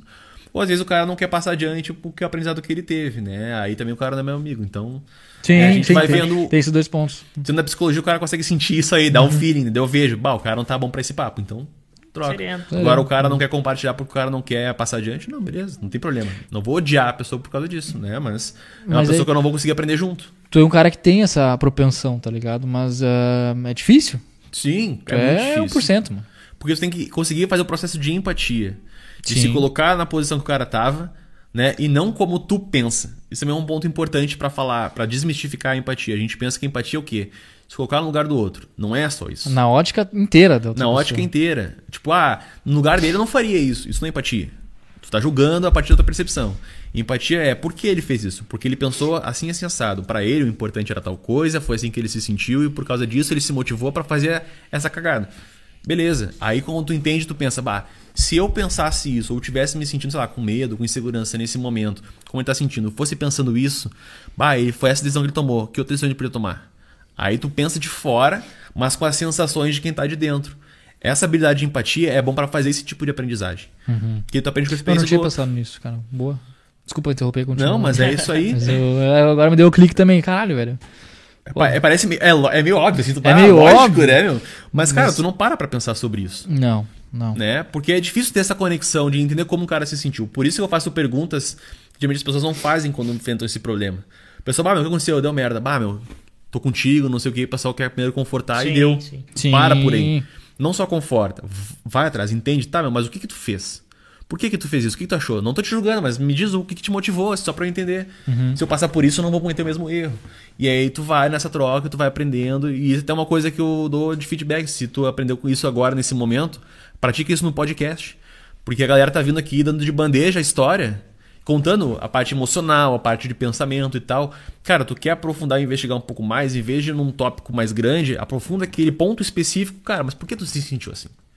E traz o cara emocionalmente pra conversa pra tu entender o emocional dele e a partir disso tu conseguir facilitar essa empatia.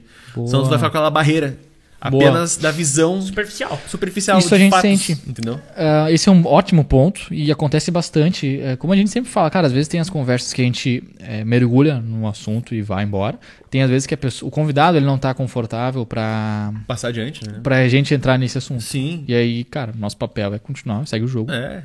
É Mas que é foda. falei, tu vai sentindo É e vendo. Dá, dá, não dá, não dá, beleza. tem vezes que é, é foda. Punk. É. Olha, punk. Pô, a gente. Caralho. Teve um episódio que a gente ainda não soltou. Um dia gostaria muito de soltar. Foi Qual com. deles? Com o Josué. É o Josué. E. Só que foi muito difícil de, de ser feito.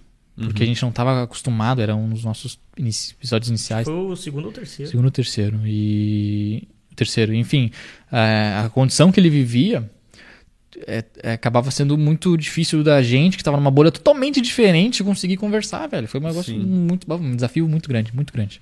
O pro- legal. o produto final acabou não ficando tão bom. E, enfim, na época a gente fazia gravado, e daí o nosso editor saiu e a gente perdeu. Enfim. Um dia a gente espera Deu soltar esse, esse episódio que foi muito Não, o foda. mais importante é a experiência do que o conteúdo, né? Porque o É, conteúdo vai é. alimentar o YouTube, Instagram e tal. Importante pra ferramenta, algoritmo, pra conhecer o trabalho de vocês. Mas essa aprendizagem do momento difícil é o que vai gravar, né? Quem falou, gravou. Pô, pra caralho. Cara, o que, pra que isso vai caralho. mudar no próximo?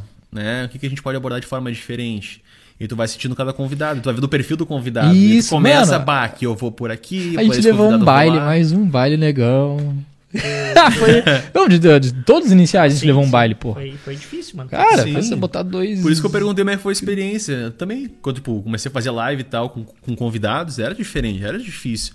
É foda. Mas é complicado estar na mesma sintonia e conseguir desenvolver um papo legal. É que depois se torna tão normal, mano, que nem parece. A gente tá numa conversa aqui que eu não me ligo que as câmeras estão ligadas e tem Sim. alguém olhando, tá ligado? É, no eu começo, me- assim, bah, as luzes na cara, assim, tu às vezes tu bah, tá começando. É. Mas aí tu vai indo, pá, vai ficando Sim, aí tu- né? quando entra, engata aí, mano. É, Já é, era. exato. Esquece, esquece. Mas, cara, é. Baram. É foda. Não, é bom. é Badam. bom. E aí também fica essa questão, né, de ficar pensando assim com relação a, a, a essa naturalidade que vocês vão pegando. Não tem um script, a gente não falou nada de script, é só, meu, vem aqui, É. conta a história, vamos falar Não, dos seus projetos tanto, e tal. que, tipo assim, quando a gente convida o pessoal, daí geralmente o pessoal pergunta, ah, e qual é que vai ser a pauta, como é que faz? Sim. Daí a gente conseguiu fazer um, um script, daí a gente fez Uhum. um script de mensagem que a gente manda dizendo que não tem script, tá ligado? Sim. O Ó, script pessoal, não é um script script. dizendo que não tem script. Pessoal, conversa aberta, a gente vai querer saber várias coisas, então não vem com nada, tipo assim, não tem nada... Preparado, sim. Exatamente. É, é, mas é bom, vocês não têm um script concreto. Mas é bom vocês terem uma semi-estrutura de como funciona. Você já tem, né? Sim, sim. sim, aí Como eu só conta que. projeto, é. Vocês vão pegando a mãe, tipo, cara, a gente começa desse jeito, a gente aprofunda assim, a gente encerra tal, porque também é uma coisa importante, né, Pra saber principalmente nesses, nessas coisas que estamos contando histórias e falando de assuntos específicos, saber encerrar é a coisa mais difícil que tem. Uhum. né? É. Tu iniciar, tu às vezes consegue ele num, num jeitinho vai. Meio no tranco. É, vai, vai. Uhum. Mas encerrar, fazer um processo de fechamento, fazer um processo de finalizar, né? Isso é, o É mais difícil. difícil, assim, que eu Difícil. vejo. E é porque tu vê, o assunto tá fluindo. A gente, não sei quanto tempo a gente tá, diretor. Quanto tempo? Eu acho que-. Três horas. Três horas, vá! Três horas, mano. Coisa boa. Ó, pois é, a gente tá falando de um jeito como se fosse no começo. Sim. Cara, a gente sente que o papo já tá aí meio que indo pra um caminho, Sim, né? sim, aham. Mas tu vê que tá fluindo, tá acontecendo. Tá, e qual é o momento? Como é que vai ser? Que tu vai também, conforme vai evoluindo, né? O convidado vai conseguindo transpor mais coisas e trazer isso aí, alimentar o podcast, ou tu vê que tá engessado e vamos começar a finalizar.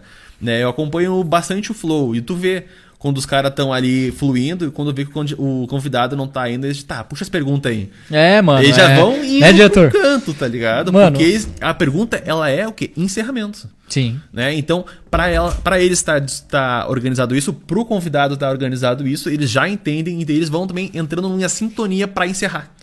Isso é uma coisa importante. Né? Uma coisa que eu vejo que o modelo de vocês é diferente, que a pergunta vem no meio, eu não vejo como algo errado, mas é legal ter uma coisa no encerramento de vocês para que vocês possam fazer com que o candidato, o candidato, o convidado, a vereador. política aqui, né, meu? O convidado comece a ir entendendo e entrar na harmonia com vocês para encerrar o episódio. Porque é um episódio que termina do nada, o, o telespectador, enfim, vai. Fica todo mundo avulso, assim. É, tipo, bah, acabou. Tá. Uhum. E, tipo, por mais que ele queira mais, ele sai, às vezes, um pouco não satisfeito, porque não houve o processo de encerramento. Que num filme, um filme tem que ter encerramento. Isso é inconsciente, né? É, tu- porque tu tem que terminar.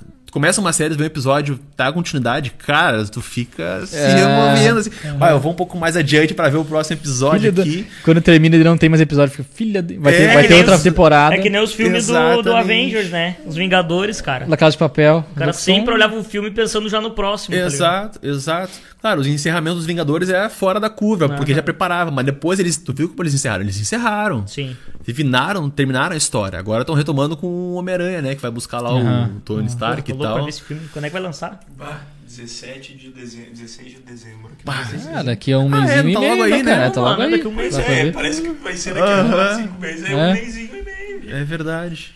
Mas, Cara, mas isso é uma... encerramento normalmente a gente faz, mas de um modo não tão sutil, né? Oi, A gente como assim? pergunta, ah, e pra finalizar, o que, tu quer deix- deixar pro pessoal ou pro futuro do ramo? É isso. Tipo, Uhum. ou também tem aquela velha pergunta, tipo assim, cara, manda aí teu papo pro pessoal que te assistiu. Né? Sempre tem esse, esse lado aí que a gente faz. Sim, mas é, é o cara, ótimo ponto que tu passou e É, faz muito porque pode sentido. ser de uma maneira mais sutil. Isso, isso aí, isso aí. tão- Mas inconsciente assim, mano, coletivo, meu. Pesquisa da psicologia aí, ó. Faz parte, né, mano? Faz parte. E é uma coisa que o cara sempre, sempre agrega, né? É, e tu vai sentindo, porque a interação é troca, né? é a troca. É a Se eu troca. falo um negócio e tu faz uma cara meio feia, eu tô sentindo que eu tô falando uma bobagem Até se eu aqui. já for feio. Ah, mas daí tem que ser mais feia ainda, daí eu percebo. Cara, e às vezes, pô, quantos convidados já não chegaram aqui, tipo, pô, é, a gente não tem vez de fala, tá ligado? E como é que Vocês? tu... Isso. É. Sim. E é uma troca. E aí fica muito difícil também de tu conduzir a parada. Tipo, mano, o cara não, Sim. não respira pra falar. É que pessoa- como, tipo assim, como E- todo mundo que vê, mano, isso aqui é um, é um estúdio onde a gente tá aqui sentado conversando. O, o, o convidado, ele traz a pauta principal, que é tipo assim, o assunto dele. Uhum. O teu é psicologia. Então o assunto vai ser psicologia. Sim. Mas nós três aqui vamos conversar e, e vai ser geralmente da mesma mesmo padrão. A gente vai falar da gente, Mesma tu vai falar de ti. Não é uma, isso aqui não é uma entrevista, tá ligado? Mano, qual é, que é a tua? Tipo, esse bagulho assim não acontece. Sim. Cabrini. As perguntas acontecem porque os assuntos são do cara. Então, não- se alguém perguntasse alguma coisa relevante à psicologia, como é que eu e o Zuzu ia responder? Não tem como. Sim. É uma coisa tua. Então, tipo, sempre vai nessa, nessa função. E o- os- as pessoas do chat perguntam pro, pro convidado, né? Pro convidado. Exatamente. Isso É, pro por quê? convidado. Porque a pauta é total do convidado. E, e essa estrutura, essa. Tu chamou de microestrutura, né? É semi-estrutura, mas. Semi-estrutura. Tipo uma entrevista semi-estruturada que a gente aprende a fazer. Tipo, perguntas iniciais, assim. Uhum. Ah, seu nome, o que, que você faz, como é que você tá hoje, coisas assim. E a pessoa vai trazendo e aí tu trabalha o que ela traz. Tu tem umas Perfeito. perguntas iniciais, assim, meio chave, pra poder discorrer o assunto depois. Nossa semi-estrutura antigamente era quem é o nome da pessoa. Lembra? Aham. Quem é Bernardo Tizzi? Uhum. Mas enfim, e isso veio muito da agora de começar falando dos projetos, depois entrar num papo mais livre, porque a gente tinha a ideia de começar a começar não, de falar só majoritariamente sobre negócios. Tipo, a Coteia Podcast, falar sobre Sim. negócios podcast. Só que, como a gente foi abrindo o leque, ficou essa parte dos projetos inicialmente, que eu acho que é boa pra caralho. E depois a gente conversa mais, Aí, quando tu dá mais free. início ali a, a conversa, a gente vai falar sobre o teu negócio que tu tá criando, ou sobre a profissão do cara, né? E depois a gente vai se aprofundando em outros assuntos pessoais, assim. Sim. É, É o que torna a conversa. E mesclar é importante. dinâmica. É, Exatamente, mesclar. dinâmica, isso é muito importante. E muitas vezes é mais fácil tu abordar o profissional primeiro, porque tu deixa a pessoa confortável falando, Uhum. quebra esse, esse gelo, né? Começar a perguntar, e aí, quais são teus, É, teus pois padrões? é, né? já foi terapia uma vez, tipo, como assim de É. cara, tá ligado? Não, calma, vamos lá. É isso aí, cara, tem que pegar na mãozinha e fazer que nem uma aula, né? Vocês estão proporcionando uma aula no sentido não explicativo e tudo mais, Isso. Uhum. mas é uma coisa que vocês vão ter que ir ganhando, porque o podcast é de vocês, o convidado Uma experiência, vem, mas, né? Do convidado também de participar. E uma, uma das nossas barreiras também iniciais foi de, pô, muitas. Flow. Chama pessoas que, cara, estão na mídia, estão no é a Loki, é Vintage, não sei o que, todo mundo que tá na mídia estourado. E a pessoa que não tem contato com a câmera, como é que vai vir aqui sentar e falar, se expor Pra, possivelmente pros amigos dela, pros colegas de trabalho, pra família, pra não sei o que, não sei o que. É foda, tá ligado? Pra quem não tá acostumado com isso. Também é uma barreira. O único travamento do pessoal que vem aqui é esse. Sim. É. A pessoa tá tão preocupada com o que vão achar dela, quem conhece ela, que ela trava. Isso, ela trava. Porque a pessoa já não é uma, uma pessoa necessariamente exposta publicamente, né? É, tu, como já, já tem essa exposição, Sim. claro que não como aquele assunto que tu falou antes, mas isso é mérito teu de conseguir é, se falar, abrir sobre isso. se abrir. Tu, é muito mais fácil de conversar Sim. é, de em frente às câmeras. Ah, vou dizer, eu cheguei aqui ansioso pra caralho. Não, mano. Eu é- pensei assim, tipo, ah, meu, porque assim, eu faço live no Instagram e tudo mais, mas é diferente, é o meu espaço. Sim. Sou eu que tô comandando ali, eu faço o meu script, eu me organizo, eu, eu tô seguro É que a gente ali, não entendeu? sente isso, né, mano? A gente não sente isso. É. É. por isso que é difícil daqui a pouco, mas tu falando assim, o cara realmente pensa, né? Ó, tá chegando numa estrutura que é dos caras. A conversa vai ser levada pelos caras. Se te convidassem pro, pro outro podcast, É, e aí? E aí? Como é que tu que, ia que eu ia fazer? E tu faz uma live com outro, tu tá no teu quarto, no É, teu escritório, tu liga ali com o celular, e desliga o celular. Tu não vem até o local, tá num estúdio, uma produção com câmera, iluminação, diretor, É. gafanhoto. Vai até relíquia. Então, assim, tu não tem. é, porque o ambiente também é importante. Sim. Tu tá ali no quarto, li- liga a ring light. Olá pessoal, tudo bom? Meu nome é Bernardo Tisse, vim aqui falar sobre isso. É o teu quarto, Liga, mano. hum, tá em casa. É. Pode crer. Eu saio, vou tomar uma ceva, vou comer minha janta ali, tranquilo, né? Então é também é diferente essa posição de sentar, tá aqui na câmera, né? É diferente. Então assim, ah, e também eu vejo que houve muito mais reboliço, por assim dizer, né? No grupo de amigos nossos em comum, assim, de bah, meu Bernardo vai ir, tá, vamos lá ver, do que nas outras lives que eu fiz no Instagram. Tipo, ah, quem queria acompanhar tava lá e tal, bah, meu, legal, foi não sei o quê. Mas houve assim um- uma, uma certa, tipo, ah, meu, tu vai, né? Bah, vamos ver, vamos acompanhar. Que massa, Matheus, né? o Thiago, É o que, pô, Luiz, né? O a- Fábio. Um crossover isso aqui, né? do- É, um crossover. É, Sim, sim. real. E, e que outra coisa, aqui a pessoa conhece, lá tu tá falando do assunto específico, É. certo? Pensamental, para, Aqui é para, minha história, outra história. Aqui é outras Cheiro coisas. ruim, cara. Cara, eu pensava que quem é que se peidou aqui, pô. Não sei, cara. Gafanhoto, foi tu? Fedorão, cara, peidou? Só o convidado pode peidar aqui. É, mano. Foi tu, Tietes? Porra, mano. Ah, posso então? Peraí. o fetorão mesmo. Ô, mano, só não caga que o bagulho é branco aí, tá ligado? Depois vai ser um Não, inferno. relaxa, tirar. eu vim de fralda, me preparado. Ô meu, bom, já como a gente tá entrando nesse, nesses assuntos de estruturas de encerramento, vamos pra uma, uma, uma, uma questão clássica de Que encerramento. sutileza. Não, mas eu acho que né, o feeling já tá sendo passado, sim, tá? sim. O, o que, que tu queria. O que, que tu mudaria em ti, mano? Em mim, cara, muitas coisas, né? Muitas vezes a gente vai falar de saúde mental, de desenvolvimento e tal. Eu, como uma pessoa que tô sendo né, autoridade nesse assunto, as pessoas olham tipo, bah, o cara vai falar sobre isso, então é isso aqui, o cara não tá passando problema com isso. Né? hoje em dia, minha dificuldade, cara, é ter uma disciplina bem acirrada na minha rotina. né? E acirrada eu digo por quê? Porque eu quero fazer algumas coisas, como eu falei, às vezes não consigo. Eu acordo, tô com demanda, não consigo dar conta. Muitas vezes o Instagram fica de lado porque eu não consegui olhar pra isso.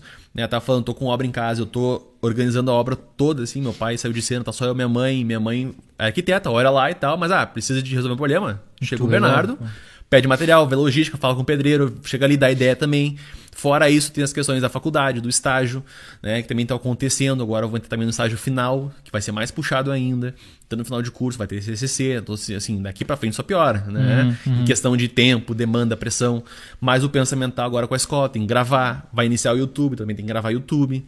E, então tem outras coisas, vida pessoal, atividade física. Cara, eu tô penando muito nisso. Eu comecei, a, tava conseguindo correr toda noite antes da pandemia, por dois meses. Cara, eu nunca consegui fazer isso. Eu, bah, consegui assim, comecei a desenvolver um condicionamento físico tão bom que eu tava orgulhoso de mim. Veio a pandemia e me tirou tudo isso aí, porque eu fiquei recluso, né? Uhum. Obviamente. Sim, sim. Depois, para retornar à atividade física, bah, cara, foi é um foda. parto. E ainda tá sendo, assim, bah, tá sendo uma enrolação, mas porque eu percebo que, cara, se eu iniciar agora, eu não vou dar continuidade. Então eu vou estar prejudicando outras coisas, porque para inserir uma coisa nova, algo vai ter que cair nessa gangorra ou nesse malabarismo. Tempo, né, pô?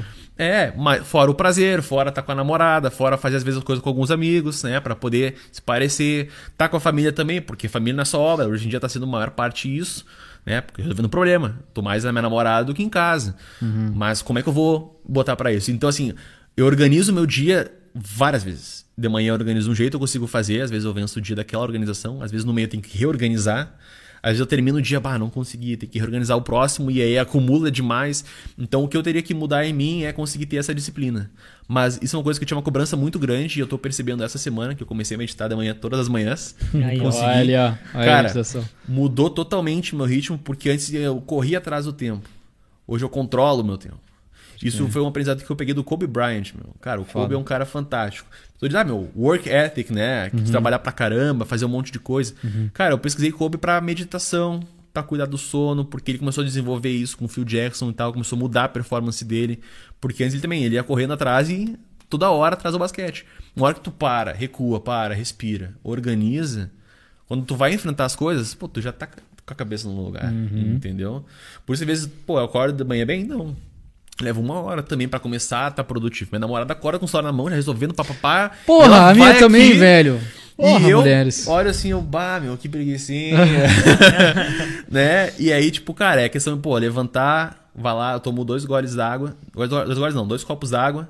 Vou, lavo o rosto duas vezes, bem metódico. Uhum. Passo ali seco, faço o meu cuidado ali, pessoal, né? Remédio para rinite e tudo mais. Uh, vou ali depois, me alongo, pescoço, uh, inferiores, assim, um pouco do braço. O cara tem um. Caraca, Meu, cara, rotina. Top. Isso aí tu começa a organizar, tu começa a sentir que tu tá no controle, entendeu? Porque esse aqui é o problema. Tu que manda no bagulho. Eu que mando ali. Cara, se esse momento eu não quiser fazer todo o alongamento, eu não faço para fazer tal coisa. Beleza. Eu vou me organizando. Tava conseguindo fazer isso e fazer atividade física de manhã, fiz isso por uma semana, assim, depois veio o grau A da universidade, né? Grau A é semana de prova, avaliação, foram três semanas direto. E eu, bah, essa vez eu vou deixar correr, depois eu vou voltar. Agora tô no processo de voltar. Mas essa situação foi tão pressionada, assim, nessa parte de avaliação, que eu, bah, eu preciso meditar. Fazia muito tempo que eu meditava. Eu vou trocar o exercício pela meditação nesse momento. Fiz isso deu certo. Então eu acordo, faço essa rotina, em vez de fazer exercício eu medito. Cara, 15, 20 minutinhos, bota ali meu sonzinho fico ali para né? O som de natureza, chuva, passarinhos, mar. Cara, Pô, muito bom. Consigo, a Alexa mano. tem uns, sons, sons ótimos. Eu não isso. consigo, mano. Ficar. ver um barulho que vem de algum eletrônico e sentir natureza e água e coisa nada. Eu vou te deixar a Alexa por umas noites. Aí bota ela pra soltar uns sonzinhos da natureza. É muito bom dormir com aquilo. Cara. É muito bom, né, cara? Eu tentei com meu celular já, mano, e não deu. E vou te dizer, Puta tu sabe fazer respiração de meditação ou não? Não. Tá. Tem uma respiração específica, que é a respiração diafragmática. Isso serve tanto para quando está irritado, quando está estressado, quando está com ansiedade ou insegurança, que é justamente o seguinte. Vou, vou demonstrar aqui, né? Fazer uma demonstração. Né? Porque geralmente a gente respira, né? Com o pulmão no peito. Uhum. A gente enche o pulmão e solta. A respiração diafragmática é o contrário. Em vez de respirar com o peito, respira com a barriga. Ah, é ótimo. Como? Tu puxa pelo nariz bem devagar e como se tu tivesse um, um pezinho na barriga, tu Inflando. força ela para frente. Só que tu vai inflando devagar, né? Tu vai forçando mesmo, fazendo força pro diafragma empurrar aquilo ali.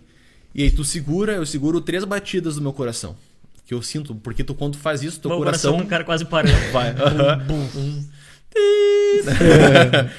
e aí, ah, pá... o cara cai duro no chão pra fazer uma respiração, coisada. Tá relaxado, né? e aí solta bem devagar. E cara, conforme tu vai focando na respiração, ajuda também tu pensar que o ar tem uma cor. Então tu começa a sentir a sensação do ar entrando no nariz, indo até a barriga, enchendo a barriga de uma cor. Tu segura ali por 3 segundos, que é mais ou menos o batimento cardíaco, e solta bem devagar. Caralho. Conforme tu vai fazendo isso, tu vai diminuindo a velocidade do teu pensamento, porque quando tu foca na respiração, tu tira um pouco o foco dos pensamentos. Né? Porque tu foca na sensação física. Claro, vai vir, vai vir, é óbvio, para mim vem também. Mas tu, pá, retoma a respiração, retoma a respiração. E aí quando tu termina fazendo isso, tu começa, o som ele começa a te caminhar dentro dessa respiração. Então ele vai meio que automático, porque ele cria meio que uma configuração na tua cabeça para relaxar, porque é som né, natural. Então a natureza tem esse esse fator. Ah, é biológico, cara, biológico.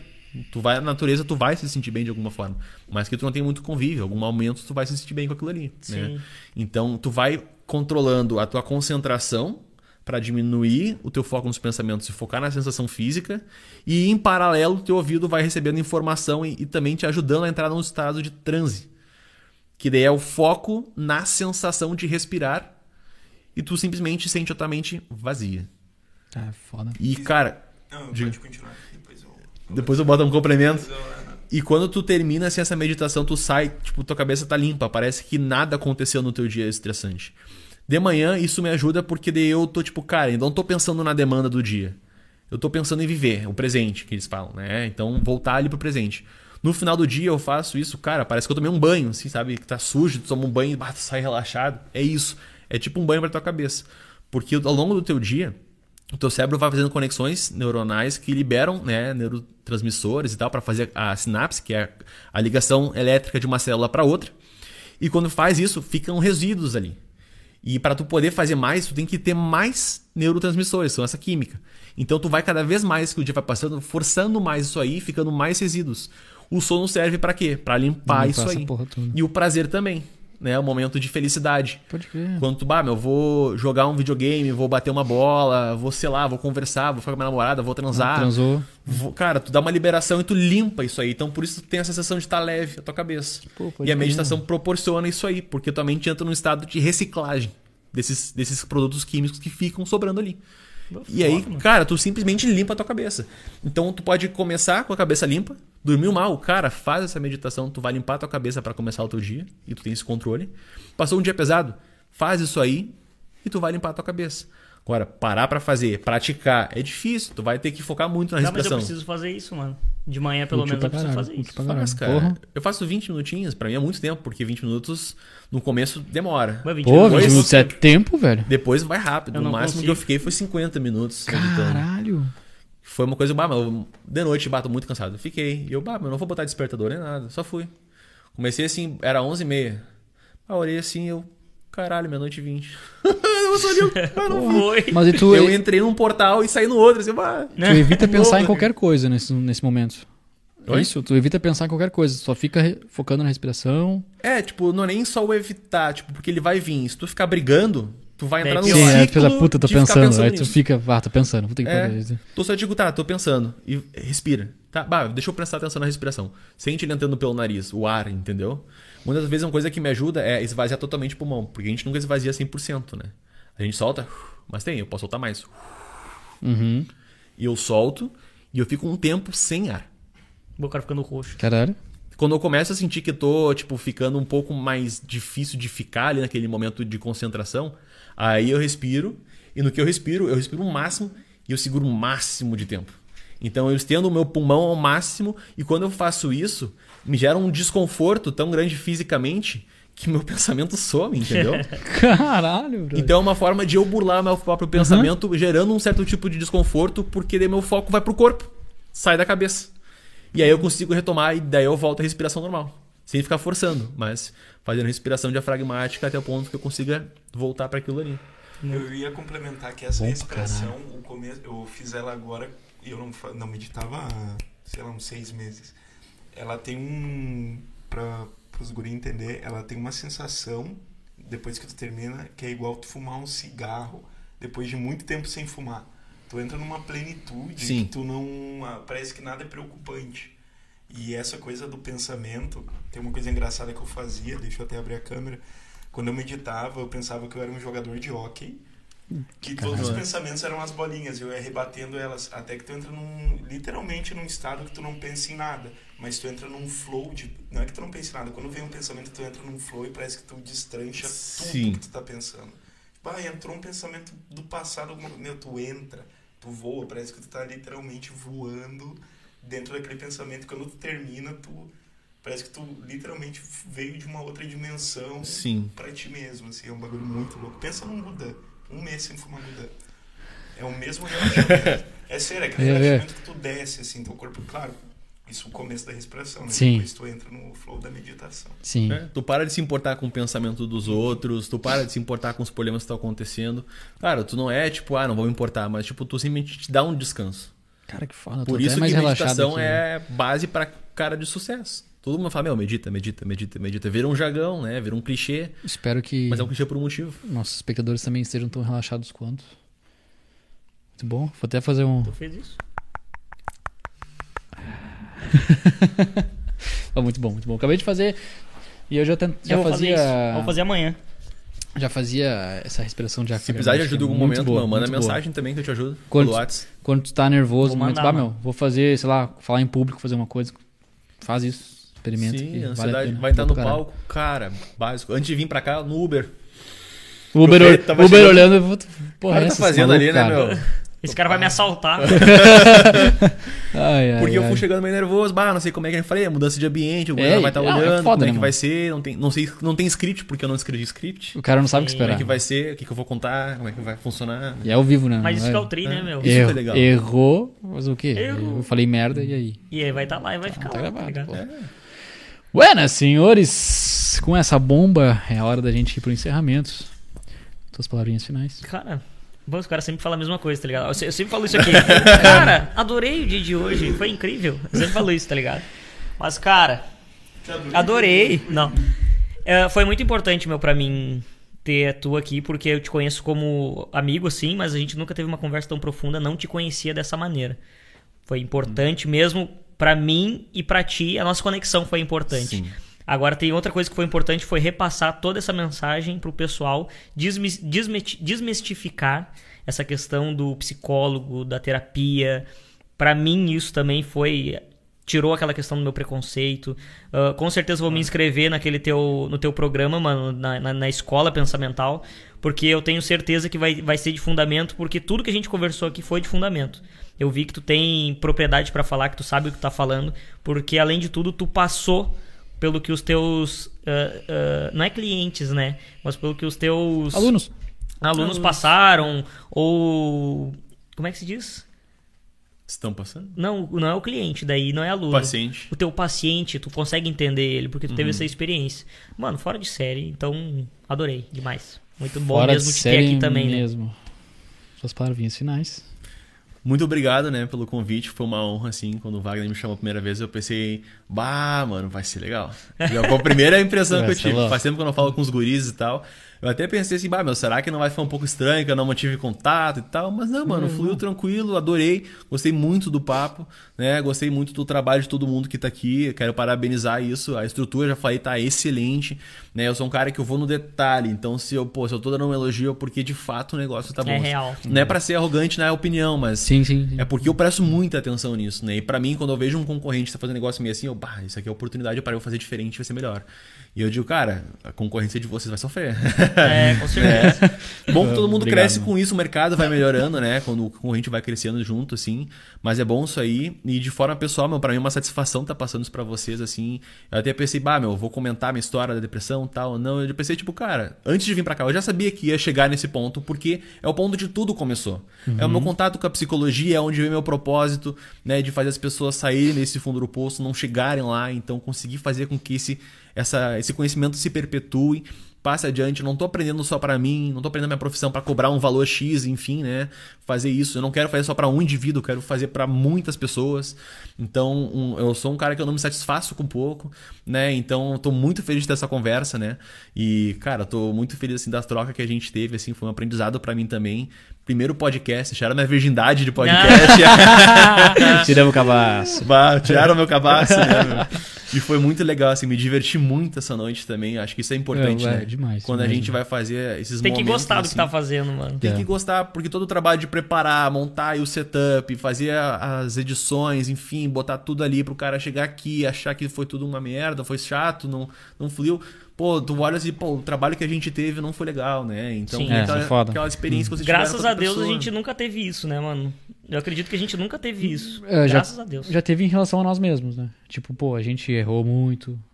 Às Ah, vezes mas isso é técnico. normal, isso é normal, Normal, processo. normal. Eu também, pô, fazendo Acontece. vídeo, fazendo stories. Não, mas, mas não de que, tipo assim, foi uma merda. Ah, não, Tá ligado? não, não. Né, Nesse Nosso sentido, não. final, não. Porque já aconteceu da gente sentir que não foi tão bom. Tipo assim, não deu o nosso 100% ali. Bah, meu, a gente Aham. podia ter dado mais, a gente podia ter extraído mais, a gente podia ter conversado coisas diferentes. Mas depois tu olha o produto final e, cara, a estrutura do bagulho é tão boa, a atmosfera aqui dentro é tão legal que o produto Sim. final sempre sai bom.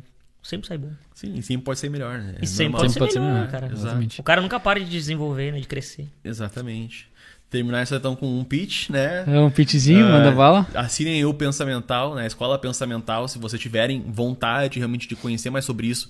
A gente também fornece um período teste grátis de sete dias, então tu entra, não tem compromisso, assina sete dias ali. Agora não tem muitas aulas, mas a gente vai estar incorporando mais, a gente só deu um start inicial, né? MVP, né, cara? Uhum. É o produto inicial. Tem Mínimo sete viável. aulas ali prontas. São sete horas de conteúdo já. Bem, Pô, Né? já é dá coisa, aí uma já é quantidade. Sim. Mas a gente vai a gente vai movimentar uma aula por semana a mais e fora os outros módulos que a gente vai estar fazendo em paralelo também. Então assim, a hora de entrar pode ser a qualquer momento. Né? Mas entrar no começo vai acompanhar esse processo, eu acho importante, assim, para quem tá sentindo necessidade e também para construir junto, né? Que nem eu falei. Manda ali no grupo Telegram a dúvida, a gente vai construir junto o conteúdo. Eu preciso de uma aula para ansiedade. A gente vai catar um professor para dar aula sobre isso. Eu não falo sobre ansiedade porque não tenho tanta experiência sobre isso. Eu conheço, entendo, mas cara, para montar uma aula bem direitinho, eu quero um profissional específico que trabalhe exatamente com isso para que tu tenha a resposta mais correta possível. Né? Senão eu vou falar muitas coisas e às vezes pode ser que não seja bem isso. Então, né, ter essa essa consciência. Então, né, sigam o Pensamental no, no Instagram, uh, deem uma olhada na escola, testem, aprovem, né? Tem uma degustaçãozinha assim, É. né? Passa o feedback. É, passa o feedback muito Isso é importante, importante ainda mais nesse momento. Assim. É difícil de receber. Exatamente, né? Isso é, isso é muito importante. Cara. Feedback é, é construção, né? É construção. E também logo mais estaremos com um canal do YouTube aí para começar com os- o Vi- o Ico editando para nós ali. Um grande. Então logo mais também se inscrevam no canal e vão O acompanhando cara o vai nosso tá, trabalho. O cara vai estar falando assim um bagulho daqui a pouco. Ai, ai. Muito bem, senhores! Encerramos mais um Esse Alcatel foi o. Alca PDC número 32. Muito obrigado, meu Valeu, querido. meu querido. Tamo junto. Foi foda pra caralho, meu. É uma honra enorme te receber aqui. Foi tudo que tu disse, eu assino embaixo. Eu quase. Eu acho que tu também quase, quase chorei, chorei, em alguns momentos aqui. Eu tive que Aí me tro- segurar. trocar essa ideia contigo, uma pessoa que a gente já conhece há tanto tempo, indo mais a fundo assim, e vendo as coisas acontecerem, tu criando tua escola, e, e um negócio. Isso é lindo, cara. Lindo demais, Ah, assim, um projeto feito bom pra caralho, uma ideia que a gente não é aquela coisa que tu, bah, é, legal, legal, sabe? Eu- Não, cara, isso aqui tá é muito foda, mano. Mete ficha. Pô, é, é uma satisfação enorme. E parabéns. Parabéns. Obrigadão. Obrigado. Sempre, estamos sempre de portas abertas pra tu.